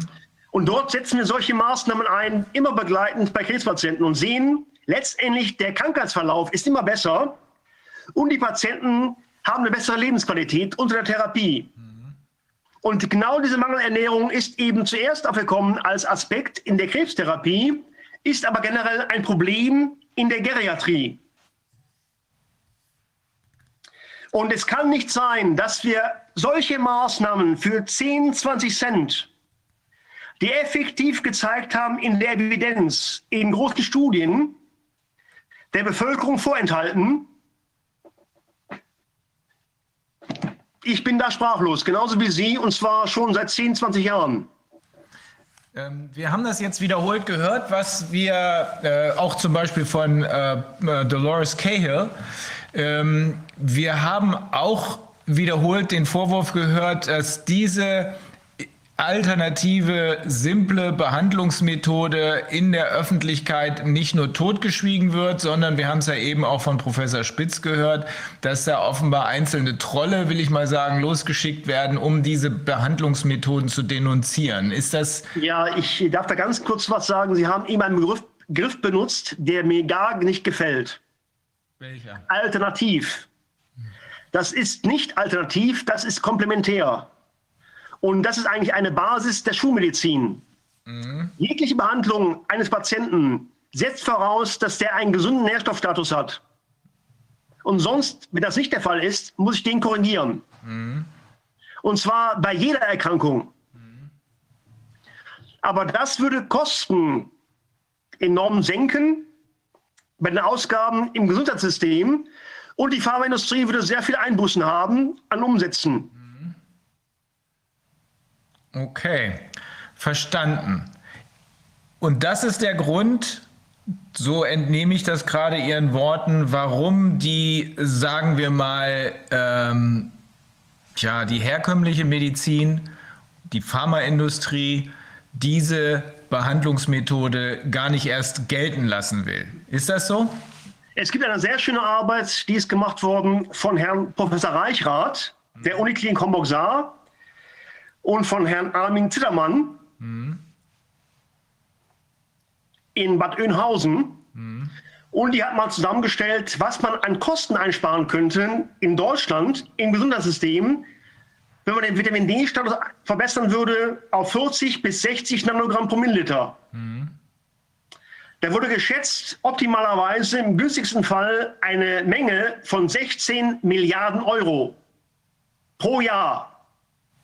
Weil dann bestimmte Erkrankungen vermieden werden würden? Also ich kann Ihnen dazu die Arbeiten zusammenstellen. Im Endeffekt, das sind eine Vielzahl von Erkrankungen. Mhm. Und das Vitamin D-Mangel trägt ja quasi einen riesigen Eisberg, der voll ist mit Erkrankungen aller Art. Ob Krebs, Diabetes mellitus, ob Demenz, egal. Alle Erkrankungen stehen, viele Erkrankungen, die wir heute haben, stehen ganz kleinen Verbindungen, haben als tra tragenden Faktor den Vitamin D-Mangel. Und insofern die Datenlage, wenn man die so hartnäckig ignoriert, seit Jahrzehnten, und ist sogar Wissenschaftler, der Arbeiten zu dem Thema veröffentlicht, dann frage ich mich eigentlich, was passiert da in den Gremien? Schlafen die oder was ist los? Ähm, also diese, dieser Vorwurf, den haben wir schon oft gehört. Ich wollte kurz rüberschalten, weil ich sehe die ganze Zeit schon, äh, dass ein Kollege von Ihnen hier unterwegs ist. Ich glaube, der vertritt ganz ähnliche Ansichten. Ich möchte mich aber vergewissern. Das ist äh, Dr. Peter Lauder aus Wien. Herr Lauder, können Sie uns hören? Ja, wir kennen uns ja auch. Ja, dann, äh, das wusste ich nicht. Äh, Herr Lauder, können Sie uns Grüß hören? Ja, wunderbar. Können Sie mich hören? Ja, perfekt. perfekt. Super. Zuerst vielen herzlichen Dank äh, für die Möglichkeit daran, an dieser, wie soll man sagen, an dieser Sitzung äh, da ist mich zu beteiligen. Ich möchte, ja, ist eine große Ehre. Äh, ich möchte an der Stelle auf, auf alle Fälle mal das, was Uwe Gröber ausgeführt hat. Da kann man nur größtes äh, Kompliment. Auch vollkommen meine Überzeugungen. Er hat es wissenschaftlich fundiert äh, also ausgebreitet. Er hat mehrere Artikel zu dem Thema und dass das permanent ignoriert ist.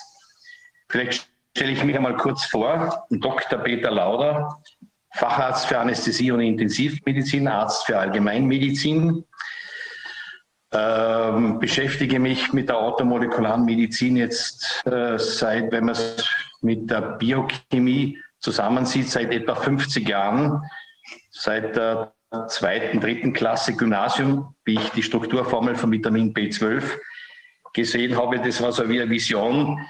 Da habe ich gewusst, das wird mir den Rest Leben Und äh, was mir auch sehr wichtig ist, wie Herr Gröber äh, auch schon ausgeführt hat. Das ist eine komplementärmedizinische Behandlung. Ich möchte also, ich bin genauso Schulmediziner, mache eben als Komplementärmedizin automolekulare Medizin, weil die Alternativmedizin wird immer so ein bisschen verwendet, um die Leute ins Eck zu schieben, irgendein Blödsinn, Esoterik oder irgendwas. Das, was wir da täglich in der Praxis machen, ich bin der ärztliche Leiter vom Diagnostik- und Therapiezentrum für automolekulare Medizin in Wien. Ist eben eine komplementärmedizinische äh, Untersuchung oder Behandlung und wo ich sehr großen Wert darauf lege, wir machen das alles und das ist auch von großer Bedeutung mit genauen Laboruntersuchungen. Das ist auch der, der Komplex oxidativer Stress, Mikronährstoffstatus, Antioxidantienstatus, der nitrosative Stress, gibt zum Beispiel keine Untersuchungen, ob's, äh, ob das Coronavirus und diese äh, Probleme, die da auftreten können, mit mitochondrial bedingt sind, ob es zu mitochondrialen Schädigungen, also der nitrosative Stress. Und äh, die ganzen Systeme hängen ja miteinander zusammen. Mikrobiom der Darmbakterien, hat der Herr Gröber perfekt alles aufgelistet und auch die Publikation dazu. Solche Menschen wie Herr Gröber die sollten unterrichten an Universitäten. Automolekulare Medizin, ähm, die ganzen Mikronährstoffe, das sollte ein Pflichtfach werden für, Medizin, für Medizinstudentinnen und Studenten. dann wird sich einmal vielleicht in den nächsten Jahren irgendetwas ändern. Es gibt meines Wissens drei, drei Lehrstühle für Ernährungsmedizin in Deutschland. Das ist katastrophal wenig und Student, die Studenten werden nicht ausgebildet. Die Ernährung ist ein Teil einer medizinischen Therapie. Äh, Ob es in der Prävention oder auch in der Therapie von Krankheiten ist, ist allein jetzt zu wenig. Aber auch der Aspekt ist mir, ist mir ganz, ganz wichtig und äh, das ist aber alles, was ich äh, in der Einleitung erklären wollte. Und in der Praxis bin ich jetzt seit 34 Jahren,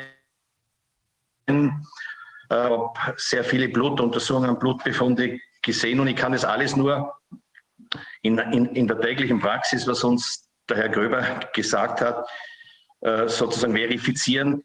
Äh, die Blutwerte sind fürs Vitamin D extrem nieder. Vitamin C, Zink äh, wurde auch bereits erwähnt, das Magnesium. Und dann kommt es eben zu diesen Immuneinschränkungen und was überhaupt nicht bisher äh, ob jetzt das Corona, ob das andere Bakterien und Viren sind, wenn es zu Infektionen kommt, dann setzt es immer eine Dysfunktion, eine Unterfunktion des Immunsystems voraus.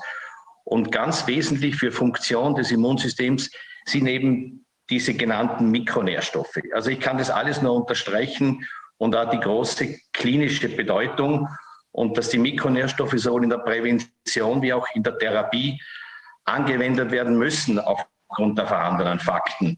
Das ist nicht eine Frage, ob jetzt äh, irgendjemand, egal wo, in einem Krankenhaus oder einer Uniklinik, daran glaubt oder nicht. Das ist keine Glaubensfrage. Es ist eine Beachtung der biochemischen Zusammenhänge und der biochemischen Grundlagen. Und da wird niemand an den Mikronährstoffen vorbeikommen, egal wo das ist und äh, in, in welchem Setting, ob in der Praxis oder im Krankenhaus. Vielen Dank für die Aufmerksamkeit. Würden Sie dann unterm Strich sagen, so wie Herr Gröber das eben auch, glaube ich, angedeutet hat, äh, dass man mit dieser Form der ich sagte jetzt mal einfach äh, Komplementärernährung, also mit der zusätzlichen Ernährung äh, in diesen Teilbereichen, die Sie eben angesprochen haben. Würden Sie dann sagen, damit hält man das Immunsystem grundsätzlich so fit, dass man eben gegen diese respiratorischen Erkrankungen, einschließlich Corona, fit genug ist, um keine Impfungen oder keine anderweitigen medizinischen Eingriffe zu benötigen, auch, an, auch nicht medizinische Eingriffe wie äh, diese Maske oder so? Ähm, das Thema Impfungen, das möchte wie Herr Gröber, äh, da wird der Dr. Wodak darüber sprechen. Ich möchte mich auf die automolekulare Medizin, mhm. auf die Mikronährstoffe äh, konzentrieren. Was mir immer gefehlt hat, seit es äh, im letzten März begonnen hat, war die Information von den Gesundheitsbehörden. Äh, meint sich gewünscht, dass auch die Medien darüber berichten, äh, was der Einzelne tun kann. Zum Beispiel die Ernährung, ein ganz ein wichtiger Bereich. Das wurde jetzt mehrfach angesprochen überhaupt eine gesunde Lebung an der frischen Luft ist. Dann, äh, wie, wie schlecht auch die Angst ist, die viele Menschen haben, das ist der Begriff der Immunpsychopathologie. Mhm. Äh, Professor Schubert aus Innsbruck hat da sehr schöne Arbeiten, vor allem wie negativ Angst auf ein Immunsystem wirkt. Der Zinkspiegel beginnt abzusinken, Taurin beginnt abzusinken. Und das kann man ja alles genau messen. Also wie wichtig das eben ist, dass der ganze Lebensstil, und das ist das, was ja jeder, jeder Einzelne daran beitragen kann, er kann bei der Ernährung darauf achten, beginnend bei biologischen, unbehandelten Lebensmitteln, dass sie einen hohen Gehalt an Vitamin C haben. Acerola Kirsche hat zum Beispiel 1500 Milligramm Vitamin C pro 100 Gramm, pro, pro 100 Gramm Lebensmittel. Papaya, Brokkoli und Rosenkohl hat noch 115 Milligramm pro 100 Gramm Lebensmittel. Also diese, äh, diese Faktoren der Ernährung, äh, die kann jeder beeinflussen. Er kann das selber mitsteuern, mhm. was er isst. Die Auswahl der Lebensmittel, die Auswahl der Lebensmittel oder Vitamin D im Lachs sind ungefähr, ungefähr 16 Mikrogramm Vitamin D pro 100 Gramm Lebensmittel. Mit dem Selen äh, auch Thunfisch, Magnesium im Sojamehl, Zink, in der Leber und in den Linsen, also in den Lebensmitteln enthalten. Das wäre schon mal eine wichtige Botschaft von Beginn an gewesen dass die Menschen auch wissen, ich kann mich dadurch schützen, dass ich eben äh, mehr Vitamin C, Vitamin D und so weiter, wobei die Ernährung allein wird nicht ausreichen. Optimalerweise werden eben diese Blutuntersuchungen mhm. durchgeführt, äh, Vitamin D-Analyse, Zink-Analyse, äh, Magnesium, das kann jedes Labor untersuchen. Es muss eben angeordnet werden und da kann man objektivieren. Dann kann man auch diese Defizite erkennen und dann eben noch gezielt mit Präparaten, mit Mikronährstoffen ausgleichen. Die Ernährung alleine wird, wird da nicht ausreichend sein. Die Nährstoffdichte hat abgenommen, Überdüngung, die Mehrfachernten und so weiter. Aber darum haben wir ja genaue Laboranalysen. Ich komme aus der Intensivmedizin und dort wird dreimal oder viermal am Tag ein gesamtes Labor gemacht. Da kann man auch nicht sagen, ja, ich glaube, ich vermute, es könnte sein, da werden exakte Laborbefunde erhoben. Und genau das Gleiche kann man auch bei den Mikronährstoffen machen. Und wenn eben die Mikronährstoffe angesprochen sind, es kann oxidative Stress untersucht werden, der nitrosative Stress, es kann das Mikrobiom, das spielt da ganz, ganz eine große Rolle bei der Immunmodulation, bei der Aufnahme der Mikronährstoffe und diese Faktoren. Ich will jetzt da nicht so sehr in die, in die Details gehen. Das Mikrobiom äh, ist die Zusammensetzung der Darmbakterien. Man weiß heute, dass auch das Immunsystem sehr viel mit der Funktion dieser Darmbakterien und äh, es gibt da verschiedene Einschränkungen, äh, wo sozusagen die guten Bakterien immer weniger werden und die schlechten überwuchern. Es kann zum Leaky Gut Syndrom kommen, wo die Aufnahme der Mikronährstoffe auch beeinträchtigt wird. Das ist alles publiziertes Wissen, was ich Ihnen da erkläre. Es kommt nicht an, es wird nicht gelesen, es wird ignoriert. Und äh, diesbezüglich bin ich vollkommen der Meinung vom Uwe Gröber, äh, dass diese Dinge eigentlich an die Universität, an der Universität unterrichtet gehören, also automolekulare Medizin und der ganze, der ganze Ernährungskomplex. Das ist von allergrößter Bedeutung. Mhm. Okay. Es ist ja sogar, äh, was so paradox ist, Sie haben ehemalige Lehrstuhlinhaber in Stuttgart an der Universität Hohenheim, die zahlreiche Fachbücher im Thieme Verlag dazu veröffentlicht haben, namens Konrad Bisalski. Mhm. Das findet sich nirgendwo wieder in der Realität und in der Behandlung von Patienten. Mhm. Das ganze Wissen wird nicht gelehrt. Drei Lehrstühle gibt es bei uns in Deutschland. Also meines Wissens gibt es drei Lehrstühle. Es müsste jede äh, Universität, medizinische Fakultät genau. müsste einen Lehrstuhl auch für automolekulare Medizin äh, einschließlich der, der, der, der, wichtigen Dinge, die gesamte Ernährung. Darum ist bei uns ja auch so wichtig, dass man die Menschen aufklärt, informiert. Die Ernährung ist eine, eine ärztliche Tätigkeit. Äh, das ist äh, von grundlegender Bedeutung, dass man auch darauf achtet, das Beispiel Altersheime warum sind in den Altersheimen äh, diese, diese, diese extremen Defizite? Ja, das hängt auch mit dem Ernährungsfaktor äh, zusammen. Das hängt die Auswahl der Lebensmittel, wie das zubereitet wird. Das ist größter Bedeutung. Das ist ebenfalls eine ärztliche, wenn Sie so wollen, Behandlung, dass man auch auf diese Dinge achtet. Und äh, Bitte? Das leuchtet ein, finde ich. Ich finde, das ist selbstverständlich. Ich weiß, es ist bisher nicht wirklich zur Sprache gekommen. Ich weiß allerdings, dass Professor Bhakti, wenn er in seinen Interviews äh, zu der Gefahr und zu der Möglichkeit der Behandlung was gesagt hat, das immer in kleinen Nebensätzen angesprochen hat, äh, dass das von besonderer Bedeutung ist. Also äh, es, ist, es ist nicht nur im kleinen Nebensatz von besonderer Bedeutung, sondern es scheint von entscheidender Bedeutung zu sein. Ich will Sie nicht abwürgen, Herr Lauder. Ich will nur kurz kurz Herrn, Herrn Wodak äh, reinlassen, weil der gerade schon die ganze Zeit sagt, er möchte auch was dazu sagen. Wolfgang. Du bist auf Mute. Er hat den Ton nicht eingeschalten. also, schönen, schönen guten Tag erstmal allerseits.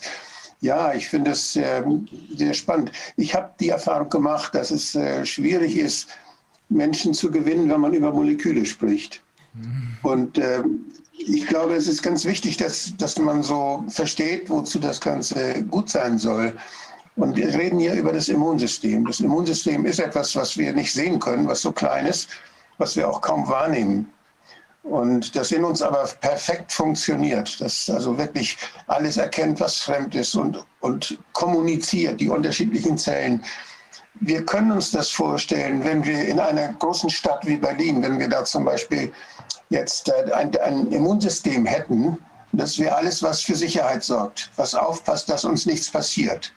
Und das wären die Polizei, die Feuerwehr und wer nicht was alles. Und da kann natürlich Blödsinn erzählen, äh, passieren, wie wenn die falsch kommunizieren oder wenn da falsche Befehle kommen, dann läuft das schief. Das habt ihr ja gestern auch oder neulich auch erlebt, dass solche Dinge passieren. Und äh, wenn man sich jetzt mal vorstellt, die Polizisten hätte, hätten alle keine Batterien in ihren Funkgeräten oder hätten, da würden die Batterien dauernd alle gehen, dass sie nicht mehr miteinander kommunizieren können. So etwas ähnliches ist Vitamin D für unser Immunsystem. Wenn also die, wenn die, wenn die, nicht, wenn die Kommunikation nicht mehr richtig funktioniert, weil da ein Stoff fehlt, den sie für die Kommunikation brauchen. Und ähm, das ist, finde ich, etwas, was, ja, was wir auf der Ebene, die wir wirklich, die wir selbst erleben können, wenn jemand ein Handy hat und er hat kein Ladegerät mit, dann sieht das schlecht aus. Und wenn, wenn die Batterien dauernd alle sind, ist das schlecht. Und Vitamin D ist so ein Stoff. Das ist eine Batterie, die wir brauchen. Das ist die lädt die Batterie des Immunsystems auf, dass die Immunzellen kommunizieren können. Das sind Dinge, die die Evolution bestimmt. Bitte? Vitamin ja, D hat ganz, ganz klar die menschliche Evolution bestimmt. Ja, und das hat schon funktioniert, bevor wir uns darüber Gedanken genau. gemacht haben, schon viele Tausende von Jahren. Und das ist so, dass wir natürlich auch adaptiert sind an diese Vorgänge, dass es im Winter weniger Licht gibt. Natürlich ist es so, dass wir, da muss man auch mal dann langfristig sich Gedanken machen oder mal so ein bisschen in größerem Rahmen drüber nachdenken. Wir sind ja Menschen geworden, wie wir sind, angesichts der Tatsache, dass es im Winter bei uns dunkel ist. Das heißt, die Viren haben im Winter eine Chance, sich bei uns zu vermehren. Und äh, zwar bei einigen Menschen mehr, bei anderen weniger. Das führt natürlich zu Adaptionsprozessen. Das führt dazu, dass einige Viren oder? Wir müssen, Herr, Herr, Herr Lauder, Herr, Herr Lauder, wir, Sie müssen das Mikrofon runterschalten. Ähm, sonst, sonst, äh, kriegt, sonst kriegen wir nicht mit, was Herr Wodak sagt. Aber äh, danke. Entschuldigung, äh, ich habe wirklich gestern am Abend das erste Mal Zoom eigentlich wahrgenommen. Und äh, ich bin ein bekennender ID- und Handyverweigerer ähm, ja, überzeugt und bekennend. Was muss ist passiert offenbar. Wir wollen bei der Gelegenheit eins nicht verschweigen. Die, die Menschen, die sich wundern, wieso sie so aussehen, wie sie aussehen und fragen, der sieht doch irgendwie bekannt aus, den können wir zumindest sagen, dass sie der Cousin von Niki Lauda sind. Ne? Jetzt hören wir sie gerade nicht, leider. Jetzt hören wir sie gerade wieder nicht. Äh, so, jetzt geht's. Ich bin, äh, es gibt einen Ursprung von den Lauders. Ich bin weiter entfernt mit ihm verwandt. Wie genau, das müssen wir mal mit einer anderen Forschung klären lassen. Ich habe das letzte Mal, wie ich ihn vor circa fünf Jahren getroffen habe, wie er die Kinder vom Kindergarten abgeholt hat, äh, habe er gesagt, wir werden uns einmal die ganzen Anhand und eruieren, wie wer mit wem auf welcher Ebene verwandt ist. Der Unterschied ist immer, äh, wenn ich zu schnell fahre, kriege ich ein Strafmandat. Und er hat für das, dass er so ein grandioser Autofahrer war, entsprechend auch die Preise bekommen. Wenn mich Leute gefragt haben, wo ist der Unterschied bei Ihnen, habe ich gesagt, ja vor allem in, in dieser Sache. Ähm, äh, der Dr. Wodak, dem ich auch einmal ein Kompliment, äh, großes Kompliment und größten Respekt zollen darf, kann er mich hören? Ja. Ja. Ja, gut. Ähm, eine kurze Geschichte dazu. Ähm, am Ostersamstag äh, war man in unserem Haus. Äh, da habe ich den Wetterbericht, wollte ich anschauen, ich, ich schaue ab und zu Wetter. Und dann äh, ist, ist äh, im österreichischen Fernsehen äh, gelaufen äh, ähm, irgendein Reportage wo der Dr. Wodachen auf den Augen war und irgendjemand hat, hat ihn als, als Cyberkrimineller bezeichnet. Und da habe ich mir gedacht, also schon von Beginn an, da stimmt was nicht, wenn Menschen die andere Meinung haben, derart aufs Übelste diffamiert und beschumpfen werden. Und wir, und wir sind immer noch eine Demokratie. Es darf jeder seine Meinung sagen. Und das sind ja nicht Leute, die das einfach über Nacht sich ausgedacht haben, wenn man seine Qualifikation anschaut oder der Professor Bhakti, dass, dass, dass man solche Menschen permanent diffamiert, äh, das, das erzeugt ja irgendwo den Verdacht. Ich höre das auch jeden Tag, äh, die Stimme der Menschen. Das, das ist verdächtig, dass da irgendwas nicht stimmt von der Gesamtsituation her. Jeder Mensch hat die Meinung, man kann nicht den äh, Professor Bhakti, der 20 Jahre an einer Universitätsklinik der Vorstand war, äh, das ist, das ist kein Verschwörungstheoretiker. Das ist eine Ebene der Diskussion, da habe ich wirklich meine Schwierigkeiten. Jeder Mensch hat das Recht, die Meinung zu äußern. Und, äh, und das darum nochmal ihm persönlich größtes Kompliment. Er war einer der ersten, der da aufgestanden ist und seine Meinung geäußert hat, auch im Namen vieler Menschen, wo er, Gunnar Kaiser, äh, Dr. Dr. Bonelli, der Psychiater aus Wien, einfach mit ihren Videos wieder Mut und Hoffnung gemacht haben, nachdem sie von früh bis spät eigentlich äh, Dinge hören, die man so nicht sagen kann. Und vor allem, äh, ich würde auch die ganzen Berater, Beraterstäbe der Regierungen, würde ich einen Allgemeinmediziner dazu nehmen. Ich würde einen Orthomolekularmediziner, einen Psychologen, Psychosomatiker und auch einen Psychiater dazu nehmen, weil die Angst, Angst ist etwas ganz Schlechtes. Also nicht nur fürs Immunsystem. Es gibt ja das Sprichwort Angst essen Seele auf. Und das ist ja etwas, wo, wo mir bei den Kindern wirklich Angst macht, was, was die Schäden sein werden, wenn die Kinder äh, gezwungen werden, die Masken zu tragen. Man sagt ihnen, äh, es, sind, es sind Käfer an den Fingern, die die Oma umbringen. Das ist, hat nichts mit Medizin und nichts mit Wissenschaft. Ich habe jetzt gerade was Schönes gehört. Äh, der, und warum ich das einmal auch in dieser. Ja. Okay, Gut. Der Herr, der Herr Stieg, der Virologe aus Bonn, der hat äh, geschrieben, also man müsste eigentlich, wenn man Zero, wenn man Zero Covid wollte, also gar kein Covid mehr, dann müsste man das Programm auf ganz Europa ausdehnen. Und äh, ich habe ihm, das hat er getwittert jetzt. Ich dachte, der spinnt wohl. Ähm, er meinte, eine deutsche Insellösung geht nicht und deshalb man müsste es auf ganz Europa ausdehnen. Und ich habe ihm geantwortet, wenn man Zero Covid will, dann ist das ganz einfach. Man muss einfach aufhören zu testen. Dann sterben die Leute halt wieder wie vorher an Grippe. Und ähm, dann ist Covid weg. Dann würden nicht mehr sterben, würden genauso wie jetzt so viele sterben. Sterben welche, sind auch welche ernsthaft krank. Aber wir würden da nicht mehr dieses komische Covid-19 uns raussuchen von den vielen verschiedenen Viren, die da sind. Es gibt niemand redet über humane Metapneumoviren. Die sind viel gefährlicher als Covid-19. Vielleicht bringen sie die ja nächstes Jahr groß raus. Aber ich finde es so ein Quatsch, was da gemacht wird. Wir haben einen Viren-Cocktail. Die leben zusammen wie, ich sage gerne, wie die Blumen auf der Wiese. Also die kommen jeden Winter zu uns, ganz viele verschiedene. Und die kommen, mit mehr, die kommen mehrfach zusammen und machen uns vielleicht auch nicht einzeln krank, sondern nur dadurch, dass sie zusammen auftreten. Auch dafür, dafür gibt es viele Beweise. Und äh, unser Immunsystem lernt die kennen, bildet Abwehrstoffe. Die einen haben mal in dem einen Jahr mehr Chancen, die anderen bei dem anderen Menschen mehr Chancen. Das ist sehr, sehr unterschiedlich. Aber insgesamt ist das ein Prozess, dass wir die Viren kennenlernen, dass sie uns begegnen. Und wie heftig sie wir kennenlernen, wie gut wir ihnen begegnen können, da spielt Vitamin D eine Rolle. Wie schnell es uns, wie einfach es uns fällt, die, sie zu erkennen und Abwehrkräfte zu bilden. Dafür brauchen wir Vitamin D. Dafür brauchen wir Batterie im Handy. Und äh, das ist etwas, was, denke ich, was ganz eine ziemlich normale Sache ist. Und ich bin auch, ich habe auch überhaupt keine Angst vor irgendwelchen äh, Atemwegsseuchen, egal ob es die Schweinegrippe oder die Vogelgrippe oder jetzt Covid-19 ist. Das sind diese Viren, die jedes Jahr kommen und die viele Menschen krank machen. Das kennen wir aber schon immer. Da wird jetzt ein Hype draus gemacht Und die das machen sie, um uns diese blöden Impfungen zu verkaufen. Ich habe die meiste Angst habe ich vor den Nebenwirkungen dieser Impfen, Impfungen, die da kommen können, die überhaupt nicht ausprobiert sind, vernünftig lange genug beobachtet und die auch unsinnig sind, die überhaupt keine Indikation haben, die keinen Nutzen bringen können.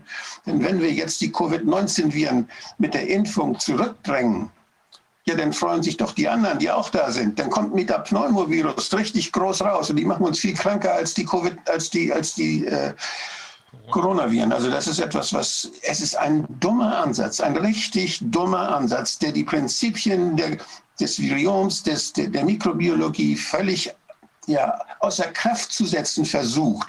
Deshalb wollen sie wahrscheinlich auch keine Fachleute in der Diskussion haben.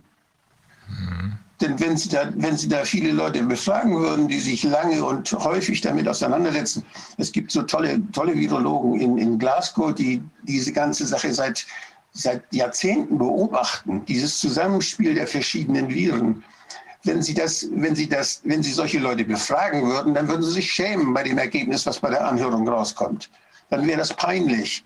Es geht hier offenbar gar nicht um Gesundheit, sondern es geht um irgendwelche anderen Dinge, dass Sie uns ja, dass sie uns bedrängen können und dass sie uns in Angst halten können. Darum ging es. Also Leute, habt keine Angst vor den Viren. Die sind Teil der Grippe und die sind dieses Jahr auch da. Und es sterben Menschen an der Grippe.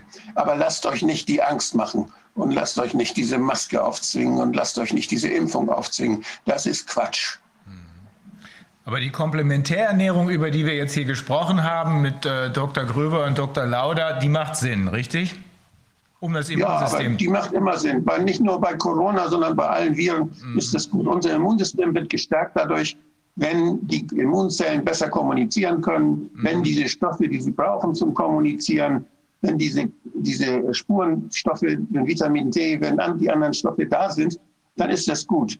Denn dann funktioniert unser Immunsystem einfach besser. Mhm. Und dann werden wir leichter damit fertig und werden nicht so toll krank. Ja, ich habe, äh, wir haben ja dieses, dieses, äh, diesen Begriff Quorum. Ich kenne das aus dem Bundestag. Äh, das Quorum, das heißt das Verhältnis der Fraktionen zueinander. Der eine hat die Mehrheit, der andere hat nicht die Mehrheit. Und das, die, da sitzen immer die, die Fraktionsgeschäftsführer vorne in der ersten Reihe. Die gucken sich immer um, ob bei Abstimmungen genug da sind, damit dann auch genug für die Regierungsparteien stimmen können, damit das Quorum stimmt.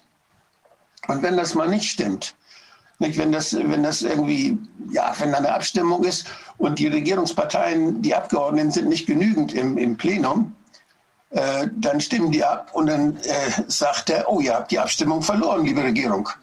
Und dann kommt der, der, der Sprecher, der sagt, halt, stopp, äh, stimmt gar nicht, dass wir waren doch mehr. Und da nicht abgezählt wird, kann man das nicht beweisen. Und dann macht man einen sogenannten Hammelsprung. Dann werden alle Leute rausgeschickt aus dem Plenum. Dann dauert das ungefähr eine halbe Stunde oder länger. Inzwischen trommeln die alle ihre Leute ran. Und dann wird nochmal abgestimmt. Und wenn wir, wenn wir so, wenn da mal was nicht stimmt mit dem Quorum der Bakterien, wenn da was durcheinander kommt, wir haben solche Art Hammelsprung auch, dann legen wir uns nämlich ins Bett. Dann stimmt was nicht. Dann funktioniert was nicht. Dann brauchen wir eine Pause, bis sich das alles wieder sortiert hat. Und das ist, dann fühlen wir uns krank. dann legen wir uns ins Bett und in der Zwischenzeit ordnet der, ordnet der Körper dann diese, die Mehrheitsverhältnisse wieder neu, zum Beispiel im Darm, aber auch in der Mundschleimhaut ist das so. Und dann äh, dazu, da wirkt natürlich das Immunsystem dann ganz, muss es arbeiten und das kostet Zeit. Und diese Pause, diese Auszeit, die wir haben, bis wir dann wieder das Quorum erreicht haben, was uns dann gesund sein lässt, äh, das ist so ähnlich. Das, solche Dinge können wir auch sehen in unserer Gesellschaft. Aber das ist etwas, was, äh, was gut funktioniert. Und wir merken das ja, wenn wir krank sind. Und wir legen uns ins Bett und wir hören auf, dann zu arbeiten. Und wir gönnen uns die Pause. Und das äh, dauert manchmal ein bisschen. Und das ist aber, dann sind wir krank. Aber das, das, bei den meisten Menschen klappt das ja mehr oder weniger schnell. Und bei einigen klappt es dann nicht mehr. Und das sind die, die jedes Jahr sterben. Das, das wissen wir. Herr Dr. Lauder, Sie wollten noch was sagen. Ja, äh, wenn es möglich ist, ich möchte, möchte jetzt an die Frau Dr. Lauder äh, übergeben. Sie äh, ist mit mir gemeinsam in der Praxis, sie ist Ärztin für Allgemeinmedizin und hat mich vor circa 30 Jahren, wenn wir uns kennengelernt haben, so lange ist noch nicht her. als weniger, Stimmt nicht. hat sie mich, wie ich hier von meinen Visionen erzählt habe, dass ich mich speziell mit Mikronährstoffen beschäftigen werde, eine eigene Praxis damit beginnen. Inzwischen ist ein Diagnostik- und Therapiezentrum geworden, äh, sehr unterstützt hat, weil das war damals natürlich auch nicht äh, unbedingt einfach, wenn man, äh, wenn man das begründet mit Biochemie und Wissenschaft. Sie hat mich da sehr unterstützt und sie möchte auch äh, ein, paar, ein paar Dinge jetzt zu dieser Problematik dazu sagen, wenn sie darf. Grüß Gott, hallo. Hallo. Ähm, meine Anmerkungen, ich meine, abgesehen von dem, was wir da medizinisch machen mit genauen Blutanalysen und entsprechenden Therapien maßgeschneidert, ist noch eine ganz andere. Ich glaube auch, dass es ganz, ganz schlecht ist, die Leute und vor allem die alten Menschen, die Vorerkrankungen haben und so weiter, äh, generell von anderen Menschen dauernd fernzuhalten, weil das Immunsystem muss ja auch immer trainiert werden. Ja? Das sieht man, also gut, ein gutes Beispiel sind immer die Ärzte, die eben viele Jahre bereits in der Praxis sind und absolut keinen Infekt mehr bekommen, wie vor allem zum Beispiel die Kinderärzte, die wirklich von Gesicht zu Gesicht angehustet, angerotzt, angenießt werden und jahrzehntelang nichts mehr bekommen. Ja? Ähm, und das ist ein ganz ein wichtiges Thema. Ja? Natürlich muss das Immunsystem auch trainiert werden. Und es ist, ist zu befürchten, dass wenn man das jetzt eine Zeit lang so weiterführt mit den Lockdowns, und ich befürchte, das wird, ist erst der Anfang, ehrlich gesagt, dass auch das natürlich bei den Menschen leidet, ja, dass das Immunsystem trainiert werden muss. Nichtsdestotrotz bei den alten Menschen und denen mit Vorerkrankungen ist das natürlich ein Riesenthema mit den Mikronährstoffen. Und so gut wie nie, wenn Patienten zu uns kommen, egal welchen Alters, ist es so, dass Mikronährstoff, der Mikronährstoffstatus äh, in einem Idealbereich ist eigentlich bei niemandem. Ähm, Gerade mit Vitamin D3, also gibt es so gut wie niemanden, der es nicht braucht zum Substituieren. Ob die jetzt als Gesunde kommen, präventiv, da gibt es ja verschiedene äh, Patientengruppen. Es gibt ja viele, die sind gesund, sagen, ich will mal wissen, was ich eigentlich brauche, um gesund zu bleiben. Das ist schon auch ein wichtiges Thema bei uns. Aber es gibt auch natürlich viele sehr, sehr schwer Kranke. Und es ist eigentlich überall so, nicht nur beim Vitamin D3 ist es sehr auffällig und sehr häufig so, dass es sehr, sehr niedrig ist. Äh, auch bei Menschen, die permanent in der Sonne sind, wie zum Beispiel ein Golflehrer oder sowas, ja, er hat auch ein niedriges Vitamin D3, was man eigentlich nicht glauben könnte. Ja. Ähm, nicht nur das, das Vitamin C ist leider Gottes auch eines, was im Vollblut gemessen fast immer sehr, sehr niedrig ist und hochwirksam in der Prävention und auch in der Therapie von viralen Erkrankungen. Und da geht es ja immer nicht nur um Covid. Das ist auch ein ganz wichtiges Thema. Es gibt, gibt eben, wie der, wie der äh, Dr. Wodak auch sagt, ja, das ist ja auch der Fehler an dem Ganzen. Ja. Es gibt jetzt nur mehr Covid in den Medien und in der Öffentlichkeit und in der kompletten Wahrnehmung gibt es nur mehr Covid. Es, also es gibt 100.000 andere Viren.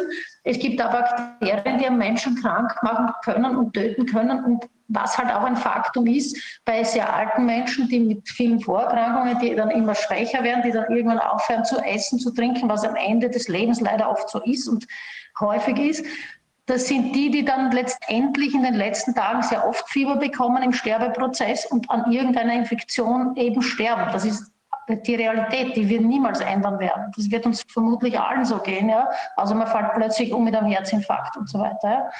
Also das ähm, sind so diese Überlegungen, die auch so jetzt abgesehen vom medizinischen, was wir da machen, nur Fakt ist, mit Ernährung allein, gerade beim älteren Menschen, wird man so gut wie nie äh, genug erreichen. Das ist auch ein wichtiges Thema. Also da muss man schon so gut wie immer auch substituieren. Natürlich idealerweise mit Blutanalysen, aber es gibt auch gute Multivitaminpräparate, die man mal präventiv geben kann. Und wie gesagt, mit C, D, äh, Magnesium, Zink zusätzlich dann noch ist man sicher nicht ganz falsch gelegen. Ja.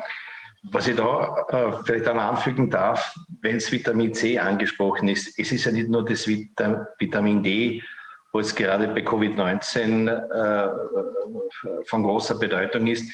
Es gibt gewisse Mikronährstoffe und das sind diese fünf, die, die der Herr Gröber eh erwähnt hat, neben Vitamin D, eben Selen, Magnesium, Zink und Vitamin C, ähm, die, die, eine besondere, äh, die eine besondere Funktion haben. Und das kann, das kann jeder in jedem Lehrbuch der Biochemie nachlesen. Das ist ja was wir Ihnen da erzählen, das sind, einfach, äh, das sind einfach biochemische Fakten, die wir halt in der Behandlung und Prävention auf den Menschen anwenden. Und die Laboranalyse ist eine ganz objektive Untersuchung. Das ist ein forensischer Beweis, auch dass ein Mangelzustand vorliegt. Es gibt ja immer noch Leute, die sagen, ja, wir sind alle im Über Überfluss ernährt. Das, das, das wird ja als einen blanken Unsinn. Naja, mit Makronährstoffen, aber nicht mit Mikronährstoffen. Bezeichnen. Und darum haben wir ja die Möglichkeit der Laboranalytik und diese fünf verwenden, die jetzt besonders eben wichtig sind fürs Immunsystem, äh, mit oder ohne Corona. Äh, ich möchte sowieso, dass das mehr global oder, oder in einem größeren Kontext äh, gesehen wird und eben, dass der Lebensstil von ganz, ganz entscheidender äh, Bedeutung ist. Rauchen schwächt das Immunsystem, zu viel Alkohol schwächt das Immunsystem. Das sind ja Dinge, die man den Menschen auch erklären muss. Bewegungsmangel, dann eben äh, Angst und so weiter. Ich, ich, möchte, dass man endlich einmal wegkommt, dass die Menschen sich untereinander also behandeln wie der, wie der Homo contaminans. Jeder ist irgendwie ein Bazillenschleuder. Das, möchte ich, dass, dass da wieder ein normaler, ein menschlicher Umgang. Das ist mir von größter Bedeutung. Und die, die, diese, diese Angst und äh, diese Aggression, das ist auch etwas, äh, ein, ein Faktor, der viel zu wenig beachtet wird. Immer die Angst der Kinder zum Beispiel. Über dieses Thema muss man auch unbedingt, also es sind mehrere Faktoren, die da von großer Bedeutung sind. Und, und was mir noch besonderes Anliegen. Alters, Entschuldigung, wenn ich noch was sagen darf, zum Beispiel. So geht es mir immer. In den Altersheimen zum Beispiel, ja, also ich meine, da kann man ja zum Beispiel auch andenken, alten Menschen automatisch irgendwie ein Multivitaminpräparat zu geben oder nicht fertig äh, hergestellte ähm, Essenslieferungen, die warm geliefert werden und somit alle Mikronährstoffe zerstören, äh, auszugeben, sondern dass man auch frisch kocht, das ja, glaube ich, nicht oft passiert wahrscheinlich, ja, je nachdem. Oder was der Herr Gröber... Also das sind so Sachen, das sind sicher Faktoren, die eine Rolle spielen, und zwar äh, weit unterschätzte Rolle, glaube ich. Ja. Was Herr Gröber auch angesprochen hat, der gute alte Lebertran. Der gute alte Lebertran. Die Wikinger haben bereits Lebertran verwendet. Im 18. Jahrhundert wurde der Lebertran aufgrund des hohen Retinol-Vitamin A-Gehaltes zur Behandlung von der Nachtblindheit verwendet. Es äh, wurde, wurde der Lebertran bei Rheumatismus verwendet äh, äh aufgrund der, der Fettsäurenzusammensetzungen. Also das sind, das sind eigentlich uralte Heilmittel, nur muss man das den Menschen einfach erklären. Und das, das kann jeder. Er geht in die Apotheke, holt sich einen Dorsch Lebertran und hat auch, schon mal etwas getan, der Vitamine E-Gehalt. Und das sind ja, das sind ja Dinge, äh, und das, was für die Wikinger, für ihre Gesundheit äh, gut war, das, das ist auch heute für die Menschen. Das, das, sind ja, das wird ja nicht ungültig, äh, auch nicht, wenn es unzählige Medikamente gibt, aber diese alten Heilmittel oder der Honig zum Beispiel. Der Honig hat so viele Inhaltsstoffe, die wirken antibakteriell, die wirken antimikrobiell. Es ist die Propolis-Komponente. Das sind ja alles Dinge, wo jeder auch selber machen kann. Äh, dass man auch einfach den Menschen Dinge sagt, was sie tun können. Und das ist halt vor allem die Ernährung, der Lebensstil und, äh, und dass er eben den Vitamin D-Spiegel, da, da, da würde ich Massentestungen durchführen auf den Vitamin D-Spiegel. Das wäre zum Beispiel äh, ein ganzer ja, absolut medizinisch äh, ja, gerechtfertigt. Fast nichts, ja. Und, und, und äh, die, die anderen Mikronährstoffe, man kann ja die Laboranalysen äh, durchführen, das macht jedes Labor in Deutschland, in Österreich, in der Schweiz. Das sind ja, das sind ja ganz einfache Standards, nur die müssen angeordnet werden. Und dann eben als Konsequenz, wenn gewisse Werte unterschritten sind, und das weiß man heute ziemlich genau, das hat eh schon der, der Herr Gröber alles perfekt gesagt, da muss ich gar nichts mehr sagen. Alles mit den Grenzwerten und so weiter. Er hat auch in, in seiner Arbeit, die, die mir äh, wirklich sehr gut gefallen hat, Covid-19-Update für Senioren, die Anti-SARS-CoV-2-Eigenschaften ausgewählter Mikronährstoffe da steht alles drinnen, erschienen in, in, der Zeitschrift für automolekulare Medizin 2020. Da steht alles drin das ist eine Pflichtlektüre. Müsste das für Medizinstudenten und alle Ärzte und Ärztinnen werden. Das ist wirklich alles gut zusammengefasst und was man auch präventiv und äh, therapeutisch bei Covid-19-Erkrankungen machen kann. Auch das mit den Infusionen. Es zum Beispiel die ganze Problematik mit, mit den Pneumonien, dass da der oxidative Stress eine große Rolle spielt. Zytokinstürme wird es bezeichnet. Und da sind die Hochdosis Vitamin C-Infusionen, haben sich als wirksam erwiesen und das ist publiziertes Wissen, also muss es angewendet werden. Sie wissen ja selber als Anwalt, wie das bezeichnet wird, wenn ein Wissen vorhanden ist und es wird nicht angewendet. Und äh, das, das ist natürlich Vitamininfusion mit 25 Gramm sind etwa 24 Euro. Äh, und die Mikronährstoffe, die sind nicht patentierbar. Das ist wieder das, was auch vorhin der Herr Gröber gesagt hat. Das muss aber trotzdem angewandt äh, werden, wenn es da entsprechende äh, wissenschaftliche Studien und Publikationen gibt. Die Gibt es offenbar, die werden aber bisher zurückgehalten beziehungsweise haben nicht die notwendige Aufmerksamkeit, zumindest nicht in den sogenannten Leitmedien. Aber das äh, haben wir ja schon mehrfach diskutiert, dass in diesen Leitmedien eben ohnehin das, was ursprünglich mal der Auftrag, insbesondere des öffentlich-rechtlichen Rundfunks hier in Deutschland gewesen ist, schon lange nicht mehr erfüllt wird, sondern hier macht man Meinung, hier macht man Haltungsjournalismus, wird ganz offen diskutiert. Aber wir haben es zumindest hier jetzt heute angesprochen. Wir werden das auch bei uns auf der Website äh, veröffentlichen, äh, was äh, Dr. Gröber uns zur Verfügung gestellt hat, sodass sich zumindest hier jeder informieren kann. Im Übrigen halte ich das auch so für gesunden Menschenverstand, dass man versucht, sein Immunsystem nicht durch irrsinniges Rauchen, Saufen und ich bewege mich nicht mehr, sondern esse lieber Chips in Grund und Boden zu rammen, sondern dass man versucht, mit diesen ganz simplen Hinweisen also vernünftige Ernährung, vernünftige Bewegung plus diese Komplementärernährung, äh, sein Leben nicht nur zu verlängern, sondern auch zu verbessern, weil das führt ja dann insgesamt zu einem, äh, ich will es mal ganz salopp formulieren, zu einem besseren Wohlfahr äh, Wohlbefinden. Nicht? Vielleicht darf ich das mal ganz kurz unterstreichen. Ja. Nährstoffe haben die größte Bedeutung eigentlich für die Hirnentwicklung, mhm. für den Hirnstoffwechsel und danach das Immunsystem. Ja. Und die Hirnlosigkeit, die wir derzeit sehen in Berlin, aber auch in Wien, dürfte derzeit sehr stark zusammenhängen mit einer Unterversorgung an Nährstoffen. Ja. Und ich kann nur sagen, Vitamin D ist eben nicht nur wichtig fürs Immunsystem, es ist vor allen Dingen wichtig für einen scharfen Verstand. Mhm. Leuchtet ein. Wenn das so einfach zu schaffen wäre, das wäre gut. Ja. Da, da ist, äh, glaube ich, sowohl in Berlin als auch in Wien Hopfen und Malz verloren. Das ist ja der Grund, warum wir sagen, wir selber müssen politisch aktiv werden, damit wir eine neue und andere Politik ohne diese Leute gestalten können. Wenn man, ja. wenn man die Politik damit verbessern wollte, müsste man eine neue Kantine im Bundestag aufmachen mit solcher Ernährung. Ja, das, äh, ja. gut. Haben wir's.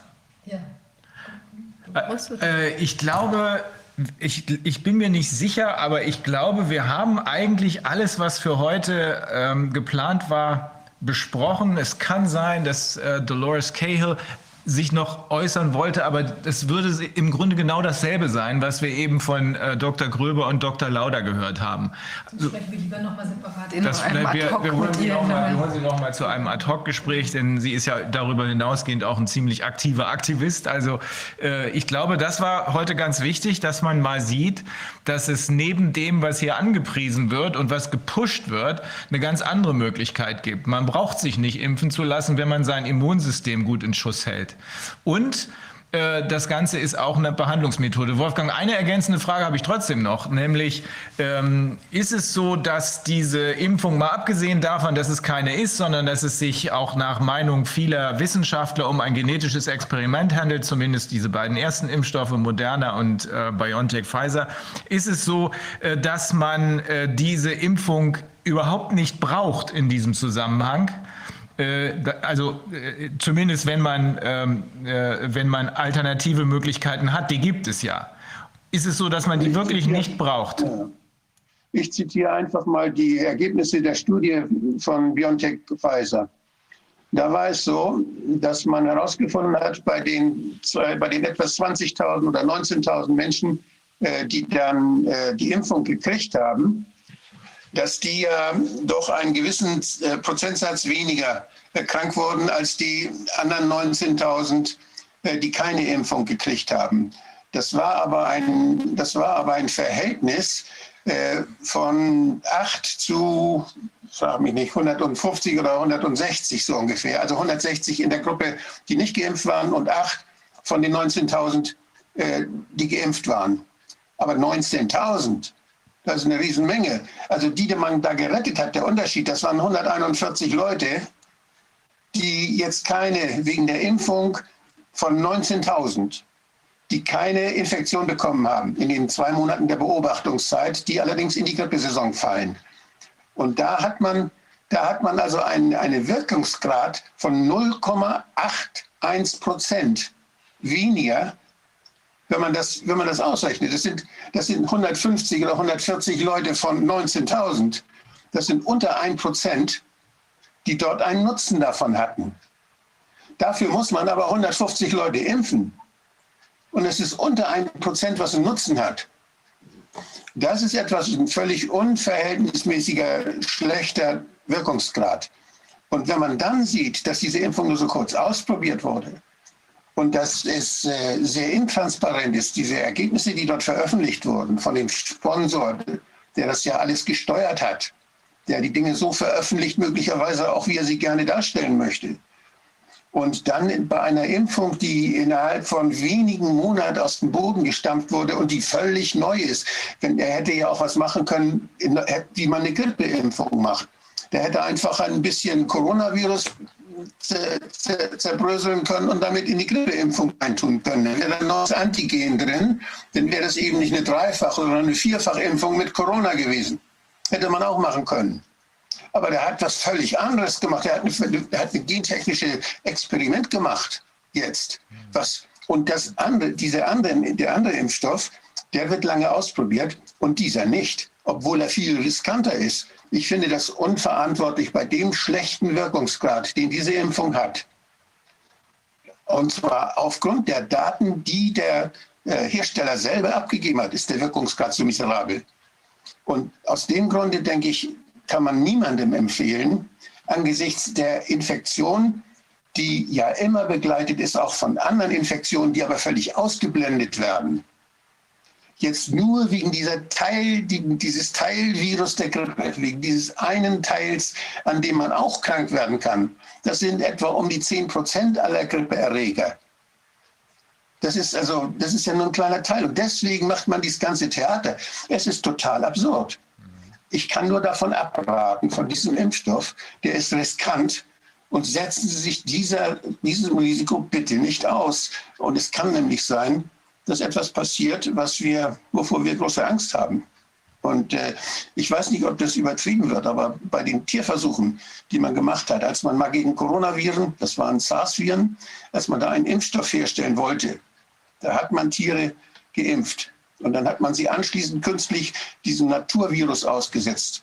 Und da sind sehr viele gestorben, weil es diese Antikörper verstärkte, durch Antikörper verstärkte Immunreaktion gegeben hat, die ADE. Und das ist eine sehr, sehr gefährliche, äh, sehr, sehr gefährliche Reaktion, die auftreten kann und die wir, die aber erst auftritt, wenn dann wirklich mal jetzt die Viren kommen. Und Frau Kehl aus Irland, die warnt da ja vor. Ich kann das, wie gesagt, nicht beurteilen, ob sie recht hat, aber das Risiko ist da. Und wenn, es, wenn sie recht hat, dann wäre das eine Katastrophe. Dann würden wir nämlich bei den Leuten, die jetzt geimpft sind, würden wir bei einem großen Teil der Geimpften dann, wenn die Coronaviren kommen, und die kommen meistens im Februar, März, das ist die Zeit, wo die Coronaviren, nach, jedenfalls nach den Studien, die ich kenne, die über längere Zeit das Spektrum der Viren beobachtet haben, dann sind die immer erst so zu Beginn des Frühjahr, Frühjahres sind die dann so richtig da, die Coronaviren. Und das könnte bedeuten, dass wir im Februar, März bei den Leuten, die geimpft wurden, vermehrte schwere Verläufe sehen. Und wenn die uns dann wieder ans Corona angedreht werden, dann ist das verbrecherisch. Denn da muss man sehr genau aufpassen, ob solche schweren Verläufe nur bei Geimpften auftreten oder auch bei anderen. Das wird das sein, was wir, wo wir überhaupt nicht aufhören dürfen, ganz genau hinzugucken. Wir müssen von jedem Fall fordern, dass das ganz genau geklärt wird. Ist derjenige, der da gestorben ist, ist der geimpft worden oder ist der nicht geimpft worden? Nicht, dass man sagt einfach, oh, das sind jetzt Corona-Fälle. Das kann sein, dass das Nebenwirkungen sind, nach Exposition, dass, diese, dass das die Antikörperverstärkte Antikörperreaktion ist nach der Impfung. Und das wäre Katastrophe, das wäre eine Nebenwirkung der Impfung. Das sind wir allein den Leuten schuldig, die darauf reingefallen sind, die das gemacht haben. Ja, und für die ist es möglicherweise zu spät. Ich habe hier eine Anmerkung von Mike Jeden dazu, ähm, der sich genau dazu äußert, auch zu dem, was äh, Dolores Cahill gesagt hat. Er ist nicht ganz der Meinung von Dolores Cahill. Er sagt nämlich, ähm, I don't think she's right about the mechanism. mRNA in general does not get incorporated into DNA. Also mRNA wird nicht ja, and get repeatedly expressed. Ähm, aber er sagt, that all said, it cannot be excluded that unwanted effects could occur through other undefined and not understood mechanisms. This is because this whole technology is new. NEW groß geschrieben. We simply cannot be sure that will what will happen. This is why caution is appropriate. Mass rollout, das ist das, was jetzt gerade passiert. Mass rollout is sheer stupidity at best. Also schlichte Dummheit. Wenn man Glück hat, wenn man Pech hat, kommt es schlimmer. Ja, wir wissen nicht, wie lange, das, wie lange jetzt diese Antikörperproduktion anhält. Wie lange diese mRNA in den Zellen jetzt dafür sorgt, dass das, diese Spike-Proteine exprimiert werden. Das wissen wir nicht. Wir wissen ja noch nicht mal, in welche Zellen diese mRNA geht. Die geht wahrscheinlich in die Muskelzellen, da wo geimpft wird. Mhm. Aber sie geht, Muskelzellen sind gut durchblutet. Und die mRNA kann sehr wohl im Körper woanders, auch im Nervensystem zum Beispiel, äh, kann sie ja anfangen zu wirken. Und da weiß man nicht, wie das in unterschiedlichem Gewebe, wie, das, wie lange das da hält. Mhm. Das heißt, wir, das ist die, ja, wir wissen einfach zu wenig darüber. Das sagt er auch. Und dass wir, wir befinden uns in, einem klinischen, in einer klinischen Studie. Alle Leute, die da geimpft werden, sind Teil einer klinischen Studie, die noch läuft. Mhm. Das, das ist ja eine rollende Zulassung oder teleskopierte Zulassung, wie das heißt. Das heißt, diejenigen, die sich jetzt impfen lassen, an denen sammelt man Erfahrungen. Und das können sehr enttäuschende Erfahrungen sein, die man da sammelt. Und diese Leute sind dann die Opfer dieser klinischen Studie. Ich weiß nicht, ob die das sich alle bewusst machen und ob die Ärzte und die Pflegekräfte, die dort mitmachen und die sich auch ja impfen lassen sogar, ob die das alle ganz genau wissen, was da läuft. Ich finde, das ist eine, eine unverantwortliche Sache angesichts des geringen Nutzens, den diese Impfung verspricht. Zum Abschluss nochmal das Fazit, was wir schon gezogen haben, was diese Impfung angeht. Äh, da hier keine ordnungsgemäße Aufklärung erfolgt, ist jede Einwilligung, selbst wenn sie gegeben wird, egal von wem, auch von denen, die meinen, sie sind richtig informiert, die Ärzte, ist jede Einwilligung unwirksam. Und ohne wirksame Einwilligung kommt man an dem Ergebnis einer Körperverletzung oder, dafür haben wir ja inzwischen ganz konkrete Hinweise, einer Körperverletzung mit Todesfolge nicht vorbei. Das wird sich aber in den nächsten Tagen und Wochen und Monaten wahrscheinlich noch sehr viel deutlicher zeigen. Wir werden dann noch weitergehende Erkenntnisse veröffentlichen. aber ganz wichtig nochmal, dass die Leute uns, auch wenn immer jetzt noch was vorfällt in den Altenheimen, wenn Angehörige versterben, sterben, ganz plötzlich nach der Impfung und so weiter. Wir sammeln ja. alle diese Fälle. Das ist echt ungeheuer wichtig. Wir werden das auch an das Paul-Ehrlich-Institut und andere Entitäten weitergeben. Dann also mal eine Übersicht, wie viel da insgesamt äh, tatsächlich verstorben sind, weil diese, diese Häufung, dass dann plötzlich äh, Leute schwerst erkranken und Corona auch alle plötzlich haben, obwohl irgendwie äh, das sonst gar nicht der Fall war. Gestern ist mir auch noch mal erzählt worden von einem Fall, wo in einem größeren Heim irgendwie plötzlich eine, eine ich weiß nicht, eine 40 Prozent oder so der Leute alle auf Corona positiv testeten nach der Impfung und einige auch wieder schwerst erkrankt sind. Also das scheint schon irgendeine Art von Muster zu sein. Ich denke, wir müssen sehr wachsam sein, auch speziell, weil ja jetzt die Argumentation immer da ist, erstaunlicherweise, ach, die hatten ganz viele Vorerkrankungen und sind dann daran gestorben und das kann auf gar keinen Fall jetzt die Impfung gewesen sein. Und bei Corona hatten wir ja genau die gegenteilige Argumentation, egal ob ich jetzt schon sozusagen irgendwie in den letzten Zügen meines Lebens war. Oder ähm, genau, kommt Corona hinzu, dann war es auf jeden Fall immer Corona. Ja. Ich möchte auch noch was noch reinzuimpfen. Ne? Ja. Auch das ist ja, auch noch ein wichtiger Punkt. Das kranken Körper reinzuimpfen, das ist äh, passiert jetzt auch gerade. Ja. Die, äh, das Vertrauen in das Paul-Ehrlich-Institut ist bei mir sehr getrübt, muss ich sagen, seit der Erfahrung mit der Schweinegrippe. Mhm. Und äh, ich sehe jetzt keinen Grund, weshalb, das, äh, weshalb man da weniger misstrauisch sein sollte, was die Meldungen dieser Zwischenfälle angeht. Wir haben damals äh, ja die Narkolepsiefälle gehabt. Die sind das erste Mal in Finnland und in Schweden aufgetaucht und in Norwegen. Das heißt in den, in den skandinavischen Ländern, wo man eine viel bessere Überwachung solcher Impfzwischenfälle hat. Das ist das, da geht nicht so schnell ein Fall verloren und die Leute sind auch dort dann entschädigt worden. Der Staat steht da dafür gerade. Bei uns ist kaum jemand entschädigt worden. Bei uns hat es, hat es genauso viel Impfung gegeben wie in Schweden. Und äh, die Zahl der Narkolepsieopfer ist mit Sicherheit genauso groß. Aber die Leute kommen bei uns einfach nicht zu ihrem Recht. Und wenn man nachgucken wollte, wie viel sind davon gemeldet worden, so war das lächerlich im Vergleich zu Skandinavien. Wir hatten weniger als 50 Prozent äh, obwohl es wahrscheinlich genauso viele Zwischenfälle gab, sind bei uns weniger als die Hälfte gemeldet worden und überhaupt wahrgenommen worden. Das heißt, wir machen uns selber blind. Und das Paul-Ehrlich-Institut ist dafür verantwortlich, dass diese Fälle alle gesammelt werden. Paul-Ehrlich-Institut hat die EMA, die Europäische Medizin, äh, das Europäische Medizin, äh, die Zulassungsstelle, beraten. Und was, den, was diese Studie angeht, was diese Impfstoffstudie angeht, Sie ist beratend tätig für die EMEA. Und das Paul-Ehrlich-Institut hat deshalb auch jetzt für die Pharmakovigilanz, das heißt für die Überprüfung der, der Impffolgen, hat es eine große Verantwortung, die muss transparent geschehen. Die, es wird dauernd noch aufgefordert, dass man sich impfen lassen soll, dass man an dieser Studie teilnimmt. Und wenn man dann nicht wenigstens das transparent macht, dass man rechtzeitig erkennt und dass es einfach ist, das zu erkennen, äh, dann will man da was verbergen und das führt natürlich mit Recht zu Misstrauen. Also wer will, dass man dieser Behörde vertraut, der muss für viel mehr Transparenz sorgen. Das ist derzeit nicht der Fall. Und deshalb brauchen wir vielleicht sogar alternative Möglichkeiten, dass die Menschen den Verdacht auf eine Nebenwirkung, wenn also jemand geimpft wird und er, er denkt, nach der Impfung passiert da was. Nach der Impfung kann was passieren, was mit der Impfung nichts zu tun hat. Aber nach der Impfung kann auch was passieren, was durch die Impfung hervorgerufen wird. Und das muss geklärt werden. Aber alle Fälle, wo nach der Impfung was passiert, sollten irgendwie gemeldet werden, sollten irgendwo registriert werden. Und dies, diese, diese Meldestellen, das können gar nicht genug sein. Man kann es ja bei uns bei der Apotheke machen. Der müsste das dann eigentlich weitergeben. Man kann es beim Arzt machen, der müsste das weitergeben. Und man kann es direkt machen beim Paul-Ehrlich-Institut, die haben es dann gleich. Aber ich finde, das reicht nicht aus. Ich finde, die Leute sollten es einfacher haben, dass sie im Internet ganz schnell äh, das weitergeben können. Und wenn sie es als Paul Ehrlich geben, können sie es noch an eine zweite Stelle geben.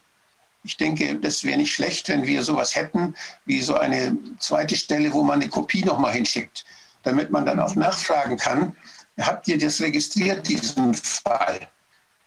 Genau, also damit da nichts unter den Tisch fällt. Das ist eine ganz wichtige, ist eine ganz wichtige Geschichte. Und allein die Tatsache, dass die wissen, dieser Fall ist nochmal an einer zweiten Stelle auch registriert, da kann sie nicht so schnell unter den Tisch fallen lassen. Die Sponsoren haben eine Tendenz, solche Fälle unter den Tisch fallen zu lassen, weil sie nicht wollen, dass ihr Produkt in schlechten Ruf kommt. Die verdienen ja Geld damit. Die sind also, haben ganz starke Interessenkonflikte, sind nicht eigentlich die richtigen, um sowas zu registrieren. Jemand der, jemand, der etwas verkauft, soll nicht derjenige sein, der sich selbst kontrolliert. Das ist auf alle Fälle falsch.